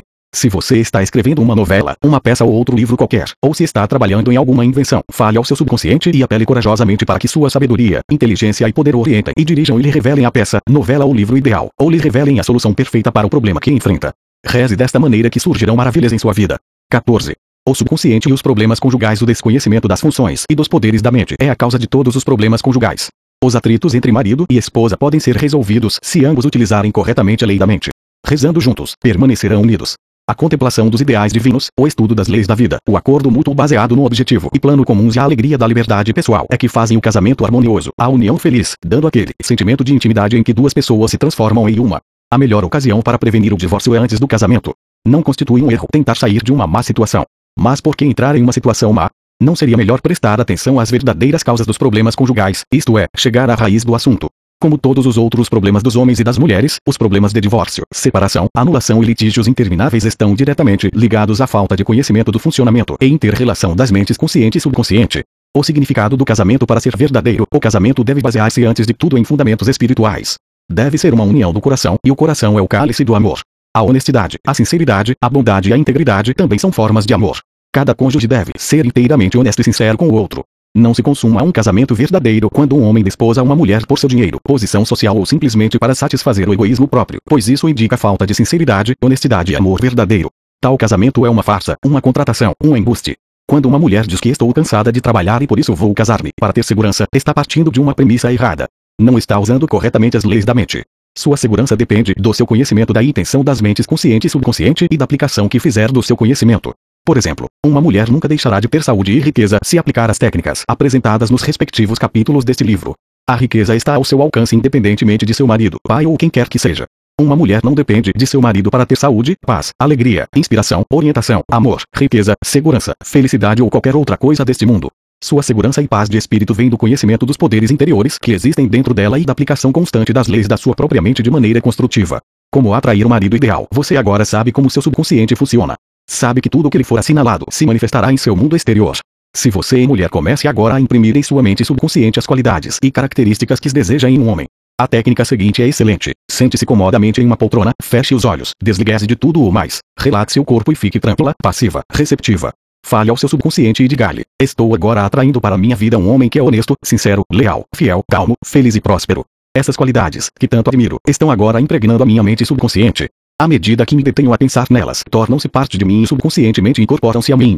Sei que há uma lei irresistível de atração e que assim atraio para mim um homem que corresponde à minha convicção subconsciente. Atraio o que sinto ser verdadeiro em minha mente subconsciente. Sei que posso contribuir para sua paz e felicidade. Ele preza meus ideais e eu prezo os dele. Ele não deseja dominar-me nem eu desejo dominá-lo. Existe amor, liberdade e respeito mútuos. Pratique frequentemente este processo de impregnação do seu subconsciente. Assim terá a alegria de atrair um homem que possua as qualidades e características que você deseja. Sua inteligência subconsciente abrirá um caminho no qual você se encontrarão, de acordo com o fluxo irresistível e imutável de seu próprio subconsciente. Deseje imensamente dar o melhor de você em amor, devotamento e cooperação. Seja receptiva a esse dom de amor que você deu ao seu subconsciente. Como atrair a esposa ideal? Faça a seguinte afirmação: Estou agora atraindo a mulher certa, a que está em perfeita harmonia comigo. Esta é uma união espiritual, porque é o amor divino funcionando através da personalidade de alguém com quem harmonizo inteiramente. Sei que posso dar amor, compreensão, paz e alegria a essa mulher. Sinto e acredito que posso fazer a vida dessa mulher perfeita, completa e maravilhosa. Determino agora que ela possua as seguintes qualidades e atributos. Ela é espiritual, leal, fiel e sincera. Harmoniosa, calma e feliz. Estamos irresistivelmente atraídos um pelo outro. Apenas aquela que pertence ao amor, à verdade e à beleza de viver pode entrar em minha vida. Aceito agora a minha companheira ideal. À medida que, com tranquilidade e interesse, você meditar nessas qualidades e atributos que admira na companheira que procura, estará construindo o equivalente metal em sua própria mentalidade. E, então, as correntes mais profundas do seu subconsciente reunirão você e sua companheira ideal em divina ordem. Não preciso errar três vezes. Recentemente, uma professora declarou-me: Tive três maridos e todos os três eram passivos, submissos, dependendo de mim para tomarem todas as decisões e dirigir tudo. Por que atraio sempre homens assim? Perguntei-lhe se sabia, antes do casamento, que seu segundo marido era um tipo efeminado e ela respondeu: Claro que não. Se soubesse, não me teria casado com ele. Aparentemente, nada aprenderá com seu primeiro erro. O problema, na verdade, era com a sua própria personalidade excessivamente dominadora. Ela era bastante masculinizada, autoritária e, inconscientemente, desejava alguém que fosse submisso e passivo a fim de que ela pudesse desempenhar o papel dominante no casamento. Tudo isso constituía uma motivação inconsciente, e o seu quadro subconsciente é que lhe atraía o que subjetivamente desejava. Ela teve de aprender a mudar o padrão, adotando o processo correto de oração. Ela mudou o seu padrão negativo. A mulher acima mencionada aprendeu uma verdade simples. Quando você acredita que pode ter o tipo de marido que idealiza, terá exatamente aquilo que idealiza. Para acabar com seu antigo padrão subconsciente e atrair o companheiro ideal, ela utilizou a seguinte oração: Estou produzindo em minha mente o tipo de homem que desejo ardentemente. O homem que vou atrair para marido é forte, poderoso, amoroso, bastante masculino, bem-sucedido, honesto, leal e fiel. Vai encontrar amor e felicidade ao meu lado. Adoro seguir para onde ele me levar. Sei que ele me quer e eu também o quero. Sou honesta, sincera, amorosa e bondosa. Possuo dons maravilhosos para oferecer-lhe: boa vontade, um coração alegre e um corpo cheio de saúde. Ele me oferece a mesma coisa. Tudo recíproco. Eu dou e também recebo. A divina inteligência sabe onde esse homem está e a profunda sabedoria do meu subconsciente vai nos agora, à sua maneira, reunir. Saberemos reconhecer-nos imediatamente. Transmito esse desejo ao meu subconsciente, que sabe como fazer para que se realize. E dar graças pela resposta perfeita. Ela rezou da maneira acima todas as noites e todas as manhãs, durante vários meses, afirmando essas verdades e sabendo que, através da ocupação frequente da sua mente, terminaria por encontrar o equivalente metal daquele que procurava. A resposta à sua oração passaram-se vários meses. Ela teve um grande número de compromissos sociais, nenhum dos quais lhe foi agradável. Quando estava a ponto de discutir, desistir, duvidar e vacilando, lembrava-se de que a infinita inteligência estava fazendo, à sua maneira, com que seu desejo se transformasse em realidade, nada havendo com que se preocupar. A sentença final do seu processo de divórcio foi finalmente proferida, o que lhe deu uma grande sensação de alívio e liberdade mental. Pouco depois foi trabalhar como recepcionista no consultório de um médico. Contou-me que, no mesmo instante em que viu o médico, soube que era o homem que estava procurando. Aparentemente ele o soube também, pois lhe propôs casamento logo na primeira semana, e no casamento encontraram a felicidade ideal. O médico não era do tipo passivo e submisso e sim um homem de verdade, ex-jogador de futebol americano, um grande atleta e homem profundamente espiritual, embora não pertencesse a nenhuma seita religiosa. Ela obteve aquilo porque rezava, porque o pleiteou mentalmente até atingir o ponto de saturação. Em outras palavras, ela se integrou mental e emocionalmente à sua ideia, que se tornou uma parte de si mesma. Devo divorciar-me. O divórcio é um problema individual. Não pode ser generalizado. Em alguns casos, é claro, nunca deveria ter havido casamento. Em outros, o divórcio não é a solução, assim como o casamento não é a solução para um homem solitário. O divórcio pode estar certo para uma pessoa e errado para outra. Uma mulher divorciada pode ser mais sincera e nobre que muitas de suas irmãs casadas, que talvez levem uma existência de mentiras. Um exemplo: conversei certa vez com uma mulher cujo marido era um viciado em narcóticos, escondenado, batia nela e não lhe dava dinheiro. Havia-lhe dito que era errado divorciar-se. Expliquei-lhe que o casamento é a união de dois corações. Se se unem harmoniosamente, com amor e sinceridade, o casamento é ideal. A ação pura do coração é que constitui o amor. Seguindo essa explicação, ela soube o que devia fazer. Em seu coração, ela sabia que não há lei divina que a compelisse a ser humilhada, intimidada e espancada apenas porque alguém disse eu os declaro marido e mulher. Se você está em dúvida sobre como agir, peça orientação, sabendo que há sempre uma resposta, e você a terá. Siga a deixa que lhe vier no silêncio de sua alma. Ela lhe fala em paz. Caminhando para o divórcio recentemente, um jovem casal, casado havia apenas poucos meses, estava querendo divorciar-se. Descobri que o homem vivia permanentemente apavorado com a ideia de que a esposa pudesse abandoná-lo.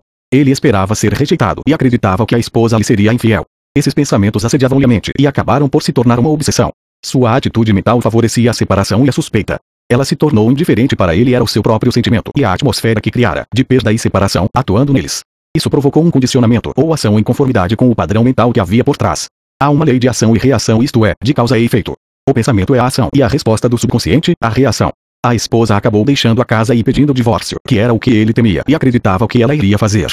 O divórcio começa na mente e o divórcio realiza-se primeiro na mente, vindo depois os procedimentos legais. Esses dois jovens a que acabei de referir-me estavam cheios de ressentimento, medo, suspeita e raiva. Essas atitudes enfraquecem, exaurem e debilitam a pessoa inteira. Aprenderam que o ódio divide e só o amor pode unir. Começaram a compreender o que haviam feito com suas mentes. Nenhum dos dois conhecia a lei da ação mental e ambos estavam fazendo mau uso de suas mentes, trazendo assim o caos e a desgraça. Por sugestão minha, esses dois jovens voltaram um para o outro e experimentaram a terapia da oração. Começaram, então, a irradiar amor, paz e boa vontade um para o outro. Cada um se pôs a irradiar amor, saúde, harmonia e paz para o outro se alternando todas as noites na leitura dos salmos. O casamento dos dois é agora mais admirável a cada dia que passa. A esposa aborrecida muitas vezes, o motivo de aborrecimento da esposa é a alegação de que o marido não lhe dá muita atenção. Geralmente, isto revela um anseio profundo por amor e afeição. Dedique toda a atenção à sua esposa e demonstre como a aprecia. Louve e exalte todas as suas boas qualidades. Há também, por outro lado, o tipo de mulher aborrecida que deseja que o marido se ajuste ao seu padrão particular. Este é o caminho mais rápido do mundo para livrar-se de um homem. A esposa e o marido devem deixar de ser mesquinhos, esquecendo as pequenas faltas ou erros um do outro. Cada um deve prestar atenção às qualidades construtivas e admiráveis do outro e exaltá-las. O marido incubado, se um homem começa a remoer seus pensamentos e se torna mórbido contra a esposa por causa do que ela diz ou faz, psicologicamente falando, cometendo adultério. Um dos significados de adultério é idolatria, isto é, dar atenção ou unir-se mentalmente ao que é negativo e destrutivo. Quando um homem se ressente em silêncio contra sua esposa e lhe é hostil, está sendo infiel. Assim, ele não é fiel aos seus votos de casamento, que são o de amar sua esposa, tratá-la com carinho e honrá-la todos os dias de sua vida. O homem hostil, amargo e ressentido pode engolir suas observações sarcásticas, diminuir sua raiva e até mesmo ser delicado, bom e atencioso. Pode habilmente contornar as divergências. Através da oração e do esforço mental, pode livrar-se do seu hábito de antagonismo. Então, será capaz de melhorar nas relações com sua esposa e também com seus companheiros de trabalho. Assuma uma atitude de harmonia e inevitavelmente encontrará paz e harmonia. O grande erro, um grande erro, é discutir seus problemas e dificuldades conjugais com vizinhos e parentes. Suponha, por exemplo, uma esposa que diz à vizinha: João nunca me dá dinheiro. Trata minha mãe de maneira abominável, bebe demais e constantemente me insulta. Essa esposa está, na verdade, desgraçando e diminuindo seu marido aos olhos de todos os vizinhos e parentes. Para eles, ele não mais parece ser o marido ideal. Nunca discuta seus problemas conjugais com ninguém, a não ser um conselheiro experiente. Por que fazer com que inúmeras pessoas pensem negativamente de seu casamento? Além disso, enquanto discute e resolve esses defeitos de seu marido, você está na verdade criando esses estados dentro de si própria. Quem está pensando e sentindo? Você mesma. Como você pensa e sente, assim será. Os parentes, em geral, dar-lhe conselhos errados. Isso porque o conselho é eivado de predisposição e prejudicado por não se revestir de um caráter impessoal. E o conselho que violar a lei divina, que é a lei cósmica, não é bom, nem justo. É bom lembrar que nunca dois seres humanos viveram sob o mesmo teto sem entrechoques de temperamento e períodos de tensão e sofrimentos. Mas nunca aponte o lado infeliz de seu casamento às suas amigas. Guarde as querelas para você mesma e contenha as críticas e a condenação de seu marido. Não tente dominar sua esposa. O marido não deve tentar dominar a esposa e fazer com que ela seja uma segunda edição dele próprio. A tentativa é inábil para mudá-la em diversos pontos de sua personalidade é incompatível com a sua natureza. Essas tentativas são sempre tolas e muitas vezes resultam na dissolução de um casamento acabam também destruindo nela orgulho e autoconsideração, despertando um espírito de contrariedade e ressentimento que se torna fatal para a união conjugal. Claro que os ajustamentos são necessários, mas se você der uma boa análise à sua própria mente e estudar seu caráter e comportamento, vai descobrir tantos defeitos que ficará ocupado para o resto de sua vida. Se você diz vou fazer com que ela se torne aquilo que eu desejo, está procurando problemas e indo em busca do divórcio. Você está chamando a desgraça para o seu lar. Você tem que aprender, da maneira mais árdua, que o início que precisa mudar é você mesmo. Rezem juntos e permaneçam unidos em todas as etapas da oração. A primeira etapa, nunca leve de um dia para as outras irritações acumuladas que provenham de pequenos desapontamentos. Perdem-se todas as asperezas cometidas durante o dia na hora de dormir. No momento em que despertarem, assegurem que a infinita inteligência os guia em todos os seus caminhos. Irradiem pensamentos de paz, harmonia e amor um para o outro, para todos os parentes e para o mundo inteiro. A segunda etapa, deem graças pelo café da manhã. Agradeçam a comida maravilhosa, a sua abundância e todas as bênçãos que recebem. Não deixem que problemas, preocupações ou controvérsias estejam presentes à mesa de refeições. O mesmo se aplica à hora do almoço e à do jantar. Diga um para o outro, aprecie o tudo que você está fazendo e irradie o amor e boa vontade para você durante o dia inteiro. A terceira etapa, o marido e a esposa devem alternar-se na oração todas as noites. Não considerem seu cônjuge como um ser passivo. Demonstrem sempre sua apreciação e amor. Pensem em admiração e boa vontade ao invés de condenação, críticas e repreensões. A maneira de construir um lar tranquilo e um casamento feliz é usar fundações de amor, de beleza, de harmonia, de respeito mútuo, de fé em Deus e de todas as coisas boas da vida. Leiam os Salmos 23, 27 e 91, o 11 capítulo da Epístola aos Hebreus, o 13 capítulo da Epístola aos Coríntios e outras passagens notáveis da Bíblia antes de dormir. Agindo assim e seguindo os ensinamentos da Bíblia, o casamento se tornará cada vez mais feliz e abençoado através dos anos. Faça uma revisão dos seus atos 1. A ignorância das leis mentais e espirituais é a causa de toda a infelicidade conjugal. Orando cientificamente juntos, os cônjuges permanecem unidos. 2. A melhor ocasião para evitar o divórcio é antes do casamento. Se você aprender como rezar da forma certa, atrairá certamente o cônjuge ideal. 3. O casamento é a união de um homem e de uma mulher que se ligam pelo amor. Seus corações batem como um só e se movem unidos para frente, para cima e em direção a Deus. 4. O casamento não transmite a felicidade. As pessoas encontram a felicidade na convivência com as verdades eternas de Deus e os valores espirituais da vida. E, só então, o homem e a mulher podem contribuir para a felicidade e a alegria um do outro. 5. Você atrai a companhia certa meditando sobre as qualidades e características que admira em uma mulher ou homem. O seu subconsciente encarrega-se depois de uni-los em divina ordem. 6. Você deve construir em sua mentalidade o equivalente mental do que deseja como companhia ideal no casamento. Se você quer atrair para sua vida uma companhia honesta, sincera e amorosa, deve ser também honesto, sincero e amoroso. 7. Você não precisa repetir os mesmos erros no casamento. Quando realmente acreditar que pode ter o tipo de homem ou mulher que idealiza, assim o terá, de acordo com a sua fé. Acreditar é aceitar algo como verdadeiro. Aceite agora, mentalmente, a sua companhia ideal. 8. Não se preocupe em saber como, porque, onde ou quando encontrará a companhia ideal porque está rezando. Confie implicitamente na sabedoria do seu subconsciente. Ele sabe como fazer e você não precisa ajudá-lo. 9. Você se divorcia mentalmente quando se permite irritações, ressentimentos, má vontade e hostilidade contra seu cônjuge. Você está mentalmente vivendo com o erro no interior de sua mente. Ade aos votos do casamento. Prometo respeitá-la, amá-la e honrá-la em todos os dias da minha vida. Use os pronomes no masculino, se for o caso. 10. Deixe de projetar padrões de medo ao seu cônjuge. Projete amor, paz, harmonia e boa vontade que seu casamento será cada vez mais maravilhoso e feliz através dos anos. 11. Irradiem amor, paz e boa vontade um para o outro. Essas vibrações são captadas pelo subconsciente e resultam em confiança mútua, afeto e respeito. 12. Uma esposa ranzinza está geralmente procurando atenção e admiração. Ela anseia por amor e afeição. Louve e exalte todas as suas qualidades. Mostre-lhe que você a ama e a aprecia. 13. Um homem que ama sua esposa nunca lhe faz nada indelicado ou desagradável, em palavras, atitudes ou ações. O amor é o resultado do amor. 14. Quando tiver problemas conjugais, procure sempre o conselho de um perito. Como não procura um carpinteiro para arrancar um dente, também não deve discutir seus problemas conjugais com parentes e amigos. Deve sempre procurar uma pessoa qualificada para dar conselhos. 15. Nunca tente dominar sua esposa ou seu marido. Essas tentativas são sempre insensatas e tendem a destruir o orgulho e o respeito próprio do outro. Além disso, provocam um espírito de ressentimento que acaba sendo fatal para os laços conjugais. Deixe de tentar fazer com que seu cônjuge seja uma segunda edição sua. 16. Rezem juntos e permanecerão unidos. A oração científica resolve todos os problemas. Imagine mentalmente sua esposa como ela deve ser, alegre, feliz, cheia de saúde e beleza. Veja seu marido como ele deve ser, forte, poderoso, amoroso, delicado e bom. Mantenha esse quadro mental e terá um casamento feito no céu, que é harmonia e paz. 15. O subconsciente e a felicidade William James, o pai da psicologia americana, disse que a maior descoberta do século XIX não era no reino da ciência física. A maior descoberta, afirmou, era a força do subconsciente sustentada pela fé. Em cada ser humano existe esse reservatório ilimitado de força, capaz de superar qualquer problema do mundo. A felicidade verdadeira e duradoura chegará à sua vida no dia em que conseguir compreender claramente que pode superar qualquer fraqueza, isto é, no dia em que compreender que o seu subconsciente pode resolver todos os seus problemas, curar seu corpo e fazer com que prospere além do que imaginava em seus sonhos mais otimistas.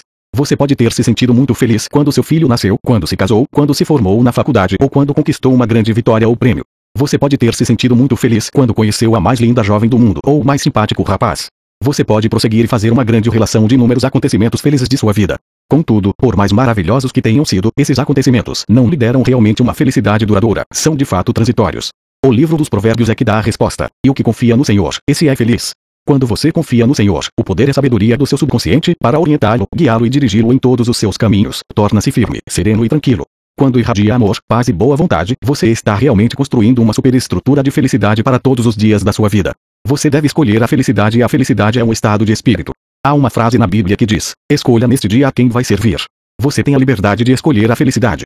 Isso pode parecer extraordinariamente simples, e na verdade o é. Talvez seja por isso que tanta gente tropeça no caminho para a felicidade, por não ver a simplicidade da chave da felicidade. As grandes coisas da vida são simples, dinâmicas e criadoras. Produzem bem-estar e felicidade. São Paulo revela como você pode encontrar o caminho para uma vida de poder dinâmico e felicidade nas seguintes palavras. Finalmente, irmãos, tudo que é verdadeiro, tudo que é respeitável, tudo que é justo, tudo que é puro, tudo que é amável, tudo que é de boa fama, se alguma virtude há e se algum louvor existe, seja isso o que ocupe o vosso pensamento. Filipenses 4, 8. Como escolher a felicidade comece agora a escolher a felicidade. Você deve fazer o seguinte: pela manhã, ao despertar, diga para si mesmo que a divina ordem tome conta da minha vida hoje e todos os dias. Hoje, todas as coisas funcionam para o meu bem. Este é um novo maravilhoso dia para mim. Nunca haverá outro dia como este. Sou guiado de forma divina e tudo o que eu fizer vai prosperar. O amor divino me cerca, me envolve e me absorve e eu caminho em paz. Sempre que minha atenção se desviar do que é bom e construtivo, imediatamente eu atrarei de volta para a contemplação do que é admirável e de boa fama. Sou o imã mental e espiritual, atraindo todas as coisas que me abençoam e me fazem prosperar. Hoje, vou alcançar um sucesso maravilhoso em todas as minhas tarefas. Vou realmente ser muito feliz durante o dia inteiro. Comece todos os seus dias dessa maneira, e assim estará escolhendo a felicidade e será sempre uma pessoa que irradia a alegria. O hábito de ser feliz há alguns anos atrás, passei cerca de uma semana em uma fazenda em Connemara, na costa ocidental da Irlanda. O dono da fazenda parecia estar sempre cantando e assobiando, de muito bom humor. Perguntei-lhe o segredo de sua felicidade e a resposta foi a seguinte: é um hábito meu de ser feliz. Todas as manhãs, ao despertar, e todas as noites, antes de dormir, abençoo minha família, as plantações, o gado e agradeço a Deus pela maravilhosa colheita. Esse fazendeiro adotara a prática havia mais de 40 anos. Como é sabido, o pensamento repetido regular e sistematicamente mergulham na mente subconsciente e se tornam habituais. Ele descobriu que a felicidade é um hábito. Você deve desejar ser feliz. Há um fato muito importante a respeito da felicidade. Você deve desejar ser feliz sinceramente. Há pessoas que estiveram deprimidas, desalentadas e infelizes por tanto tempo que, ao se tornarem subitamente felizes por alguma notícia maravilhosa, boa e alegre, fazem como aquela mulher que me disse certa vez: é um erro ser tão feliz assim. Estavam tão acostumados aos velhos padrões mentais que não se sentem à vontade sendo felizes e anseiam pelo estado anterior de depressão e infelicidade. Conheci na Inglaterra uma mulher que sofria de reumatismo há muitos anos. Costumava dar uma pancadinha no joelho e dizer: Meu reumatismo está pior hoje. Não vou poder sair. Como o reumatismo me desgraça a vida. Essa querida anciã conseguiu assim prender a atenção de seu filho, de sua filha e dos vizinhos. Ela queria realmente ter reumatismo. Apreciava a sua desgraça, como costumava dizer. Na verdade, ela não queria ser feliz. Sugeri-lhe um método de cura. Escrevi alguns versos bíblicos e disse-lhe que, se dedicasse a sua atenção às verdades ali contidas, sua atitude mental indubitavelmente mudaria e resultaria em fé e confiança para fazer com que voltasse a gozar boa saúde. Ela não se interessou. Parece haver um traço mental peculiar e mórbido em muitas pessoas, fazendo com que sintam prazer em ser desgraçadas e tristes. Por que escolher a infelicidade? Muitas pessoas escolhem a infelicidade nutrindo ideias como as seguintes: hoje vai ser um dia negro, tudo vai sair errado. Não vou conseguir. Todos estão contra mim. O negócio está ruim e vai piorar. Chego sempre tarde. Nunca tenho oportunidade. Ele pode, mas eu não posso. Se você assume essa atitude mental logo pela manhã, fará com que assim seja e se tornará bastante infeliz. Comece a compreender agora que o mundo em que vive é determinado em grande parte pelo que vai em sua mente. Marco Aurélio, o grande filósofo e sábio romano disse: A vida de um homem é o que seus pensamentos constroem. Emerson, o mais notável filósofo americano, disse: Um homem é aquilo que ele pensa durante o dia inteiro. Os pensamentos que você nutre habitualmente em sua mente têm tendência a se converterem em realidade. Não permita os pensamentos negativos, os pensamentos derrotistas e maldosos, os pensamentos deprimentes. Lembre frequentemente a sua mente que você não pode passar por nada que não exista antes em sua mentalidade. Eu seria feliz se tivesse um milhão. Visitei muitos homens em instituições mentais que eram milionários e, no entanto, insistiam em afirmar que eram indigentes miseráveis. Estavam internados por causa de tendências psicopáticas, paranoicas e maníaco-depressivas. A riqueza por si mesma não faz ninguém feliz. Por outro lado, a riqueza não é um fator que impeça a felicidade. Hoje há muitas pessoas tentando comprar felicidade através da aquisição de aparelhos de rádio e televisão, de automóvel, de casa de campo, de iate, de piscina. Mas a felicidade não pode ser comprada ou procurada dessa maneira. O reino da felicidade está em seu pensamento e sentimento. Muitas pessoas acreditam que é preciso algo artificial para produzir felicidade. Algumas dizem: se eu fosse eleito prefeito, se me tornasse presidente da organização ou fosse promovido a gerente geral da corporação, seria um homem feliz. A verdade é que a felicidade é um estado mental e espiritual. Nenhuma das posições mencionadas traria necessariamente a felicidade. Sua força, alegria e felicidade consistem em encontrar a lei da ordem divina e ação correta alojada em seu subconsciente e em aplicar esses princípios em todas as fases de sua vida. Ele descobriu que a felicidade era a colheita de uma mente tranquila durante uma série de conferências em São Francisco. Há alguns anos atrás, entrevistei um homem que era bastante infeliz e estava muito abatido com os rumos que seus negócios estavam tomando. Ele era o gerente geral. Seu coração estava cheio de ressentimento contra o vice-presidente e o presidente da organização. Afirmava que se opunham a ele. Por causa do seu conflito interno, os negócios estavam declinando e ele não recebia dividendos nem bonificações. O seu problema foi resolvido da seguinte maneira: logo pela manhã, a primeira coisa que fazia era afirmar calmamente que todos os que trabalham em nossa corporação são honestos, sinceros, cooperativos, fiéis e cheios de boa vontade para com todos. São elos mentais espirituais na cadeia do crescimento, bem-estar e prosperidade dessa corporação. Eu irradio amor, paz e boa vontade em meus pensamentos, palavras e ações para os meus dois sócios e para todos na companhia. O presidente e o vice-presidente de nossa companhia são orientados divinamente em todos os seus empreendimentos. A infinita inteligência do meu subconsciente toma todas as decisões através da minha pessoa. Há apenas ações corretas em todas as nossas transações de negócios e em nossas relações uns com os outros. Eu envio o mensageiro de paz, amor e boa vontade antes de mim ao escritório. A paz e a harmonia reinam supremas nas mentes e nos corações de todos aqueles que trabalham na companhia, inclusive eu vou agora iniciar um novo dia cheio de fé, esperança e confiança. Esse diretor repetia a oração acima três vezes de manhã, sentindo sempre a verdade do que afirmava. Quando pensamentos de medo ou raiva vinham à sua mente durante o dia, dizia para si mesmo: paz, harmonia e equilíbrio governam minha mente em todas as ocasiões. Conseguindo assim disciplinar a sua mente, cessaram todos os pensamentos perniciosos e a paz entrou em sua mente. Ele fez a sua colheita. Pouco depois, escreveu-me para contar que, ao fim de duas semanas de esforço para reorganizar sua mente, o presidente e o vice-presidente chamaram-no e elogiaram suas operações e suas ideias novas e construtivas, ressaltando como eram afortunados em tê-lo como gerente geral. Ele ficou bastante feliz em descobrir que o homem encontra a felicidade dentro de si próprio. O obstáculo, na verdade, não existe. Li há alguns anos um artigo de jornal sobre um cavalo que refugara, certa vez, ao encontrar um tronco de árvore na estrada. Nos dias seguintes, sempre que passava pelo tronco o cavalo refugava. O fazendeiro arrancou o tronco, queimou e nivelou a estrada. Contudo, nos 25 anos seguintes, sempre que passava pelo local onde estivera o tronco, o cavalo refugava. Na verdade, refugava ante a memória do tronco. Não há obstáculo para sua felicidade a não ser em seus próprios pensamentos e imagens mentais. O medo ou a preocupação está fazendo recuar. O medo é um pensamento em sua mente. Você pode removê-lo a qualquer momento com fé no sucesso de suas realizações e na vitória sobre todos os seus problemas. Conheci um homem que fracassou nos negócios. Disse-me ele: cometi muitos erros. Agora aprendi bastante. Vou voltar ao negócio e serei um estrondoso sucesso. Ele enfrentou o obstáculo que havia em sua mente. Não se lastimou nem se queixou, removeu o obstáculo do fracasso e, pela fé no apoio dos seus poderes interiores, expulsou todos os pensamentos de medo e as antigas depressões. Acredite em si mesmo e terá sucesso e será feliz. As pessoas mais felizes, o homem mais feliz é o que constantemente produz e pratica o que há de melhor dentro de si. A felicidade e a virtude se complementam. Os melhores não são apenas os mais felizes, mas os mais felizes são geralmente os melhores na arte de viver a vida com excesso. Deus é o que existe de maior e melhor em você. Expresse mais o amor, a luz, a verdade e a beleza de Deus e tornar-se a uma das pessoas mais felizes do mundo. Epicteto, o filósofo estoico grego, disse: Só há um caminho para a tranquilidade do espírito e a felicidade. Estejamos, portanto, sempre prontos ao despertar pela manhã, durante o dia inteiro e à noite na hora de dormir, não acreditando a nós próprios as coisas externas, mas confiando tudo em Deus. Sumário do que se deve fazer em busca da felicidade 1. William James disse que a maior descoberta do século XIX foi a do poder do subconsciente sustentado pela fé. 2. Há um poder tremendo dentro de você. A felicidade lhe virá no momento em que adquirir uma confiança sublime nesse poder. Então, você poderá fazer com que seus sonhos se transformem em realidade. 3. Você pode erguer-se vitorioso de qualquer derrota e realizar os desejos acalentados por seu coração através do poder maravilhoso de seu subconsciente. Este é o significado de que confia no Senhor, as leis espirituais da mente subconsciente, e se é feliz. 4. Você deve escolher a felicidade. A felicidade é um hábito. E é um bom hábito meditar sobre o seguinte versículo da Bíblia. Finalmente, irmãos, tudo que é verdadeiro, tudo que é respeitável, tudo que é justo, tudo que é puro, tudo que é amável, tudo que é de boa fama, se alguma virtude há e se algum louvor existe, seja isso o que ocupe o vosso pensamento. Filipenses 4, 8. 5. Quando abrir os olhos pela manhã, diga para si mesmo que neste dia vai escolher a felicidade. Que vai escolher o sucesso. Que vai escolher a ação correta.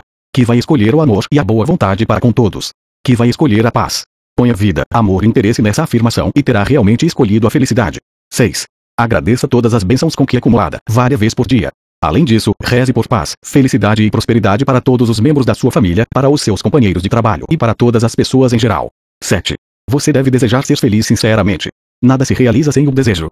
O desejo é um anseio com as asas da imaginação e da fé. Imagine a realização do seu desejo e sinta a sua realidade, e assim ele se concretizará. A felicidade vem em resposta a uma oração. 8. Fixando-se constantemente em pensamentos de medo, preocupação, raiva, ódio e fracasso, você acabará ficando deprimido e infeliz. Lembre-se, sua vida é feita por seus pensamentos. 9. Nem com todo o dinheiro do mundo você pode comprar a felicidade. Alguns milionários são muito felizes, outras bastante infelizes. Muitas pessoas que têm muito pouco conseguem ser felizes, enquanto outras são infelizes. Algumas pessoas casadas são felizes, outras muito infelizes. Algumas pessoas solteiras são felizes e outras infelizes. O reino da felicidade está em seus próprios pensamentos e sentimentos. 10. A felicidade é a colheita de uma mente trântula. Fixe os seus pensamentos em paz, equilíbrio, segurança e orientação divina e sua mente produzirá felicidade. 11. Não há obstáculo à sua felicidade. As coisas externas não são causais. São efeitos e não causas. Aceite a sugestão do único princípio criador, o que há dentro de você. Seu pensamento é uma causa e uma nova causa produz um novo efeito. Escolha a felicidade. 12. O homem mais feliz é aquele que extrai de si o melhor e o mais nobre. Deus é o que há de melhor e mais nobre em nós, pois o reino de Deus está dentro de cada um de nós. 16. O subconsciente e as relações humanas harmoniosas Estudando este livro, você aprende que o seu subconsciente é uma máquina gravadora que reproduz fielmente tudo que nela se grave. Esta é uma das razões para que se aplique o preceito áureo do Evangelho nas relações humanas. L.S. Mateus 7,12 lê-se, tudo quanto, pois, quereis que os homens vos façam, assim fazei-vos também a eles. Esta frase possui significado externa e interna. Seu interesse deve cingir-se ao significado interno, do ponto de vista de seu subconsciente e que é o seguinte: assim como deseja que os outros pensem de você, pense neles da mesma maneira. Assim como deseja que os outros sintam a seu respeito, sinta respeito deles da mesma maneira. Assim como deseja que os outros se comportem em relação a você, comporte-se em relação a eles da mesma maneira. Por exemplo, você pode ser delicado e cortês para alguém em seu escritório, mas, pelas costas, critica-o e guarda ressentimento contra ele em sua mente. Tais pensamentos negativos são altamente destrutivos para você. É como tomar veneno. Na verdade, você está mesmo ingerindo venenos mentais que lhe roubam vitalidade, entusiasmo, força, orientação e boa vontade. Essas emoções e pensamentos negativos mergulham em seu subconsciente e causam todas as espécies de dificuldades e doenças em sua vida. Chave mestra para as relações felizes com os outros não julgueis, para que não sejais julgados. Pois com o critério com que julgardes, sereis julgados, e com a medida com que tiverdes medido vos medirão também. S. Mateus 7, 1, 2. Um estudo desses versículos e a aplicação das verdades interiores neles contidas representam a verdadeira chave para as relações harmoniosas. Julgar é pensar, é chegar a um veredicto mental ou a uma conclusão em sua mente. O pensamento que você tem sobre outra pessoa é o seu pensamento, porque você o está pensando. Seus pensamentos são criadores e, por conseguinte, você na verdade cria em sua própria experiência o que pensa e sente sobre outra pessoa. E é também verdade que uma sugestão que você dá a outra pessoa dá também a si próprio, pois sua mente é um meio criador. Essa razão pela qual foi dito, pois com o critério com que julgardes, sereis julgados. Quando você conhece esta lei e a maneira pela qual trabalha o seu subconsciente, você toma cuidado em pensar, sentir e agir corretamente em relação às outras pessoas. Esses versículos ensinam-lhe a emancipação do homem e revelam a solução para todos os seus problemas individuais. E a medida que você usar para os outros também será usada para você. O bem que você faz aos outros lhe vem de volta na mesma medida. O mal que você faz também lhe volta, pela lei da sua própria mente. Se um homem engana e ilude a outro, está na verdade enganando e iludindo a si próprio. Seu sentimento de culpa e a intenção de prejuízo atrairão algum dia, inevitavelmente, o mesmo prejuízo que causou, de alguma maneira. Seu subconsciente registra seu ato mental e reage de acordo com a sua intenção ou motivação mental. Seu subconsciente é impessoal e imutável, não levando em consideração pessoas, nem respeitando filiações religiosas ou instituições de qualquer espécie. Não é compassivo nem vingativo. A maneira com que você pensa, sente ou age em relação aos outros sempre lhe virá de volta. As manchetes dos jornais irritavam-no comece agora a observar-se. Observe suas reações às outras pessoas, às condições e circunstâncias. Como você reage aos acontecimentos e notícias do dia? Não faz diferença nenhuma se todas as outras pessoas estão erradas e você é o único que está certo. Se as notícias o perturbam, o mal é seu, porque suas emoções negativas roubam-lhe a paz e a harmonia. Uma mulher escreveu-me certa vez sobre seu marido, dizendo que ele ficava com raiva sempre que lia o que certo colunista escrevia em seu jornal. Acrescentava que essa constante reação de cólera e raiva reprimida haviam lhe causado úlceras sangrentas e que o médico recomendara, para a cura, o recondicionamento emocional. Convidei esse homem a visitar-me e expliquei-lhe a maneira pela qual sua mente funciona, mostrando como era emocionalmente imaturo ao ficar com raiva quando outros escreviam artigos que ele desaprovava ou de que discordava. Começou a compreender que o jornalista devia ter liberdade para expressar-se, mesmo que ele discordasse politicamente, religiosamente ou sob qualquer outro aspecto. Do mesmo modo, o jornalista dar-lhe a liberdade para escrever uma carta ao jornal discordando das afirmações publicadas. Ele descobriu que podia discordar sem ser desagradável. Despertou para a verdade simples de que nunca é o que uma pessoa diz ou faz que o afeta, mas o que importa é a reação ao que é dito ou feito. Essa explicação foi a sua cura, tendo ele compreendido que com um pouco de prática podia dominar os seus acessos de raiva matutinos. Sua esposa contou-me, tempos depois, que ele se ria de si mesmo e também do que o colunista dizia ao ler o jornal todas as manhãs. As palavras escritas não mais tinham o poder de perturbá-lo, aborrecê-lo e irritá-lo. Suas úlceras desapareceram, graças ao seu equilíbrio e serenidade emocional. Odeio as mulheres, mas gosto dos homens. Uma secretária particular estava bastante amargurada com as outras moças do seu escritório, pois murmuravam a seu respeito como afirmou, espalhavam mentiras maldosas sobre ela. Admitiu que não gostava de mulheres dizendo, odeio as mulheres, mas gosto dos homens. Descobri também que ela falava às moças que estavam sob as suas ordens no escritório no tom de voz arrogante, imperioso e sempre irritado. Havia uma certa pomposidade em sua maneira de falar e pude verificar que o seu tom de voz afetava algumas pessoas de modo desagradável. Se todas as pessoas de seu escritório ou fábrica o irritam, não será possível que algum padrão subconsciente ou projeção mental é que motivem toda a inquietação, aborrecimento e mal-estar. Sabemos que um cachorro reage ferozmente se você demonstra odiá-lo ou temê-lo. Os animais recebem suas vibrações subconscientes e reagem de acordo. Muitos seres humanos indisciplinados são tão sensíveis quanto cachorros, gatos e outros animais. Sugeri a essa jovem que odiava as mulheres a prática da oração, explicando que, quando começasse a identificar-se com os valores espirituais e afirmar as verdades da vida, sua voz e maneiras mudariam e seu ódio às mulheres desapareceria completamente. Ela ficou surpresa ao saber que a emoção do ódio transparece nas palavras, ações e escritos de uma pessoa, em todas as fases da sua vida. Cessou então de reagir com raiva e ressentimento. Instituiu uma oração padrão que passou a praticar regular, sistemática e conscientemente no escritório. A oração era a seguinte: penso, falho e ajo com amor, tranquilidade e paz. Agora irradio amor, paz e tolerância e bondade para todas as jovens que me criticam e falam mal de mim. Fixo os meus pensamentos em paz, harmonia e boa vontade para com todas. Sempre que estiver para reagir negativamente, direi para mim mesma, com firmeza, que vou pensar, falar e agir tendo em vista o princípio da harmonia, saúde e paz dentro de mim mesma. A inteligência criadora orienta-me, dirige-me e guia-me em todos os meus caminhos. A prática dessa oração transformou sua vida e ela verificou que todas as críticas e aborrecimentos cessaram. As moças tornaram-se cooperativas e amigas. Ela descobriu que não há ninguém a mudar, senão eu mesma. O pensamento interior impedia sua promoção. Um dia um vendedor veio procurar-me e relatou as dificuldades que encontrava em trabalhar junto com o gerente de vendas de sua organização. Há 10 anos trabalhava na companhia e nunca recebera uma promoção ou reconhecimento de qualquer espécie. Mostrou-me o seu quadro de vendas, que eram, proporcionalmente, maiores que os dos outros homens de seu território. Afirmou que o gerente de vendas não gostava dele, que era injustamente tratado e que, nas reuniões, o gerente tratava-o com rudeza e às vezes ridicularizava as suas sugestões. Expliquei-lhe que, sem dúvida, o motivo para essa situação estava em grande parte dentro dele mesmo e que seu conceito e crença sobre seu superior se ajustava à reação deste homem. Com a medida com que tiverdes medido vos medirão também. Sua medida mental ou conceito do gerente de vendas era de que era um homem mesquinho e rabugento. Estava impregnado de amargura e hostilidade contra o seu chefe. A caminho do trabalho, mantinha uma vigorosa conversa consigo mesmo, cheia de críticas, argumentos mentais, recriminações e denúncias contra o gerente de vendas. Tudo aquilo que mentalmente extravasava inevitavelmente recebia de volta. Esse vendedor compreendeu que sua fala interior era altamente destrutiva, porque a intensidade e a força dos seus pensamentos e emoções silenciosas, conduzindo pessoalmente à condenação e ao vilipêndio do gerente de vendas, se transmitiam ao seu superior, além de criar diversos outros distúrbios pessoais, físicos e emocionais. Ele começou a rezar com frequência da seguinte maneira: Sou o único que pensa em meu universo. Sou responsável por tudo o que penso sobre meu chefe. Meu gerente de vendas não é responsável pela maneira por que penso a seu respeito. Recuso-me a permitir que qualquer pessoa, lugar ou fato tenha o poder de irritar-me e perturbar-me. Desejo riqueza, sucesso, paz de espírito e felicidade para o meu chefe. Desejo-lhe sinceramente, bem sei que ele é divinamente orientado em todos os sentidos. Ele começou a repetir essa oração com frequência, em voz tranquila e pausada, impregnada de sentimento, sabendo que sua mente é como um jardim, o que quer que se plante nascerá, de acordo com a semente. Ensinei-lhe também como operar com as imagens mentais antes de dormir, agindo da seguinte maneira: devia imaginar que seu gerente de vendas o estava cumprimentando por seu excelente trabalho, e entusiasmo é a reação espetacular dos fregueses. Passou a sentir a realidade da cena, sentindo o aperto de mão, ouvindo a voz do gerente de vendas vendo-o sorrir. Ele realizou um verdadeiro cinema mental, dramatizando da melhor maneira possível. Noite após noite, projetava esse filme mental, sabendo que seu subconsciente era a tela receptiva na qual ficariam impressas as suas imagens conscientes. Gradualmente, por um processo que pode ser classificado de osmose mental e espiritual, a impressão gravou-se em seu subconsciente. Automaticamente, a expressão manifestou-se. Pouco depois, o gerente de vendas chamou-o a São Francisco, cumprimentou-o por seu sucesso e deu-lhe o cargo de gerente da divisão de vendas, com uma centena de pessoas sob as suas ordens e um grande aumento de salário. Quando ele mudou seu conceito e avaliação do chefe, este reagiu de acordo. Tornando-se emocionalmente amadurecido que qualquer outra pessoa diga ou faça não pode realmente aborrecê-lo ou irritá-lo, a menos que você o permita. A única maneira de aborrecê-lo é através do seu próprio pensamento. Para ficar com raiva, por exemplo, você terá que passar antes por quatro estágios mentais. Primeiro, começa a pensar sobre o que disseram. Depois decide ficar com raiva e gera uma emoção de raiva. Resolve então agir. E talvez retruque na mesma moeda.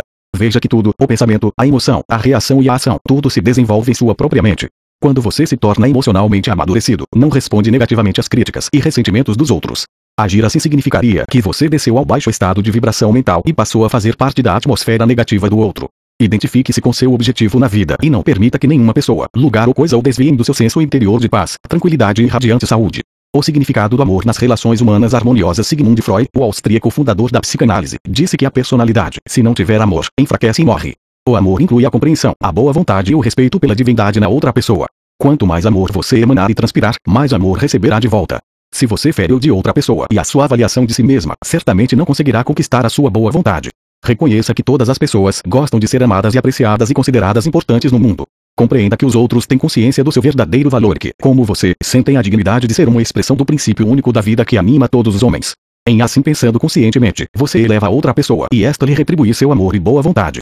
Ele odiava audiências. Um ator contou-me que o público apupou em seu primeiro aparecimento no palco. Acrescentou que a peça era muito ruim e que, fora de dúvida, não desempenhava um bom papel. Admitiu-me francamente que, por muitos meses, odiou os espectadores. Chamava-os de insensíveis, palermas, estúpidos, ignorantes, tolos etc. Desgostoso, deixou o teatro e durante um ano trabalhou numa loja. Um dia, um amigo convidou-o para assistir a uma conferência em Nova York sobre o tema como viver em harmonia consigo mesmo. Essa conferência mudou inteiramente a sua vida. Voltou ao palco e passou a rezar, com sinceridade, pelos espectadores e por si próprio. Dele fluía amor e boa vontade todas as noites, antes de aparecer em cena. Tornou um hábito afirmar que a paz de Deus enchia os corações de todos os presentes, os quais estavam plenamente inspirados e preparados para o espetáculo. No decorrer de cada desempenho enviava vibrações de amor para a assistência. Hoje ele é um grande ator e ama e respeita o público. Sua boa vontade e consideração são transmitidas para os outros e por eles sentidas. Tratando com pessoas difíceis há no mundo pessoas difíceis de tratar, mentalmente distorcidas e deformadas. Estão mal condicionadas. Muitas são delinquentes mentais, hostis, não cooperativas sempre irritadas, cínicas, amargas. Estão psicologicamente doentes. Muitas outras pessoas possuem a mente deformada e distorcida, provavelmente em decorrência de algum fato acontecido na infância. Outras possuem ainda deformidades congênitas. Você não condenaria uma pessoa que teve tuberculose, portanto, não pode condenar uma pessoa que está mentalmente doente. Ninguém, por exemplo, odeia ou tem ressentimento de um corcunda, pois saiba que há muitos corcundas mentais. Você deve ter compaixão e compreensão. Tudo compreender é tudo perdoar. A miséria adora a companhia, a personalidade odiosa, frustrada, distorcida e deformada está fora de sintonia com o infinito. Ressente-se dos que têm paz, são felizes e alegres. Geralmente crítica, condena e difama aqueles que lhe demonstraram bondade e compaixão. Assume a seguinte atitude, porque ele deve ser tão feliz se eu sou tão desgraçado. Deseja atrair a todos para o seu próprio padrão de vida. A desgraça adora a companhia. Quando você compreender plenamente isso, ficará tranquilo, sereno, calmo. A prática da empatia nas relações humanas Uma moça procurou-me recentemente e declarou que odiava outra jovem que trabalhava em seu escritório. Apresentou como motivo o fato de a outra jovem ser mais bonita, mais feliz e mais rica do que ela, estando, além disso, noiva do chefe da companhia em que trabalham. Um dia, depois do casamento, a filha paralítica, de um casamento anterior, da mulher que ela odiava foi ao escritório. A criança abraçou a mãe e disse-lhe: Mamãe, adoro o meu novo papai. Veja o que ele me deu. E mostrou à mãe um lindo brinquedo novo. Disse-me ela. Meu coração dirigiu-se para a menina e compreendi quanto ela se sentia feliz. Tive uma visão da felicidade que aquela mulher possuía. De repente, passei a ter-lhe amor e fui à sua sala e desejei-lhe toda a felicidade do mundo, com toda a sinceridade. Nos círculos psicológicos modernos, isso é chamado de empatia, que significa tão somente a projeção imaginativa de sua atitude mental na outra pessoa. Ela projetou sua atitude mental e o sentimento do seu coração na outra mulher e começou a pensar e ver as coisas através do cérebro da outra. Estava, na verdade, pensando e sentindo como a outra mulher e também como a criança, pois igualmente se projetara na mente da criança.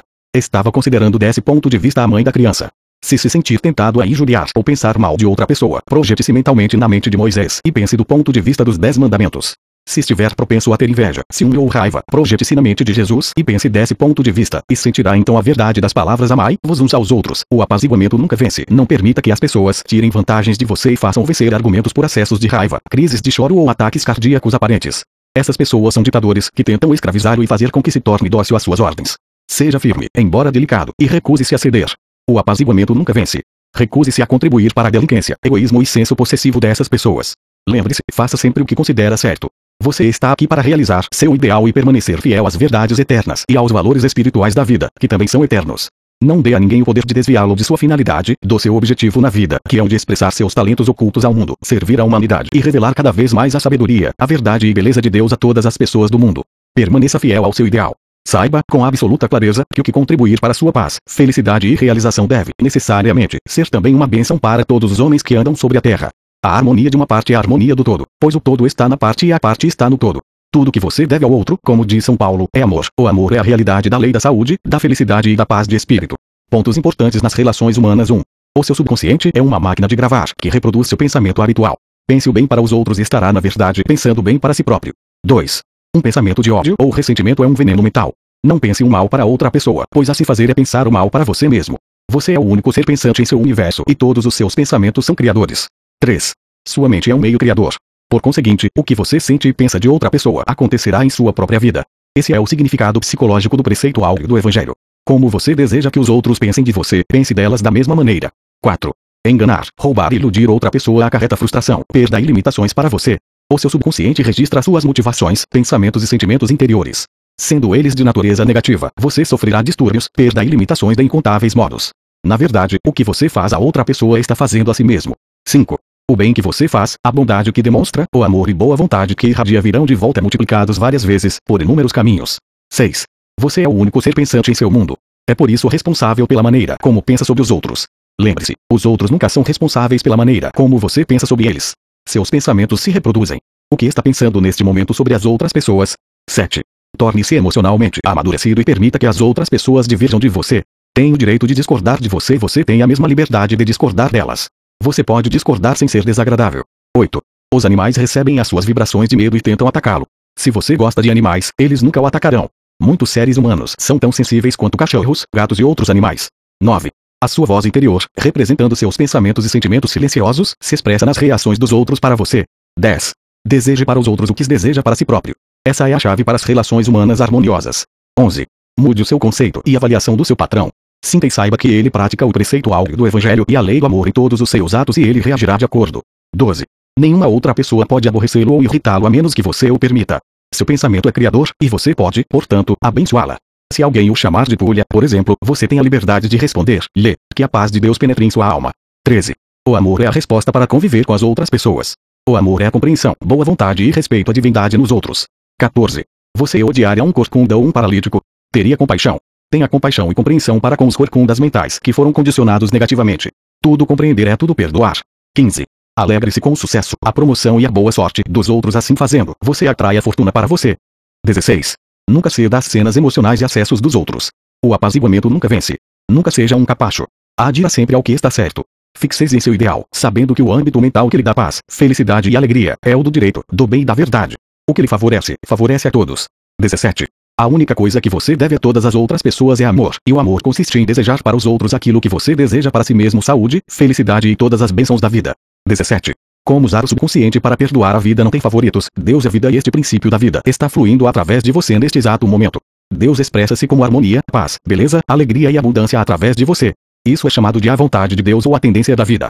Se você opõe resistência em sua mente ao fluxo da vida que corre em você, essa congestão emocional ficará gravada em seu subconsciente e causará todas as espécies de condições negativas. Deus nada tem com condições infelizes ou caóticas existentes no mundo. Todas elas se produzem pelo pensamento negativo e destrutivo do homem. Portanto, é tolice responsabilizar Deus por suas dificuldades ou doenças. Muitas pessoas habitualmente erguem uma resistência mental ao fluxo da vida ao acusar e censurar Deus pelos pecados, doenças e sofrimentos da humanidade. Outras lançam a Deus a culpa por suas dores, achaques, perda de entes queridos, tragédias pessoais e acidentes. Ficam com raiva de Deus e acreditam que ele é responsável por suas desgraças. Enquanto essas pessoas mantiverem tais conceitos negativos sobre Deus, sofrerão as reações negativas automáticas de suas mentes subconscientes. Na verdade, tais pessoas não sabem que se estão punindo a si mesmas. Devem ver a verdade, encontrar a libertação e abandonar toda e qualquer condenação, ressentimento e raiva contra quem quer que seja ou qualquer poder externo. De outra maneira, não conseguirão evoluir com saúde, felicidade e na posse das suas atividades criadoras. No momento em que essas pessoas passarem a ter um Deus de amor em suas mentes e corações e quando acreditarem que Deus é o Pai amado que deles toma conta, cuida, orienta, sustenta e fortalece, este conceito ou crença sobre Deus, ou o princípio da vida, será aceito por suas mentes subconscientes e se verão abençoadas de incontáveis maneiras. A vida sempre perdoa, a vida sempre o perdoa quando você corta o dedo. A inteligência subconsciente que há dentro de você começa imediatamente a recuperá-lo. Novas células são construídas e fecham o corte. Se você ingere algum alimento estragado por engano, a vida o perdoa e faz com que você vomite para preservá-lo. Se você queima a mão, o princípio da vida reduz o edema e a congestão. Dá-lhe uma nova pele, um novo tecido e novas células.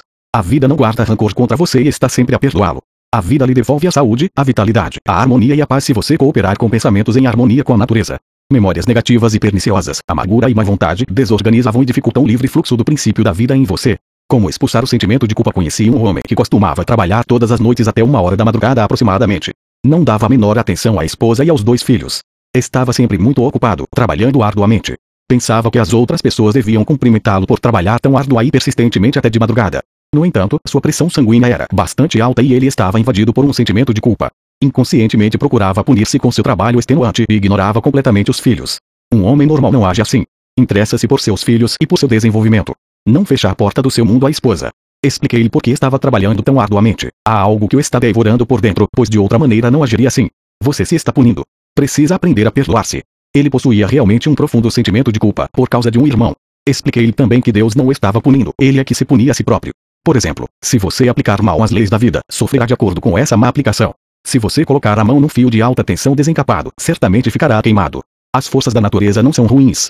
É o uso que se faz delas que determina se os efeitos serão bons ou maus. A eletricidade não é um mal, depende de como é utilizada, para queimar uma estrutura ou para iluminar uma casa. O único pecado é a ignorância da lei e a única punição é a reação automática à má utilização da lei pelo homem. Se você utilizar mal os princípios da química, pode fazer explodir o seu escritório ou fábrica. Se você põe a mão numa lâmina, pode fazer com que sua mão sangre. O objetivo da lâmina não é este. O homem compreendeu que Deus não condena nem pune ninguém que todos os seus sofrimentos se deviam à reação do seu subconsciente aos seus próprios pensamentos negativos e destrutivos. Ele enganara o irmão certa ocasião e este agora estava morto. Ele estava cheio de remorsos e com um profundo sentimento de culpa. Indaguei. Você seria capaz, hoje, de enganar seu irmão? Não, respondeu. Sentiu-se justificado naquela ocasião. Sim, declarou. Mas agora não o faria novamente. Não, agora estou ajudando os outros a aprender como viver. Acrescentei o seguinte comentário: agora você possui um poder de raciocinar e uma compreensão maior. O perdão é perdoar-se a si mesmo. O perdão é colocar seus pensamentos em sintonia com a divina lei da harmonia. A autocondenação é chamada de inferno, escravidão e frustração, e o perdão é conhecido como céu, harmonia e paz. O peso da culpa e da autocondenação foi tirado de sua mente e ele teve uma cura completa. O médico tomou sua pressão e ela estava normal. A explicação foi a cura. Um assassino aprende a perdoar-se. Um homem que assassinou seu irmão na Europa procurou-me há alguns anos. Sofria de grande angústia e tortura mental, acreditando que Deus devia puni-lo. Explicou que seu irmão teve um caso com sua esposa e matou com um tiro no impulso do momento. Isso acontecera cerca de 15 anos antes de procurar-me. Nesse período, casara-se com uma jovem americana e fora abençoado com três filhos adoráveis. Estava numa posição em que ajudava muitas pessoas e era um homem inteiramente transformado. Expliquei-lhe que, física e psicologicamente, não era o mesmo homem que matara o irmão, uma vez que os cientistas asseguram que as células do nosso corpo mudam de 11 em 11 meses. Além disso, era um novo homem mental e espiritualmente. Estava agora cheio de amor e boa vontade pela humanidade. O velho homem que cometera o crime 15 anos atrás estava morto mental e espiritualmente. Na verdade, ele estava condenando um homem inocente. Essa explicação teve um efeito profundo sobre ele, tendo declarado que era como se se houvesse tirado um grande peso de sua mente. Ele compreendeu o significado da verdade que se lê na Bíblia. Vinde, pois, e arrazoemos, diz o Senhor. Ainda que os vossos pecados sejam como o escarlate, eles se tornarão brancos como a neve. Ainda que sejam vermelhos como o carmesim, se tornarão como a lã. Isaías 1 e 18. As críticas não podem feri-lo sem o seu consentimento. Uma professora contou-me que uma de suas colegas criticou um discurso que fizera, afirmando que falara muito depressa, engolira algumas palavras, quase não conseguira fazer-se ouvida e, ainda por cima, sua fala fora ineficiente. Essa professora ficou furiosa e cheia de ressentimento contra a colega que a criticara. Ela me confessou, no entanto, que as críticas eram justas. A sua primeira reação fora realmente infantil e concordou que a crítica fora de fato um excelente corretivo. Tratou imediatamente de suplementar suas deficiências em discursar, matriculando-se num curso de oratória. Escreveu-me mais tarde para agradecer o interesse que lhe dediquei, expressando seu reconhecimento pelas conclusões que lhe permitiram corrigir as suas deficiências. Como ter compaixão suponha que todas as coisas que a colega disse da professora a que acabei de me referir não fossem verdadeiras. A professora teria compreendido que as suas palavras haviam abalado os preconceitos, superstições ou estreitas crenças sectárias da colega e que uma pessoa psicologicamente doente está simplesmente expelindo seu ressentimento por ter sido ferida por uma ebulição psicológica. Compreender isso é ter compaixão. O próximo passo lógico seria rezar pela paz, harmonia e compreensão da outra pessoa. Você não pode ser ferido quando sabe que é o senhor dos seus pensamentos, reações e emoções. As emoções seguem-se ao pensamento e você possui o poder de rejeitar todos os pensamentos que possam perturbá-lo ou afligi-lo. Abandonada no altar há alguns anos, visitei uma igreja para uma cerimônia de casamento. O noivo não apareceu. Ao cabo de duas horas, a noiva derramou algumas lágrimas e disse-me: Rezei pedindo a orientação divina. Esta pode ter sido a resposta, pois ele nunca falha. Assim foi sua reação, fé em Deus em todas as coisas boas. Ela não teve amargura em seu coração, explicando: o casamento não devia ser a ação correta, pois minha oração pedia que fosse indicada a ação correta para nós dois. Outra pessoa que passasse por uma experiência semelhante teria um acesso a uma crise emocional, necessitando de sedativos e talvez mesmo de internação em um hospital.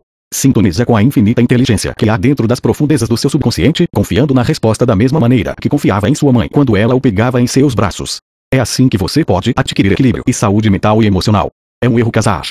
O sexo é coisa do diabo e eu também. Há algum tempo conversei com uma jovem de 22 anos de idade.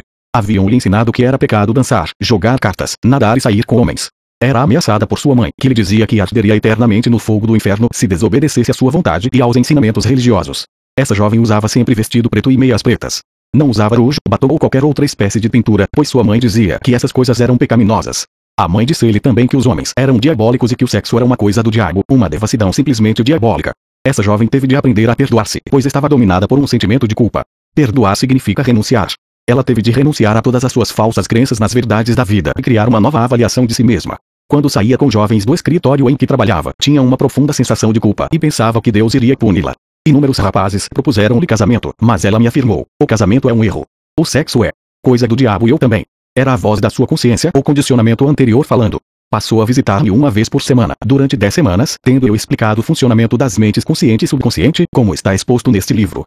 Gradualmente, essa jovem foi compreendendo que fora submetida a uma terrível lavagem cerebral, mesmerizada e condicionada por uma mãe ignorante, supersticiosa, intolerante e frustrada. Ela rompeu inteiramente com sua família e iniciou uma nova e maravilhosa vida.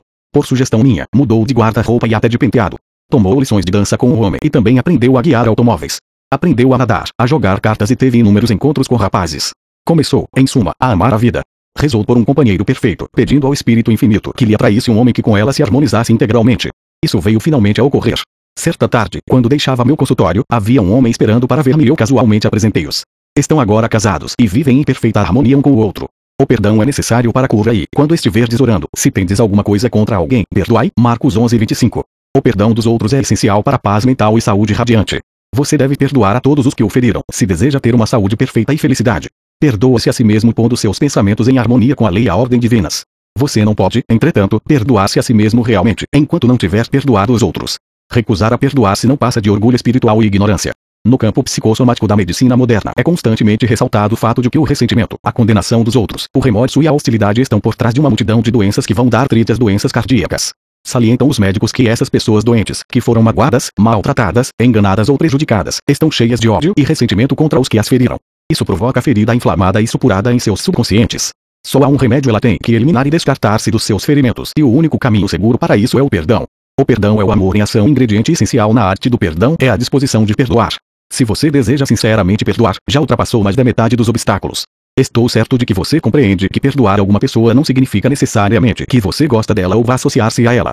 Você não pode ser compelido a gostar de alguém, como um governo também não pode legislar boa vontade, amor, paz ou tolerância. É impossível gostar das pessoas pelo simples fato de alguém em Washington ter baixado um decreto com essa determinação. Podemos, contudo, amar as pessoas sem delas gostarmos. A Bíblia diz: amai-vos uns aos outros. Isso, qualquer pessoa que queira realmente poderá fazê-lo. Amar significa desejar a outra pessoa saúde, felicidade, paz, alegria e todas as bênçãos da vida. É preciso apenas um requisito: sinceridade. Você não está sendo magnânimo quando perdoa. Está sendo, na verdade, egoísta, pois o que deseja para os outros está de fato desejando para si mesmo. O motivo é que você o está pensando e o está sentindo. Como pensa e sente, assim você é. Haverá coisa mais simples que essa? A técnica do perdão vou expor agora um método simples que, se você o praticar, vai operar maravilhas em sua vida. É o seguinte: acalme sua mente, relaxe-se, abandone-se. Pense em Deus em seu amor por você e depois afirme: perdoa-o espontânea e integralmente. Mencione o nome do seu ofensor, eximindo mental e espiritualmente. Perdoa-o inteiramente tudo que esteja ligado ao assunto em questão. Estou livre e ele barra ela está livre também. É um sentimento maravilhoso. Hoje é um meu dia de anistia geral. Eximo cada um e todos que me feriram e lhes desejo saúde, felicidade, paz e todas as bênçãos da vida. Assim faço espontaneamente, com alegria e amor, e sempre que pensar nas pessoas que me feriram hei de dizer que as eximo de qualquer culpa e que todas as bênçãos da vida lhes pertencem. Estou livre e vocês estão livres também.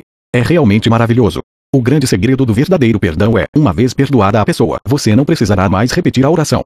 Sempre que a pessoa vier à sua mente ou ferimento por acaso voltar ao seu pensamento, deseje o bem ao ofensor e diga: Que a paz esteja contigo. Faça isso com frequência, todas as vezes que o pensamento passar por sua mente. Você verá que, em poucos dias, o pensamento da pessoa ou da experiência voltará com uma frequência cada vez menor, até desaparecer completamente. Teste decisivo para o perdão há um teste com ácido para o ouro. E há também um teste decisivo para o perdão. Se eu lhe disser algo maravilhoso sobre alguém que o enganou, iludiu e magoou, e você de alguma maneira reagir às boas notícias sobre essa pessoa, as raízes do ódio ainda estarão em seu subconsciente, devastando-o. Suponhamos que você teve um doloroso abscesso na boca há um ano e falou-me a esse respeito. Casualmente, indago se você ainda sente alguma dor. Você responderia automaticamente: É claro que não, mas ainda me lembro da dor. Este é o problema. Você pode ter lembrança do incidente, embora não mais o fira ou aflija. Esse é o teste decisivo e você deve enfrentá-lo psicológica e espiritualmente, pois, de outra maneira, estará a enganar-se a si mesmo e não terá praticado a verdadeira arte do perdão. Tudo compreender é tudo perdoar. Quando o homem compreende a lei criadora da sua própria mente, deixa de culpar as outras pessoas e as condições pela feitura e pelas frustrações de sua vida. Sabe que os seus próprios pensamentos e sentimentos é que cria o seu destino. Além disso, ele tem consciência de que os fatores externos não são causa nem condicionadores de sua vida e de suas experiências. Pensar que os outros podem obstruir a sua felicidade, que você é um joguete do destino cruel, que você deve opor-se e lutar contra os outros para viver, tudo isso e coisas semelhantes são insustentáveis quando você compreende que os pensamentos são de fato coisas. A Bíblia diz a mesma coisa, porque, como um homem imagina em sua alma, assim ele é. Provérbios 23, 7. Como fazer para perdoar um? Deus, ou a vida, não se deixa impressionar pelas pessoas. A vida não tem filhos prediletos. A vida ou Deus parece favorecer-nos quando nós nos colocamos de acordo com o princípio da harmonia, saúde, alegria e paz. 2. Deus, ou a vida, nunca nos envia doenças, moléstias, acidentes ou sofrimentos. Nós próprios atraímos essas coisas para nós com pensamentos negativos e destrutivos, de acordo com a lei expressa nas palavras, colhemos o que plantamos. 3. Nossos conceitos de Deus é a coisa mais importante da nossa vida. Se realmente acreditamos em um Deus de amor, nosso subconsciente reagirá com incontáveis bênçãos. Acreditemos em um Deus de amor. 4. A vida, ou Deus, não nos guarda rancor. A vida nunca nos condena. A vida pode curar uma ferida em nossa mão. A vida nos perdoa se nós queimarmos o dedo reduz o edema e recupera a parte atingida à sua perfeição e beleza. 5. Nosso complexo de culpa resulta de um falso conceito de Deus da vida. Deus, ou a vida, não nos pune nem nos julga. Nós é que o fazemos, com nossas falsas crenças, pensamentos negativos e autocondenação. 6. Deus, ou a vida, não nos condena nem nos pune. As forças da natureza não são maléficas. O efeito de sua utilização depende de como nós aplicamos o poder que há dentro de nós.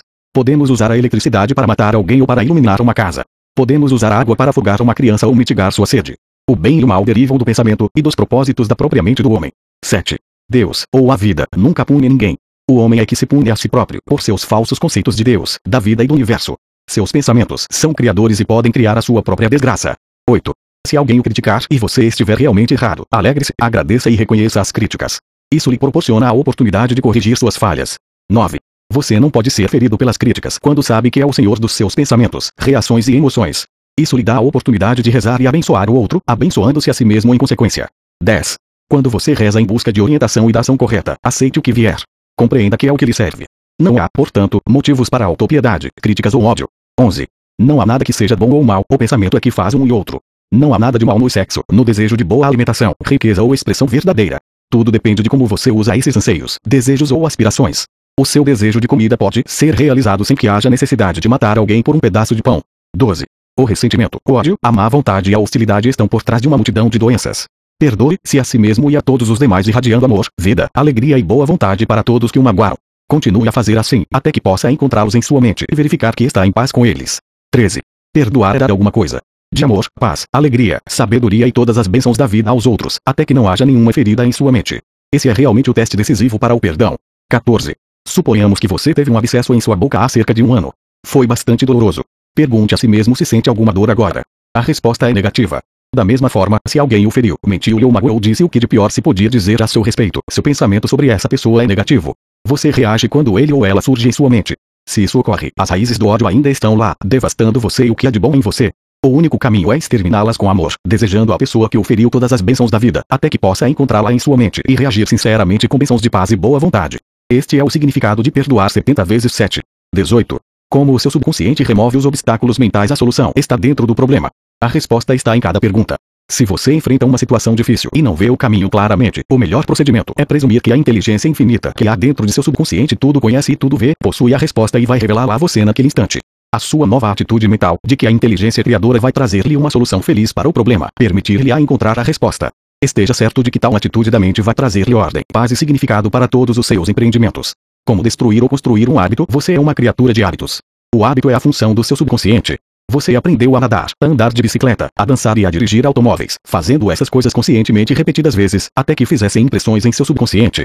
E, então, a ação automática do hábito do seu subconsciente tomou conta de tudo. Isso é o que se chama algumas vezes de segunda natureza, que é a reação do seu subconsciente ao seu pensamento e ação. Você tem a liberdade de escolher um bom hábito ou um mau hábito. Se você repete um pensamento negativo ou age negativamente durante um certo período, ficará sob a compulsão desse hábito. A lei do seu subconsciente é o hábito. Como acabar com um mau hábito o senhor Jones disse-me certa vez. Um impulso incontrolável de beber me domina e eu fico bebendo durante umas duas semanas. Não consigo vencer esse terrível hábito. Às vezes sem conta essa experiência ocorreu com esse homem infeliz. Ele criara o hábito de beber em excesso. Embora tivesse começado a beber por sua própria iniciativa, começou também a compreender que podia mudar o seu hábito e criar um novo. Contou-me que, embora conseguisse suprimir temporariamente seus desejos através da força de vontade, os esforços contínuos para reprimir os inúmeros impulsos só faziam tornar as coisas piores. Os repetidos fracassos convenceram-no de que não tinha força nem esperança de controlar seu impulso ou obsessão. Essa ideia de não ter forças operava como uma poderosa sugestão ao seu subconsciente e agravava sua fraqueza, tornando sua vida uma sucessão de fracassos. Ensinei-lhe a harmonizar as funções das mentes consciente e subconsciente. Quando as duas cooperam, a ideia ou desejo implantado no subconsciente se realiza. Sua mente racional concordou que, se o velho hábito fizera impressões que o punham em dificuldades, podia conscientemente criar uma nova impressão que o conduzisse à liberdade, à abstenção e à paz de espírito. Sabia que seu hábito destrutivo era automático, mas como o adquirirá através de escolha consciente compreendeu que, da mesma maneira como fora condicionado negativamente, também podia ser condicionado positivamente. Em consequência, deixou de pensar no fato de que não tinha forças para vencer o hábito. Além disso, compreendeu claramente que não havia outro obstáculo à sua cura que não o seu próprio pensamento. Portanto, não havia necessidade de esforço excessivo ou coerção mental. O poder da imagem mental. Esse homem adquiriu a prática de relaxar o corpo e entrar em um estado de sonolência semiletárgico. Depois ocupava sua mente com a imagem do fim desejado, sabendo que o seu subconsciente encontraria o caminho mais fácil de realizá-lo. Imaginava sua filha cumprimentando por sua libertação e dizendo-lhe: Papai, é maravilhoso tê-lo novamente em casa. Ele perdera a família por causa da bebida. Não lhe permitiam visitá-la e sua esposa não lhe falava. Regularmente, sistematicamente, ele passou a sentar-se e meditar de acordo com o esquema acima descrito. Quando sua atenção se desviava, fazia, por hábito, com que voltasse imediatamente à imagem mental de sua filha, sorrindo e a cena de seu lar animada por sua voz alegre. Tudo isso trouxe o recondicionamento de sua mente. Foi um processo gradual. Ele perseverou, sabendo que, cedo ou tarde, criaria um novo padrão de hábito em seu subconsciente. Disse-lhe que podia comparar seu consciente a uma máquina fotográfica e que seu subconsciente era a chapa sensível em que se registravam as imagens e ficavam impressas. Isso o impressionou bastante e seu objetivo integral passou a ser o de imprimir a imagem em sua mente e revelá-la. Os filmes são revelados no escuro. Da mesma forma, as imagens mentais são reveladas na câmara escura do subconsciente. Atenção focalizada compreendendo que sua mente consciente era uma simples câmara. Ele não despendia muito esforço.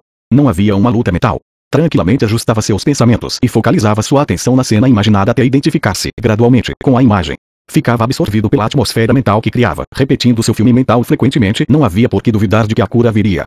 Quando havia alguma tentação de beber, desviava sua atenção de quaisquer imagens de bebedeira para o sentimento de estar em casa com sua família. Conseguia ser bem sucedido, pois confiantemente esperava experimentar a imagem que revelava em sua mente. Hoje ele é presidente de um consórcio que movimenta muitos milhões de dólares e é um homem de uma felicidade radiante. O azar me persegue. O senhor Brook contou-me que sua renda anual era de 20 mil dólares, mas que, nos últimos três meses, todas as portas pareciam fechar-se cerradamente à sua presença. Na última hora, quando os clientes já estavam quase assinando na linha pontilhada, a porta fechava-se subitamente. Ele acrescentou que talvez estivesse sendo perseguido por uma praga. Discutindo o assunto com o Sr. Brook, descobriu que, três meses antes, ele ficara bastante irritado e aborrecido, ressentido mesmo, com um dentista que, após prometer assinar um contrato, desistira na última hora.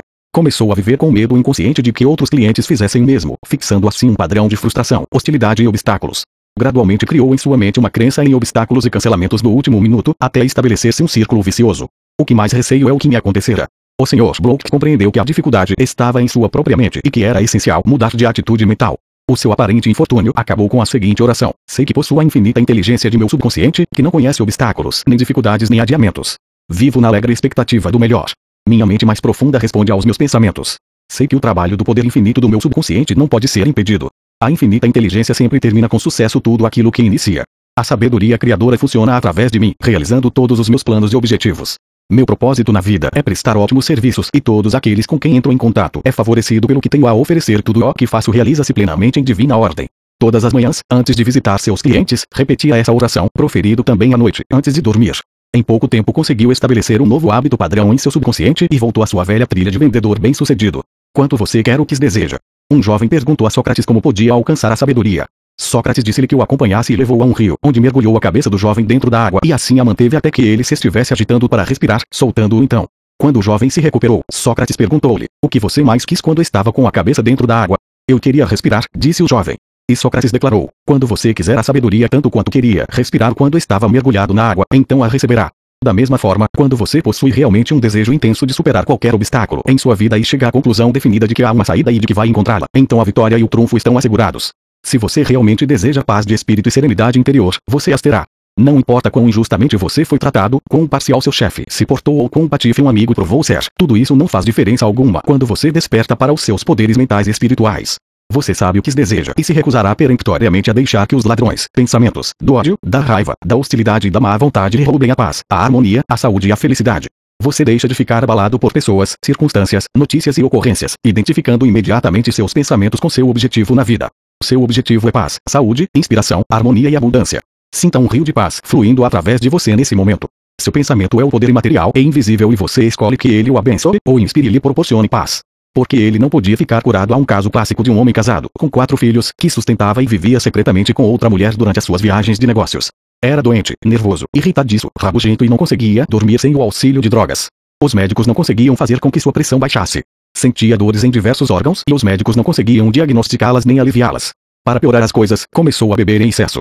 A causa de tudo era um profundo sentimento inconsciente de culpa violara os votos do casamento e isso o perturbava a fé religiosa em que fora criado. Estava profundamente entranhada em seu subconsciente e ele bebia excessivamente para curar o sentimento de culpa. Alguns inválidos tomam morfina ou codeína para dores intensas. Ele tomava álcool para dor ou ferida em sua mente. Era a velha história de jogar lenha à fogueira. A explicação e a cura. Ele ouviu atentamente a explicação de como sua mente funciona. Enfrentou seu problema, olhou de frente e desistiu de sua vida dupla. Sabia que o seu ato de beber era uma tentativa inconsciente de fuga. A causa oculta alojada em seu subconsciente tinha de ser erradicada só depois viria a cura. Começou a imprimir em seu subconsciente, três a quatro vezes por dia, as declarações contidas na seguinte oração: Minha mente está repleta de paz, equilíbrio e serenidade.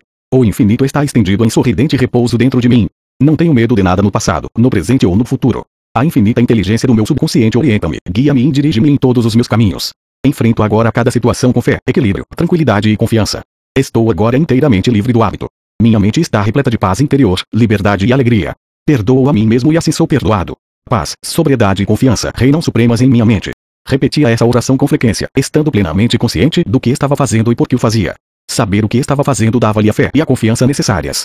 Expliquei-lhe que, enquanto fazia essas afirmações em voz alta, devagar, com serenidade e sentimento, elas gradualmente mergulhavam em sua mente subconsciente. Como sementes, elas germinariam e dariam frutos da sua espécie.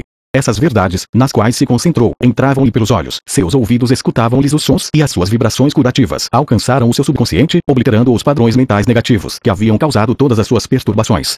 A luz dissipa a escuridão. O pensamento construtivo destrói o pensamento negativo. Ele se transformou e em um mês já era um novo homem. Recusando-se a admitir se você é um alcoólatra ou um viciado em drogas, admita-o. Não fuja ao problema. Muitas pessoas permanecem alcoólatras porque se recusam a admitir que o são. Sua doença é um medo interior, uma instabilidade interior. Você se recusa a enfrentar a vida e por isso tenta escapar às suas responsabilidades através da garrafa. Como alcoólatra, você não tem livre escolha, embora pense que a tenha e possa até vangloriar-se de sua força de vontade. Se você é um bêbado contumaz e diz corajosamente que nunca mais vai tocar em bebida, não possui a força para fazer essa afirmativa tornar-se verdadeira, pois não sabe onde localizar essa força. Você está vivendo numa prisão psicológica que você mesmo construiu e está acorrentado às suas crenças, opiniões, hábitos e influências externas. Como a maioria das pessoas, você é uma criatura de hábitos. Está, portanto, condicionado a reagir da maneira por que o faz. Construindo a ideia de liberdade você pode erguer em sua mente a ideia de liberdade e paz de espírito, de maneira a que alcance as profundezas do seu subconsciente. Sendo este todo-poderoso, irá libertá-lo do seu desejo pelo álcool. Terá, então, uma nova compreensão de como sua mente funciona e poderá realmente sustentar sua afirmação e provar a verdade a si mesmo. 51% curado Se você possui um desejo intenso de libertar-se de qualquer hábito destrutivo, então já está 51% curado. Quando você possui um desejo maior de abandonar o seu mau hábito que o de continuá-lo, não terá muita dificuldade em conquistar uma liberdade completa. Qualquer pensamento que você fixe em sua mente, esta o amplia muitas vezes. Se você absorve sua mente no conceito de liberdade, libertação do hábito e paz de espírito e se a mantém focalizada nessa nova direção, você começa a gerar sentimentos e emoções que gradativamente emocionalizam o conceito de liberdade e paz. Qualquer ideia que você emocionaliza é aceita por sua mente subconsciente e se transforma em realidade. A lei da substituição tenha sempre em mente que algo de bom pode advir de seu sofrimento. Você não sofreu em vão, lembre-se. Contudo, é tolice continuar a sofrer. Se você continua a ser um alcoólatra, isso lhe trará deterioração e decadência mental e física. Saiba que a força do seu subconsciente o está apoiando. Mesmo quando você está nas garras da melancolia, comece a imaginar a alegria da liberdade que lhe está reservada. Essa é a lei da substituição. Sua imaginação levou a garrafa. Deixe agora que ela o leve à liberdade e à paz de espírito. Você sofrerá um pouco, mas é em razão de um objetivo construtivo. Você sofrerá como uma mãe nas dores do parto. Da mesma forma, dará à luz um filho da mente. Seu subconsciente dará à luz a abstenção. Causa do alcoolismo A verdadeira causa do alcoolismo é o pensamento negativo e destrutivo, pois como um homem pensa, assim é. O alcoólatra possui um sentimento profundo de inferioridade, de inadequação, de derrota e frustração geralmente acompanhadas por uma profunda hostilidade interior. Possui numerosos álibis para os motivos que o levaram a beber, mas a única razão está em sua vida de pensamentos. Três passos mágicos O primeiro passo. Fique em repouso. Aquiete as engrenagens da sua mente. Entre em estado de sonolência. Nesse estado do relaxamento, de paz e receptividade, você está se preparando para o segundo passo. O segundo passo, escolha uma frase curta que possa ser prontamente gravada pela memória e repita-a interminavelmente como um acalanto. Use, por exemplo, a frase a abstenção da bebida e a paz de espírito me pertencem por isso eu dou graças. Para evitar que a mente comece a vaguear, pronuncie-a em voz alta ou anuncie com os lábios enquanto a diz mentalmente. Isso ajuda a introduzi-la na mente subconsciente. Faça assim durante uns 5 minutos ou mais. Você encontrará uma resposta emocional profunda. O terceiro passo, antes de dormir faça o que o escritor alemão Johann von Goethe costumava fazer. Imagine um amigo, um ente querido, à sua frente. Seus olhos estão fechados, você está descontraído e em paz. O ente querido ou amigo está presente subjetivamente e lhe diz: Parabéns! Você vê o seu sorriso, ouve a sua voz. Mentalmente aperta-lhe a mão, e tudo é tão real e vívido. A palavra parabéns implica em liberdade completa. Ouça indefinidamente, até conseguir a reação subconsciente que o satisfaça. Persevere quando o medo bater na porta de sua mente ou quando a preocupação, a ansiedade e a dúvida se atravessarem no caminho de sua mente. Contemple a sua visão ou seu objetivo. Pense no poder infinito que há no seu subconsciente e que você pode pôr em ação com seu pensamento e sua imaginação. Isso lhe dará confiança, força e coragem. Persevere até que raio dia e a sombra se dissipem. Revisão do poder do pensamento 1. A solução sempre está dentro do problema. A resposta está em cada questão. A infinita inteligência responde-lhe na medida em que a chamar com fé e confiança. 2. O hábito é a função do seu subconsciente. Não há prova maior do poder maravilhoso do seu subconsciente que a força e o domínio que o hábito exerce em sua vida. Você é uma criatura de hábitos. 3. Você forma padrões de hábito em seu subconsciente ao repetir inúmeras vezes um pensamento ou uma ação. É fixá-lo no subconsciente e torná-lo automático. É assim que se aprende a nadar, dançar, bater a máquina, andar, dirigir automóvel, etc. 4. Você tem a liberdade de escolher. Pode escolher um bom hábito ou um mau hábito. A oração é um bom hábito. 5.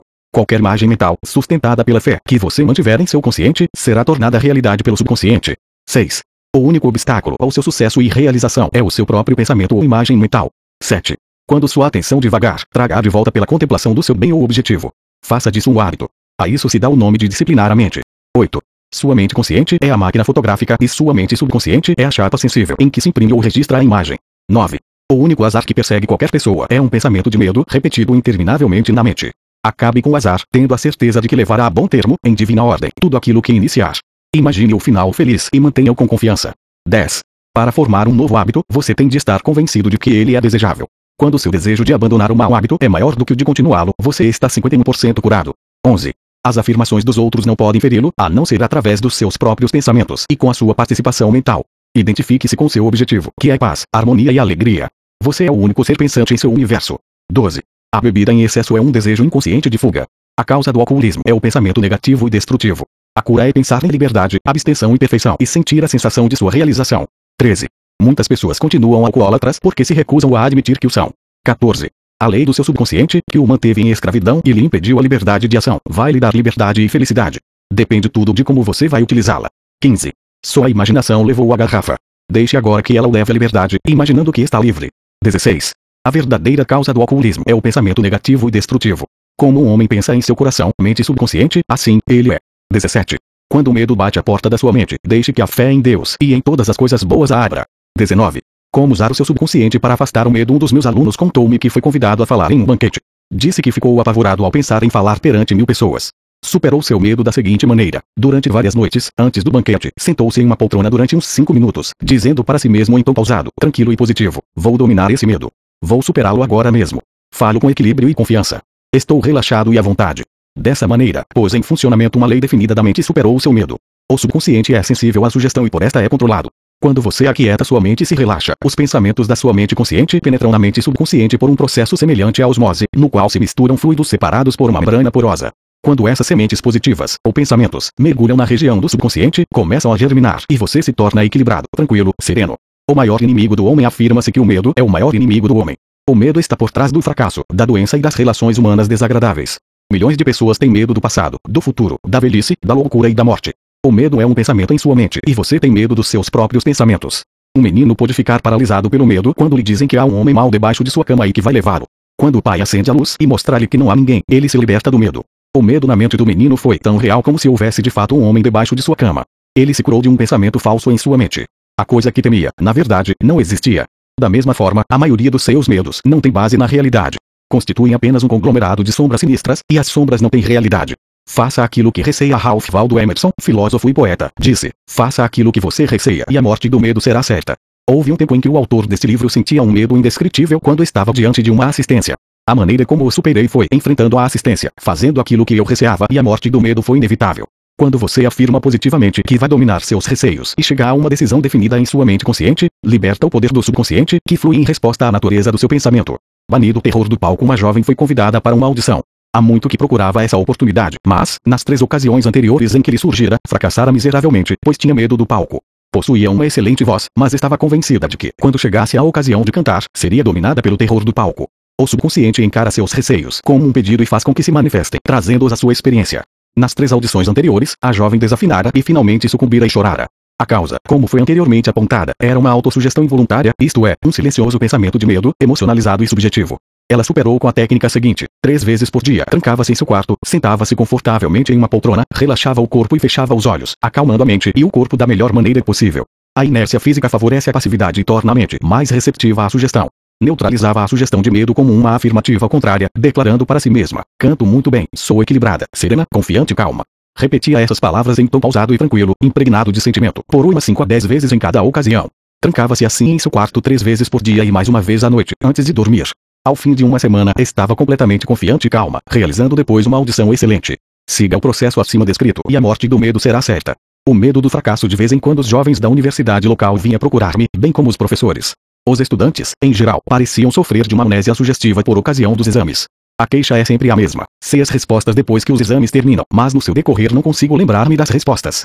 A ideia, realizada, que motivava tudo isso é uma a que damos invariavelmente uma atenção concentrada. Descobri que cada um dos estudantes estava obcecado com a ideia de fracasso. O medo estava por trás da amnésia temporária e era a causa de tudo. Um jovem estudante de medicina era o aluno mais brilhante de sua turma e, no entanto, não conseguia responder as questões mais simples por ocasião dos exames escritos e orais. Expliquei-lhe que a razão era o fato de preocupar-se e ficar receoso vários dias antes de os exames começarem. Esses pensamentos negativos ficavam impregnados de medo. Os pensamentos envoltos por uma forte emoção de medo tornam-se reais na mente subconsciente. Em outras palavras, esse jovem estava pedindo à sua mente subconsciente que o fizesse fracassar, e era exatamente o que acontecia. No dia dos exames via-se dominado pelo que se conhece, nos círculos da psicologia, como amnésia sugestiva. Como ele venceu o medo aprendeu que o seu subconsciente era o depósito da memória e tinha um registro perfeito de tudo o que ouvira e lera durante o seu curso de medicina. Além disso, aprendeu que o subconsciente é impressionável e retribuidor. A maneira de entrar em contato com ele era relaxar-se, estar em paz e confiante.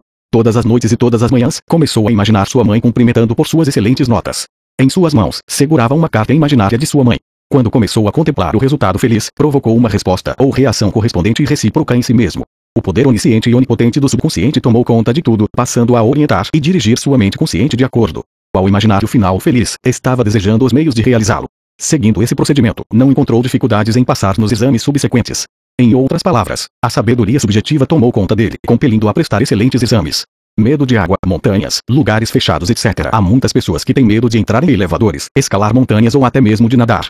Pode ser que, no último caso, por exemplo, a pessoa tenha passado por alguma experiência desagradável em sua mocidade, sendo atirada à água à força sem saber ainda nadar. Em outro caso, pode ter ficado presa em um elevador que não funcionou direito, daí resultando o medo de lugares fechados. Tive uma experiência dessas quando estava com 10 anos de idade. Caí acidentalmente em um poço e mergulhei três vezes. Ainda me posso lembrar da água escura tragando minha cabeça e eu ofegando em busca de ar, até que outro garoto me puxou no último instante. Essa experiência entrou em meu subconsciente e durante anos fiquei com medo da água. Um psicólogo mais velho disse-me certo dia: vá até a piscina, olhe a água e diga em voz alta e firme que vai dominá-la. Depois, entre na água, tome lições de natação e supere o seu medo. Foi o que fiz, e dominei o meu medo da água. Não permita que a água domine. Lembre-se sempre: você é o senhor da água. Quando assumi uma nova atitude mental, o poder onipotente do subconsciente respondeu, dando-me força, fé e confiança e permitindo que superasse o meu medo. Técnica mestra para superar qualquer medo específico. Vou descrever agora um processo e uma técnica que ensino há muitos anos. Funciona como um encantamento. Tente. Suponha que você tem medo da água, de montanhas, de uma entrevista, do público ou de lugares fechados. Se você tem medo de nadar, comece agora a sentar-se tranquilamente durante uns 5 a 10 minutos, 3 a 4 vezes por dia. Imagine que está nadando. É uma experiência subjetiva. Mentalmente você se está projetando como se estivesse dentro da água. Você sente a friagem da água e o movimento dos seus braços e pernas. É tudo tão real e vívido, constituindo uma alegre atividade da mente. Não é um devaneio inútil, pois você sabe que está experimentando em sua imaginação que depois se desenvolverá em sua mente consciente. Você será compelido a expressar a imagem e representação do quadro que imprimiu em sua mente mais profunda. Essa é a lei do subconsciente. Você pode aplicar a mesma técnica se tem medo de montanhas ou de lugares altos. Imagine que está escalando uma montanha, sinta a realidade desse ato, aprecie o cenário, sabendo que, fazendo mentalmente, o fará depois fisicamente com facilidade e segurança. Ele bem disse o elevador conhecia o diretor de uma grande empresa que tinha pavor de andar de elevador. Preferia subir cinco lances de escada todas as manhãs para chegar ao seu escritório. Contou-me que começou a bendizer o elevador toda a noite e várias vezes por dia, até que, finalmente, superou o seu medo. Era assim que abençoava o elevador. O elevador em nosso edifício é uma ideia maravilhosa. Surgiu da mente universal. É um benefício e uma bênção para todos os nossos empregados. Presta serviço maravilhoso. Funciona em divina ordem. Viajo nele em paz e com alegria. Fico agora em silêncio, enquanto as correntes da vida, do amor e da compreensão fluem através dos padrões do meu pensamento. Em minha imaginação, estou agora no elevador e dele saio para entrar em meu escritório. O elevador está repleto de empregados nossos. Eu converso com eles, que se mostram cordiais, alegres e livres. É uma experiência maravilhosa de liberdade, fé e confiança. Por ela, dou graças. Continuou a pronunciar essa oração por dez dias e, no décimo primeiro, entrou no elevador com outros membros da organização e sentiu-se completamente livre. O medo normal e anormal homem nasce apenas com dois medos: o medo de cair e o medo de barulho. Esses dois medos constituem uma espécie de sistemas de alarme que a natureza dá ao homem como meios de conservação. O medo normal é bom. Você ouve um automóvel vindo pela estrada e pula de lado para sobreviver. O medo momentâneo de ser atropelado é superado por sua ação. Todos os outros medos lhe foram incutidos pelos pais, parentes, professores e todos aqueles que influenciaram seus primeiros anos. O medo anormal O medo anormal aparece quando o homem deixa a sua imaginação correr desenfreada. Conheci uma mulher que foi convidada para uma viagem ao redor do mundo de avião. Ela começou a recortar dos jornais todas as notícias de catástrofes aéreas. Imaginou-se caindo de avião no oceano, afogando-se etc. Esse é um medo anormal. Se ela tivesse persistido, indubitavelmente teria traído o que mais temia. Outro exemplo de medo anormal é o que acometeu um homem de negócios de Nova York, bastante próspero e bem-sucedido. Ele possuía o seu próprio filme mental particular, do qual era o diretor. Ele projetava o seu filme mental de fracasso, bancarrota, cofres vazios e falta de saldo nos bancos até mergulhar na mais profunda depressão. Recusou-se a deixar de pensar nessas imagens mórbidas e vivia dizendo à esposa que isso não pode durar, haverá uma decepção, vamos falir, etc. Sua esposa contou-me que, finalmente, foi a falência e todas as coisas que imaginava e temia aconteceram. As coisas que temia não existiam, mas ele as trouxe à realidade temendo-as constantemente, acreditando e esperando o desastre financeiro. Jó disse: O que eu temo me acontecerá. Há pessoas que receiam que algo terrível aconteça a seus filhos e que alguma catástrofe horrível lhe suceda. Quando leem a respeito de uma doença rara ou epidêmica, ficam logo com medo de apanhá-la e alguns julgam mesmo que já estão sofrendo dela. Tudo isso é medo anormal. Resposta ao medo anormal: desloque-se mentalmente para a posição oposta ao seu medo. Permanecer em estado de medo extremo é a estagnação e depois a deterioração física e mental. Quando o medo surge, vem imediatamente, acompanhando um desejo por algo oposto àquilo que se receia. Fixe sua atenção imediatamente na coisa desejada. Fique absorvido e monopolizado por seu desejo, sabendo que o subjetivo sempre supera o objetivo. Essa atitude lhe dará confiança e levantará seu espírito. O poder infinito do seu subconsciente está agindo em seu nome e não pode falhar. Portanto, a paz e a segurança lhe pertencem. Examine seus receios. O presidente de uma grande organização contou-me certa vez que, quando era vendedor, costumava dar quatro ou cinco voltas pelo quarteirão antes de ter coragem de visitar o freguês. O gerente de vendas um dia viu e disse: Lê, não tenha medo do homem mau atrás da porta. Não há nenhum homem mau. Trata-se de uma falsa crença. O gerente disse-lhe que sempre olhava os seus temores de frente, enfrentando-os e fitando-os bem nos olhos. Os temores então desapareciam, reduzindo-se a sua insignificância. Perdido na selva, um capelão contou-me certa vez aquilo porque passara na Segunda Guerra Mundial. Teve que pular de paraquedas de um avião danificado e caiu em plena selva. Ficou assustado, mas sabia que havia duas espécies de medo, o normal e o anormal, como já ressaltamos anteriormente. Decidiu que tinha de fazer imediatamente alguma coisa para acabar com seu medo e começou a falar para si próprio, dizendo: John, você não pode entregar-se ao seu medo. O medo é um desejo de segurança e proteção, de uma saída para o seu problema. Afirmou então, a infinita inteligência que guia os planetas em seus cursos está agora a orientar-me, a dirigir-me para fora desta floresta. Continuou a dizer essas palavras durante uns dez minutos ou mais, em voz alta. Então, acrescentou, algo começou a surgir dentro de mim. Uma atitude confiante dominou-me e comecei a caminhar. Poucos dias depois, milagrosamente, saí da selva e fui recolhido por um avião de salvamento. Foi a mudança de atitude mental que o salvou. Sua fé e a confiança no poder e sabedoria subjetiva dentro de si foram a solução para o seu problema. Declarou-me ele. Se eu tivesse começado a lamentar meu destino e permitisse que meus temores me dominassem, teria sucumbido a um monstro do medo e provavelmente teria morrido de medo e inanição. Ele pediu demissão ao gerente geral de uma grande organização contou-me que, durante três anos, viveu com receio constante de perder o seu lugar. Estava sempre imaginando seu fracasso. A coisa que temia não existia, exceto com um pensamento ansioso, mórbido, em sua própria mente. Sua imaginação intensa dramatizava a perda do emprego, até que ficou nervoso e neurótico.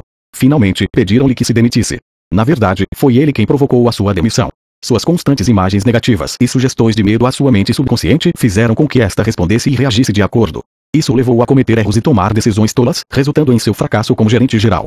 Sua demissão nunca teria ocorrido se ele se tivesse imediatamente deslocado para o lado de sua mente oposto àquele em que se localizava o medo. Conspiravam contra ele durante uma recente excursão de conferências. Tive a oportunidade de conversar por duas horas com uma alta autoridade do governo. Possuía um profundo senso de paz interior e serenidade. Disse que todos os insultos proferidos contra ele pelos jornais e pelo partido oposicionista politicamente o perturbam. Costuma sentar-se tranquilamente durante 15 minutos pela manhã e compenetrar-se de que no centro de si mesmo há profundo e sereno oceanos de paz. Meditando dessa forma, gera uma força tremenda que supera toda a sorte de dificuldades e temores. Há algum tempo, um colega telefonou-lhe a May e disse-lhe que um grupo de pessoas estava conspirando contra ele. Disse então o seguinte para o colega: Vou dormir agora em perfeita paz. Trataremos do assunto amanhã, às 10 horas. Disse-me ele: Sei que nenhum pensamento negativo pode manifestar-se a menos que o emocionalize e o aceite mentalmente. Recusei-me a dar guarida à sugestão de medo do meu colega. Por conseguinte, nenhum dano podia advir-me.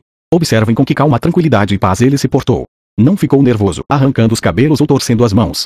No centro de si mesmo encontrou as águas serenas, a paz interior, onde havia uma calma inextinguível. Livre-se de todos os seus medos. Use esta fórmula perfeita para afastar o medo. Busquei o Senhor e ele me acolheu. Livrou-me de todos os meus temores. Salmo 34, 4. O Senhor é uma palavra antiga que significa lei, o poder da sua mente subconsciente. Conheça as maravilhas do seu subconsciente e saiba como ele trabalha e funciona. Domine as técnicas apresentadas neste capítulo. Ponha-as em prática hoje mesmo, agora. Sua vontade subconsciente responderá e você ficará livre de todos os seus temores.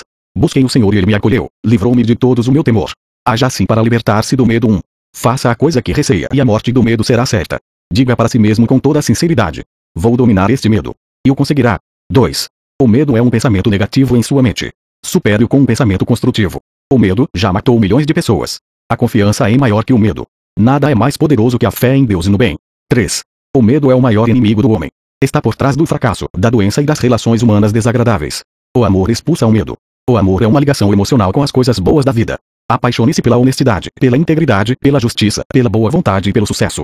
Viva na alegre expectativa do melhor e invariavelmente alcançará o melhor. 4. Neutralize as sugestões de medo como uma afirmação oposta. Lembre-se dos excelentes resultados alcançados pela jovem cantora que afirmou, para vencer o seu medo, que cantava muito bem, era equilibrada, serena ou calma. 5. O medo está por trás da amnésia que ataca os estudantes por ocasião dos exames escritos e orais. Você pode superá-lo afirmando frequentemente: possuo uma memória perfeita para tudo aquilo de que necessito saber. Pode imaginar também um amigo cumprimentando por seu brilhante sucesso nos exames. Persevere e vencerá. 6. Se você tem medo da água, nade. Em sua imaginação, nade livremente, alegremente. Sinta o frio da água e a sensação de estar atravessando a nado uma piscina. Torne essa imagem tão vívida quanto possível. Fazendo subjetivamente, será compelido a entrar na água e dominá-la. Essa é a lei da sua mente. 7. Se você tem medo de lugares fechados, tais como elevadores, salas de conferências etc., ande mentalmente em um elevador, bem dizendo todas as suas peças e funções. Você ficará surpreso ao verificar com que rapidez o medo desaparecerá. 8. Você nasceu apenas com dois medos: o medo de cair e o medo de barulho. Todos os seus outros medos são adquiridos. Livre-se deles. 9. O medo normal é bom. O medo anormal é mau e destrutivo. Permitir constantemente os pensamentos de medo acarreta o medo anormal, obsessões e complexos. Temer alguma coisa persistentemente provoca um sentimento de pânico e terror. 10. Você pode superar o medo anormal quando sabe que o poder do seu subconsciente pode mudar os condicionamentos e realizar os desejos acalentados por seu coração. Dedique sua atenção e devote-se imediatamente ao seu desejo, que é o oposto do seu medo. Este é o amor que expulsa o medo. 11. Se você tem medo do fracasso, dedique sua atenção ao sucesso. Se você tem medo das doenças, pense na saúde perfeita. Se você tem medo de um acidente, pense na orientação e na proteção de Deus. Se você tem medo da morte, pense na vida eterna. Deus é vida e esta é a sua vida agora. 12. A grande lei da substituição é a resposta ao medo. O que quer que você receie possui solução sob a forma de um desejo seu. Se você está doente, deseja saúde. Se você está na prisão do medo, deseja liberdade. Espere sempre o bem. Concentre-se mentalmente no bem e saiba que o seu subconsciente sempre lhe responde. Nunca falha. 13. As coisas que você teme na verdade não existem, a não ser como pensamentos em sua mente. Os pensamentos são criadores. Por isso que já disse que a coisa que eu temia me aconteceu. Pense bem e o bem advirá. 14. Enfrente os seus temores, traga-os à luz da razão. Aprenda a sorrir dos seus temores. Esse é o melhor remédio. 15. Nada pode perturbá-lo, a não ser o seu próprio pensamento. As sugestões, afirmações e ameaças de outras pessoas não possuem poder algum. O poder está dentro de você e quando seus pensamentos são focalizados no que é bom, o poder de Deus estará então com os seus pensamentos bons. Há apenas um único poder criador e ele se manifesta como harmonia. Não há diversões nem querelas nele. Sua fonte é o amor. Por isso que o poder de Deus está sempre com os pensamentos de bem. 20. Como permanecer sempre jovem de espírito seu subconsciente nunca envelhece. É eterno, sempre jovem e infinito. É uma parte da mente universal de Deus que nunca nasceu e nunca vai morrer. A fadiga e a velhice nada tem a ver com qualquer qualidade ou poder espiritual. A paciência, a bondade, a honestidade, a humildade, a boa vontade, a paz, a harmonia e o amor fraternal são atributos que nunca envelhecem. Se você continuar a possuir essas qualidades, nessa nova etapa da vida, permanecerá sempre jovem de espírito. Lembro-me de ter lido um artigo em uma de nossas revistas, há alguns anos, informando que um grupo de eminentes médicos da clínica de Corey, de Cincinnati, no Ohio, revelará, após exaustivas pesquisas, que os anos somente não podem ser responsabilizados por distúrbios degenerativos. Esses mesmos médicos afirmaram que é um medo do tempo, não o tempo em si mesmo, que possui um efeito envelhecedor prejudicial sobre nossas mentes e corpos, e que o medo neurótico dos efeitos da idade pode bem ser a causa da velhice prematura. Durante os muitos anos de minha vida pública, tive a oportunidade de estudar as biografias de homens e mulheres famosos que prosseguiram em suas atividades produtivas pelos anos afora, bem além do período normal de vida. Alguns demonstraram toda a sua grandeza na velhice. Por outro lado, tive o privilégio de encontrar e travar conhecimento com inúmeras pessoas sem grande preeminência, mas que, em uma esfera menor, pertenceram àquela categoria de mortais audazes que provaram que a velhice em si mesma não destrói os poderes criadores da mente e do corpo. Ele envelhecera no pensamento há alguns anos. Procurei um velho amigo em Londres, na Inglaterra, tinha mais de 80 anos, estava bastante doente, evidentemente, estava também sucumbindo à idade avançada. Nossa conversa revelou sua fraqueza física, seu sentimento de frustração e uma deterioração geral bem próxima da morte. Lamentava-se de ser um inútil e afirmava que ninguém o queria. Com uma expressão de desesperança, traía sua falsa filosofia. Nós nascemos, crescemos e ficamos velhos, sem nenhuma serventia. E isso é o fim. Essa atitude mental de inutilidade e insignificância era a principal razão de sua doença. Olhava para frente e via apenas a senilidade, depois, mais nada. Na verdade ele envelhecera em sua vida mental e sua mente subconsciente transformava em realidade todo o seu pensamento habitual. A velhice é a madrugada da sabedoria infelizmente, muitas pessoas assumem a mesma atitude desse infeliz homem. Tem medo do que chamam de velhice e que para elas significa o fim, a extinção. Na verdade, tem medo da própria vida. A vida, no entanto, é interminável. A velhice não é o voo dos anos, e sim a madrugada da sabedoria. A sabedoria é a consciência dos tremendos poderes espirituais do subconsciente e o conhecimento de como aplicá-los para levar uma vida plena e feliz.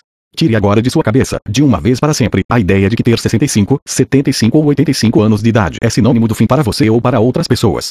Pode ser o início de um padrão de vida glorioso, fértil, ativo e bastante produtivo, melhor do que você jamais experimentou.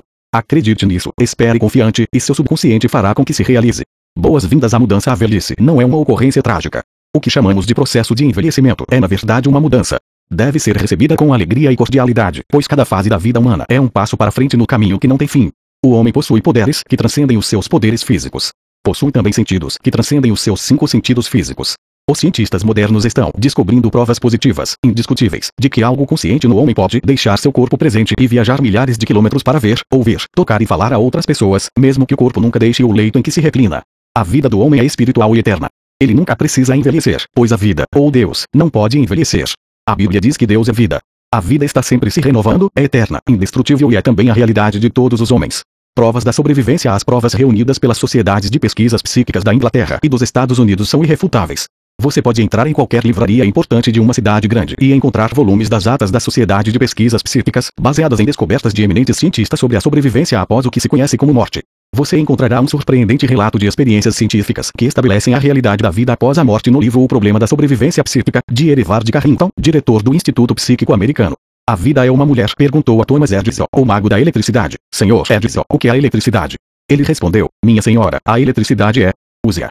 Eletricidade é um nome que nós damos a um poder invisível que não compreendemos plenamente, mas sobre o qual aprendemos tudo o que podemos de seus princípios e suas aplicações. Nós a utilizamos incontáveis maneiras. Um cientista não pode ver o elétron com seus olhos, mas aceita-o como um fato científico porque é a única conclusão válida que coincide com as suas outras provas experimentais. Não podemos ver a vida.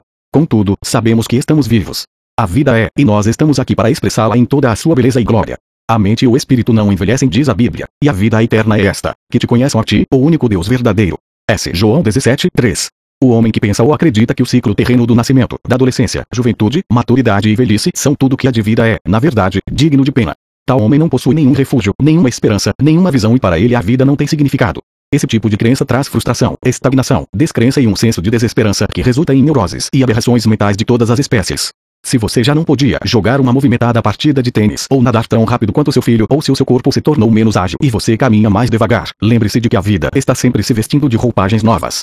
O que os homens chamam de morte é apenas uma jornada para uma nova idade em outra dimensão da vida. Sempre digo aos homens e mulheres que assistem às minhas conferências que deveriam aceitar o que chamamos de velhice com a maior amabilidade. A velhice possui a sua própria glória, a beleza e a sabedoria lhe pertencem. A paz, o amor, a alegria, a beleza, a felicidade, a sabedoria, a boa vontade e a compreensão são qualidades que nunca envelhecem nem morrem. Ralph Waldo Emerson, poeta e filósofo, disse: Nós não contamos os anos de um homem até que ele nada mais tenha a contar. Seu caráter, as qualidades de sua mente, sua fé e suas convicções não estão sujeitos à decadência.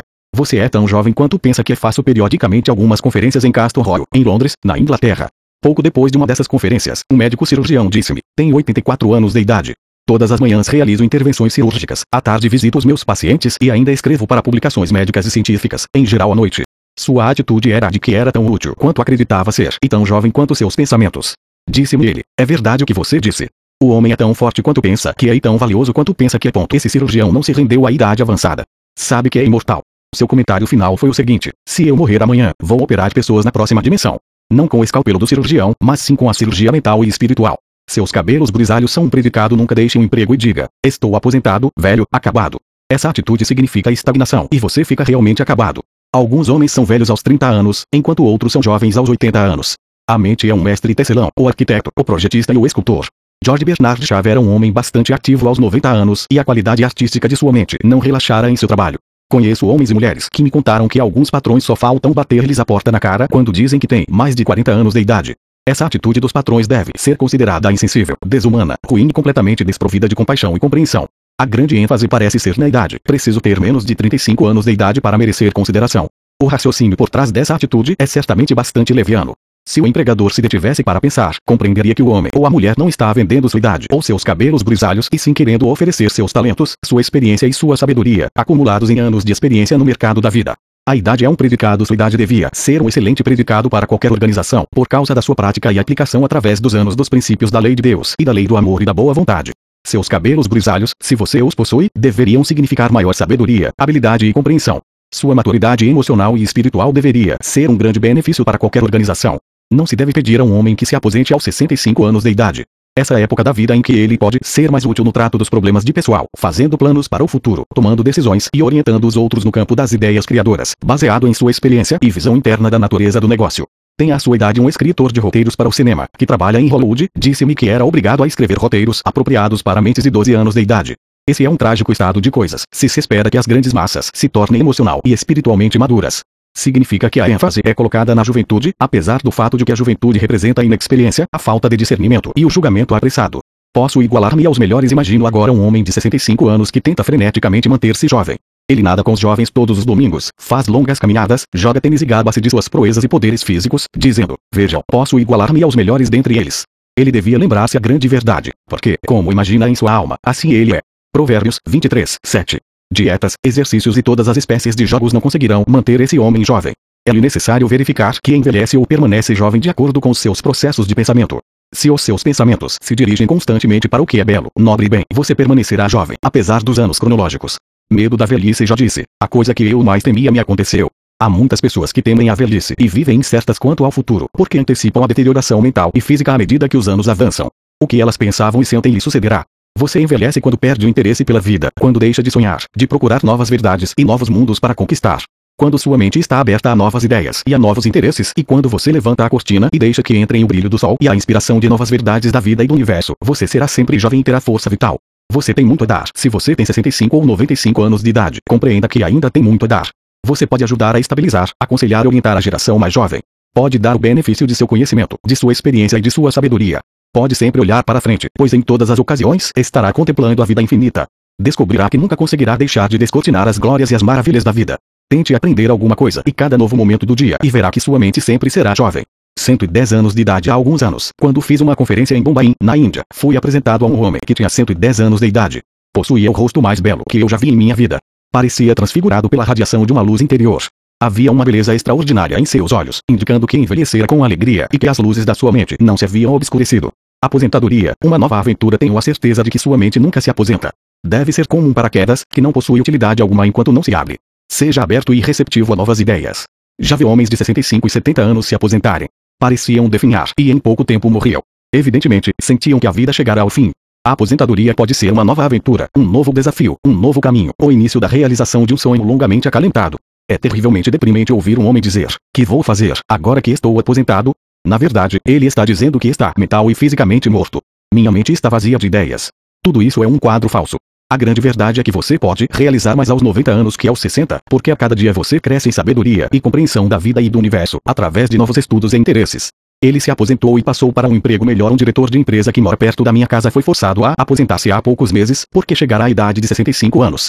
Disse-me ele: Encaro a minha aposentadoria como uma promoção do jardim de infância para o primeiro ano primário. Ele raciocinava da seguinte maneira: quando deixou o curso secundário, subiu a ladeira para a faculdade. Compreendeu que esse era um passo à frente em sua educação e compreensão da vida em geral. Da mesma forma, acrescentava, agora podia fazer coisas que sempre desejara fazer portanto, sua aposentadoria era ainda outro passo à frente na ladeira da vida e da sabedoria. Chegou à sábia conclusão de que não mais precisava concentrar-se em ganhar a vida. Agora ia passar a dedicar toda a sua atenção à vida. Sendo fotógrafo amador, tratou de fazer alguns cursos adicionais sobre o assunto. Fez uma viagem ao redor do mundo e tirou muitos filmes de lugares famosos. Agora faz conferências perante vários grupos, associações e clubes, sendo bastante solicitado. Há inúmeras maneiras de interessar-se por coisas que valham a pena além de si mesmo. Entusiasme-se por novas ideias criadoras, faça progressos espirituais e continue a aprender e a desenvolver-se.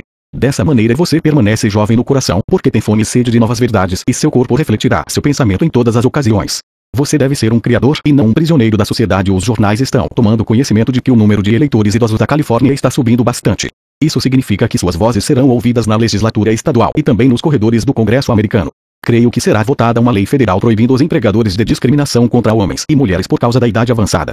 Um homem de 65 anos pode ser mais jovem mental, física e fisiologicamente que muitos homens de 30 anos. É estúpido e ridículo dizer a um homem que não pode ser contratado porque tem mais de 40 anos de idade. É como dizer que ele está pronto para o depósito de lixo ou para um monte de ferro velho. Que deve fazer um homem de 40 anos ou mais? Deve enterrar seus talentos ou ocultar suas luzes. As pessoas desprovidas e impedidas de trabalhar por causa da idade devem ser sustentadas pelos tesouros governamentais em níveis municipais, estaduais e federais. As diversas organizações que se recusam a contestá-las a se beneficiar de sua sabedoria e experiência terão que pagar impostos para mantê-las. Essa é uma forma de suicídio financeiro. O homem está aqui para gozar dos frutos do seu trabalho e também para ser um produto e não um prisioneiro da sociedade que o compele à ociosidade. O corpo do homem perde gradativamente o vigor à medida que se passam os anos, mas sua mente consciente pode se tornar cada vez mais ativa, alerta e ágil e estimulada pela mente subconsciente. Sua mente, na verdade, nunca envelhece. Já disse, ah, quem me dera ser como fui nos meses passados, como nos dias em que Deus me guardava. Quando fazia resplandecer a sua lâmpada sobre a minha cabeça, quando eu, guiado por sua luz, caminhava pelas trevas, como fui nos dias do meu vigor, quando a amizade de Deus estava sobre a minha tenda. Jó 29, 2, 4. O segredo da juventude ao recordar os dias de sua juventude, sinta o poder milagroso, curativo e rejuvenescente de seu subconsciente percorrer todo o seu ser. Saiba e sinta que você está inspirado, erguido, rejuvenescido, revitalizado e recarregado espiritualmente.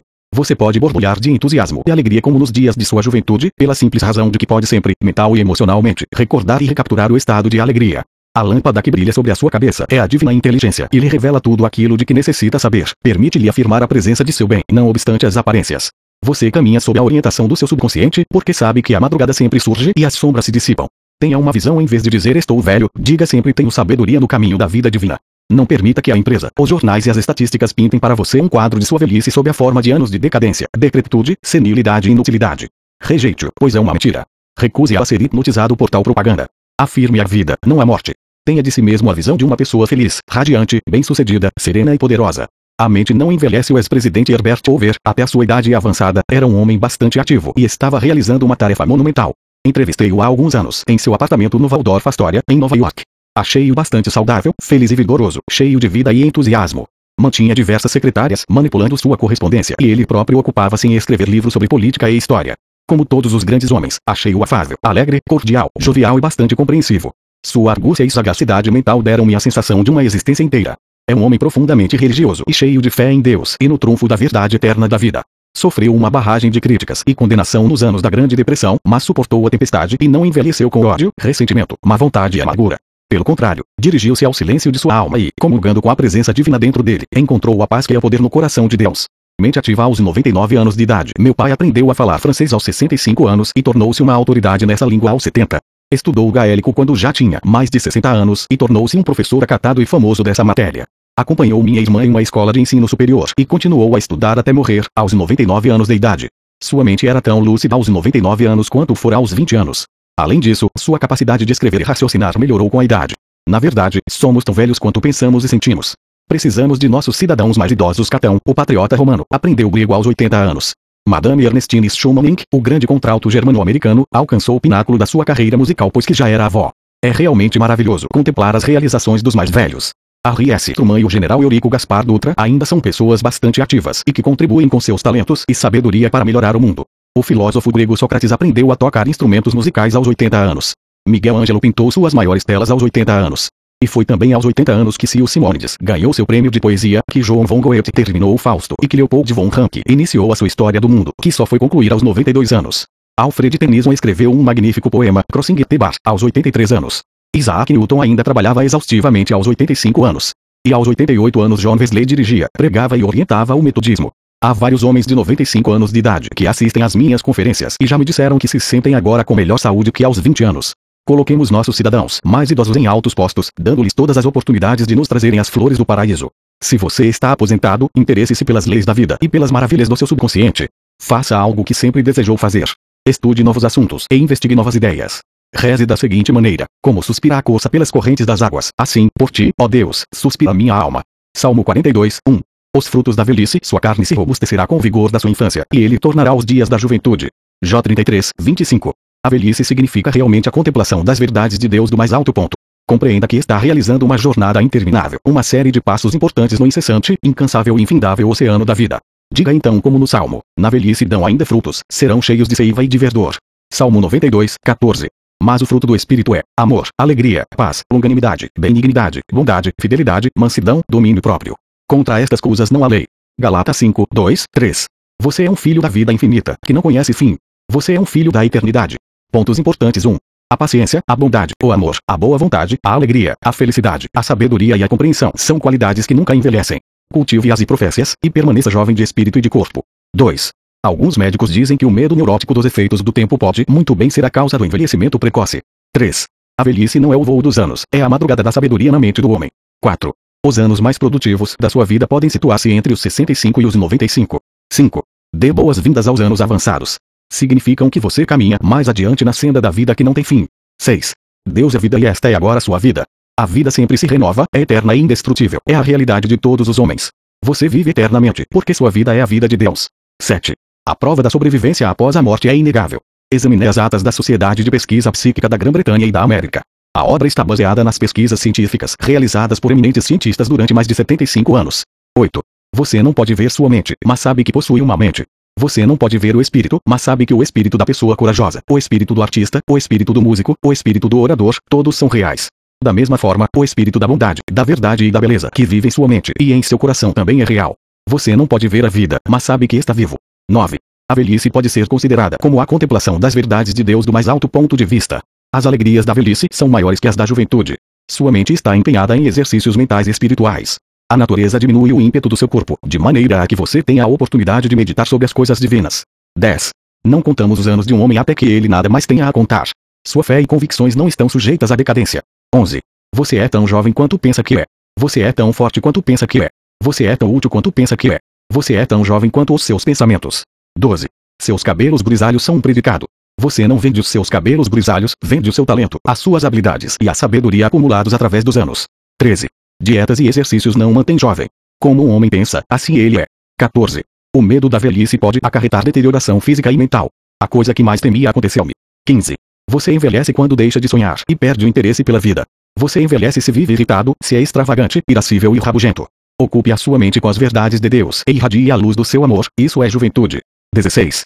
Olhe para frente, pois em todas as ocasiões você estará contemplando a vida infinita. 17. Sua aposentadoria é uma nova aventura. Faça novos estudos e tenha novos interesses.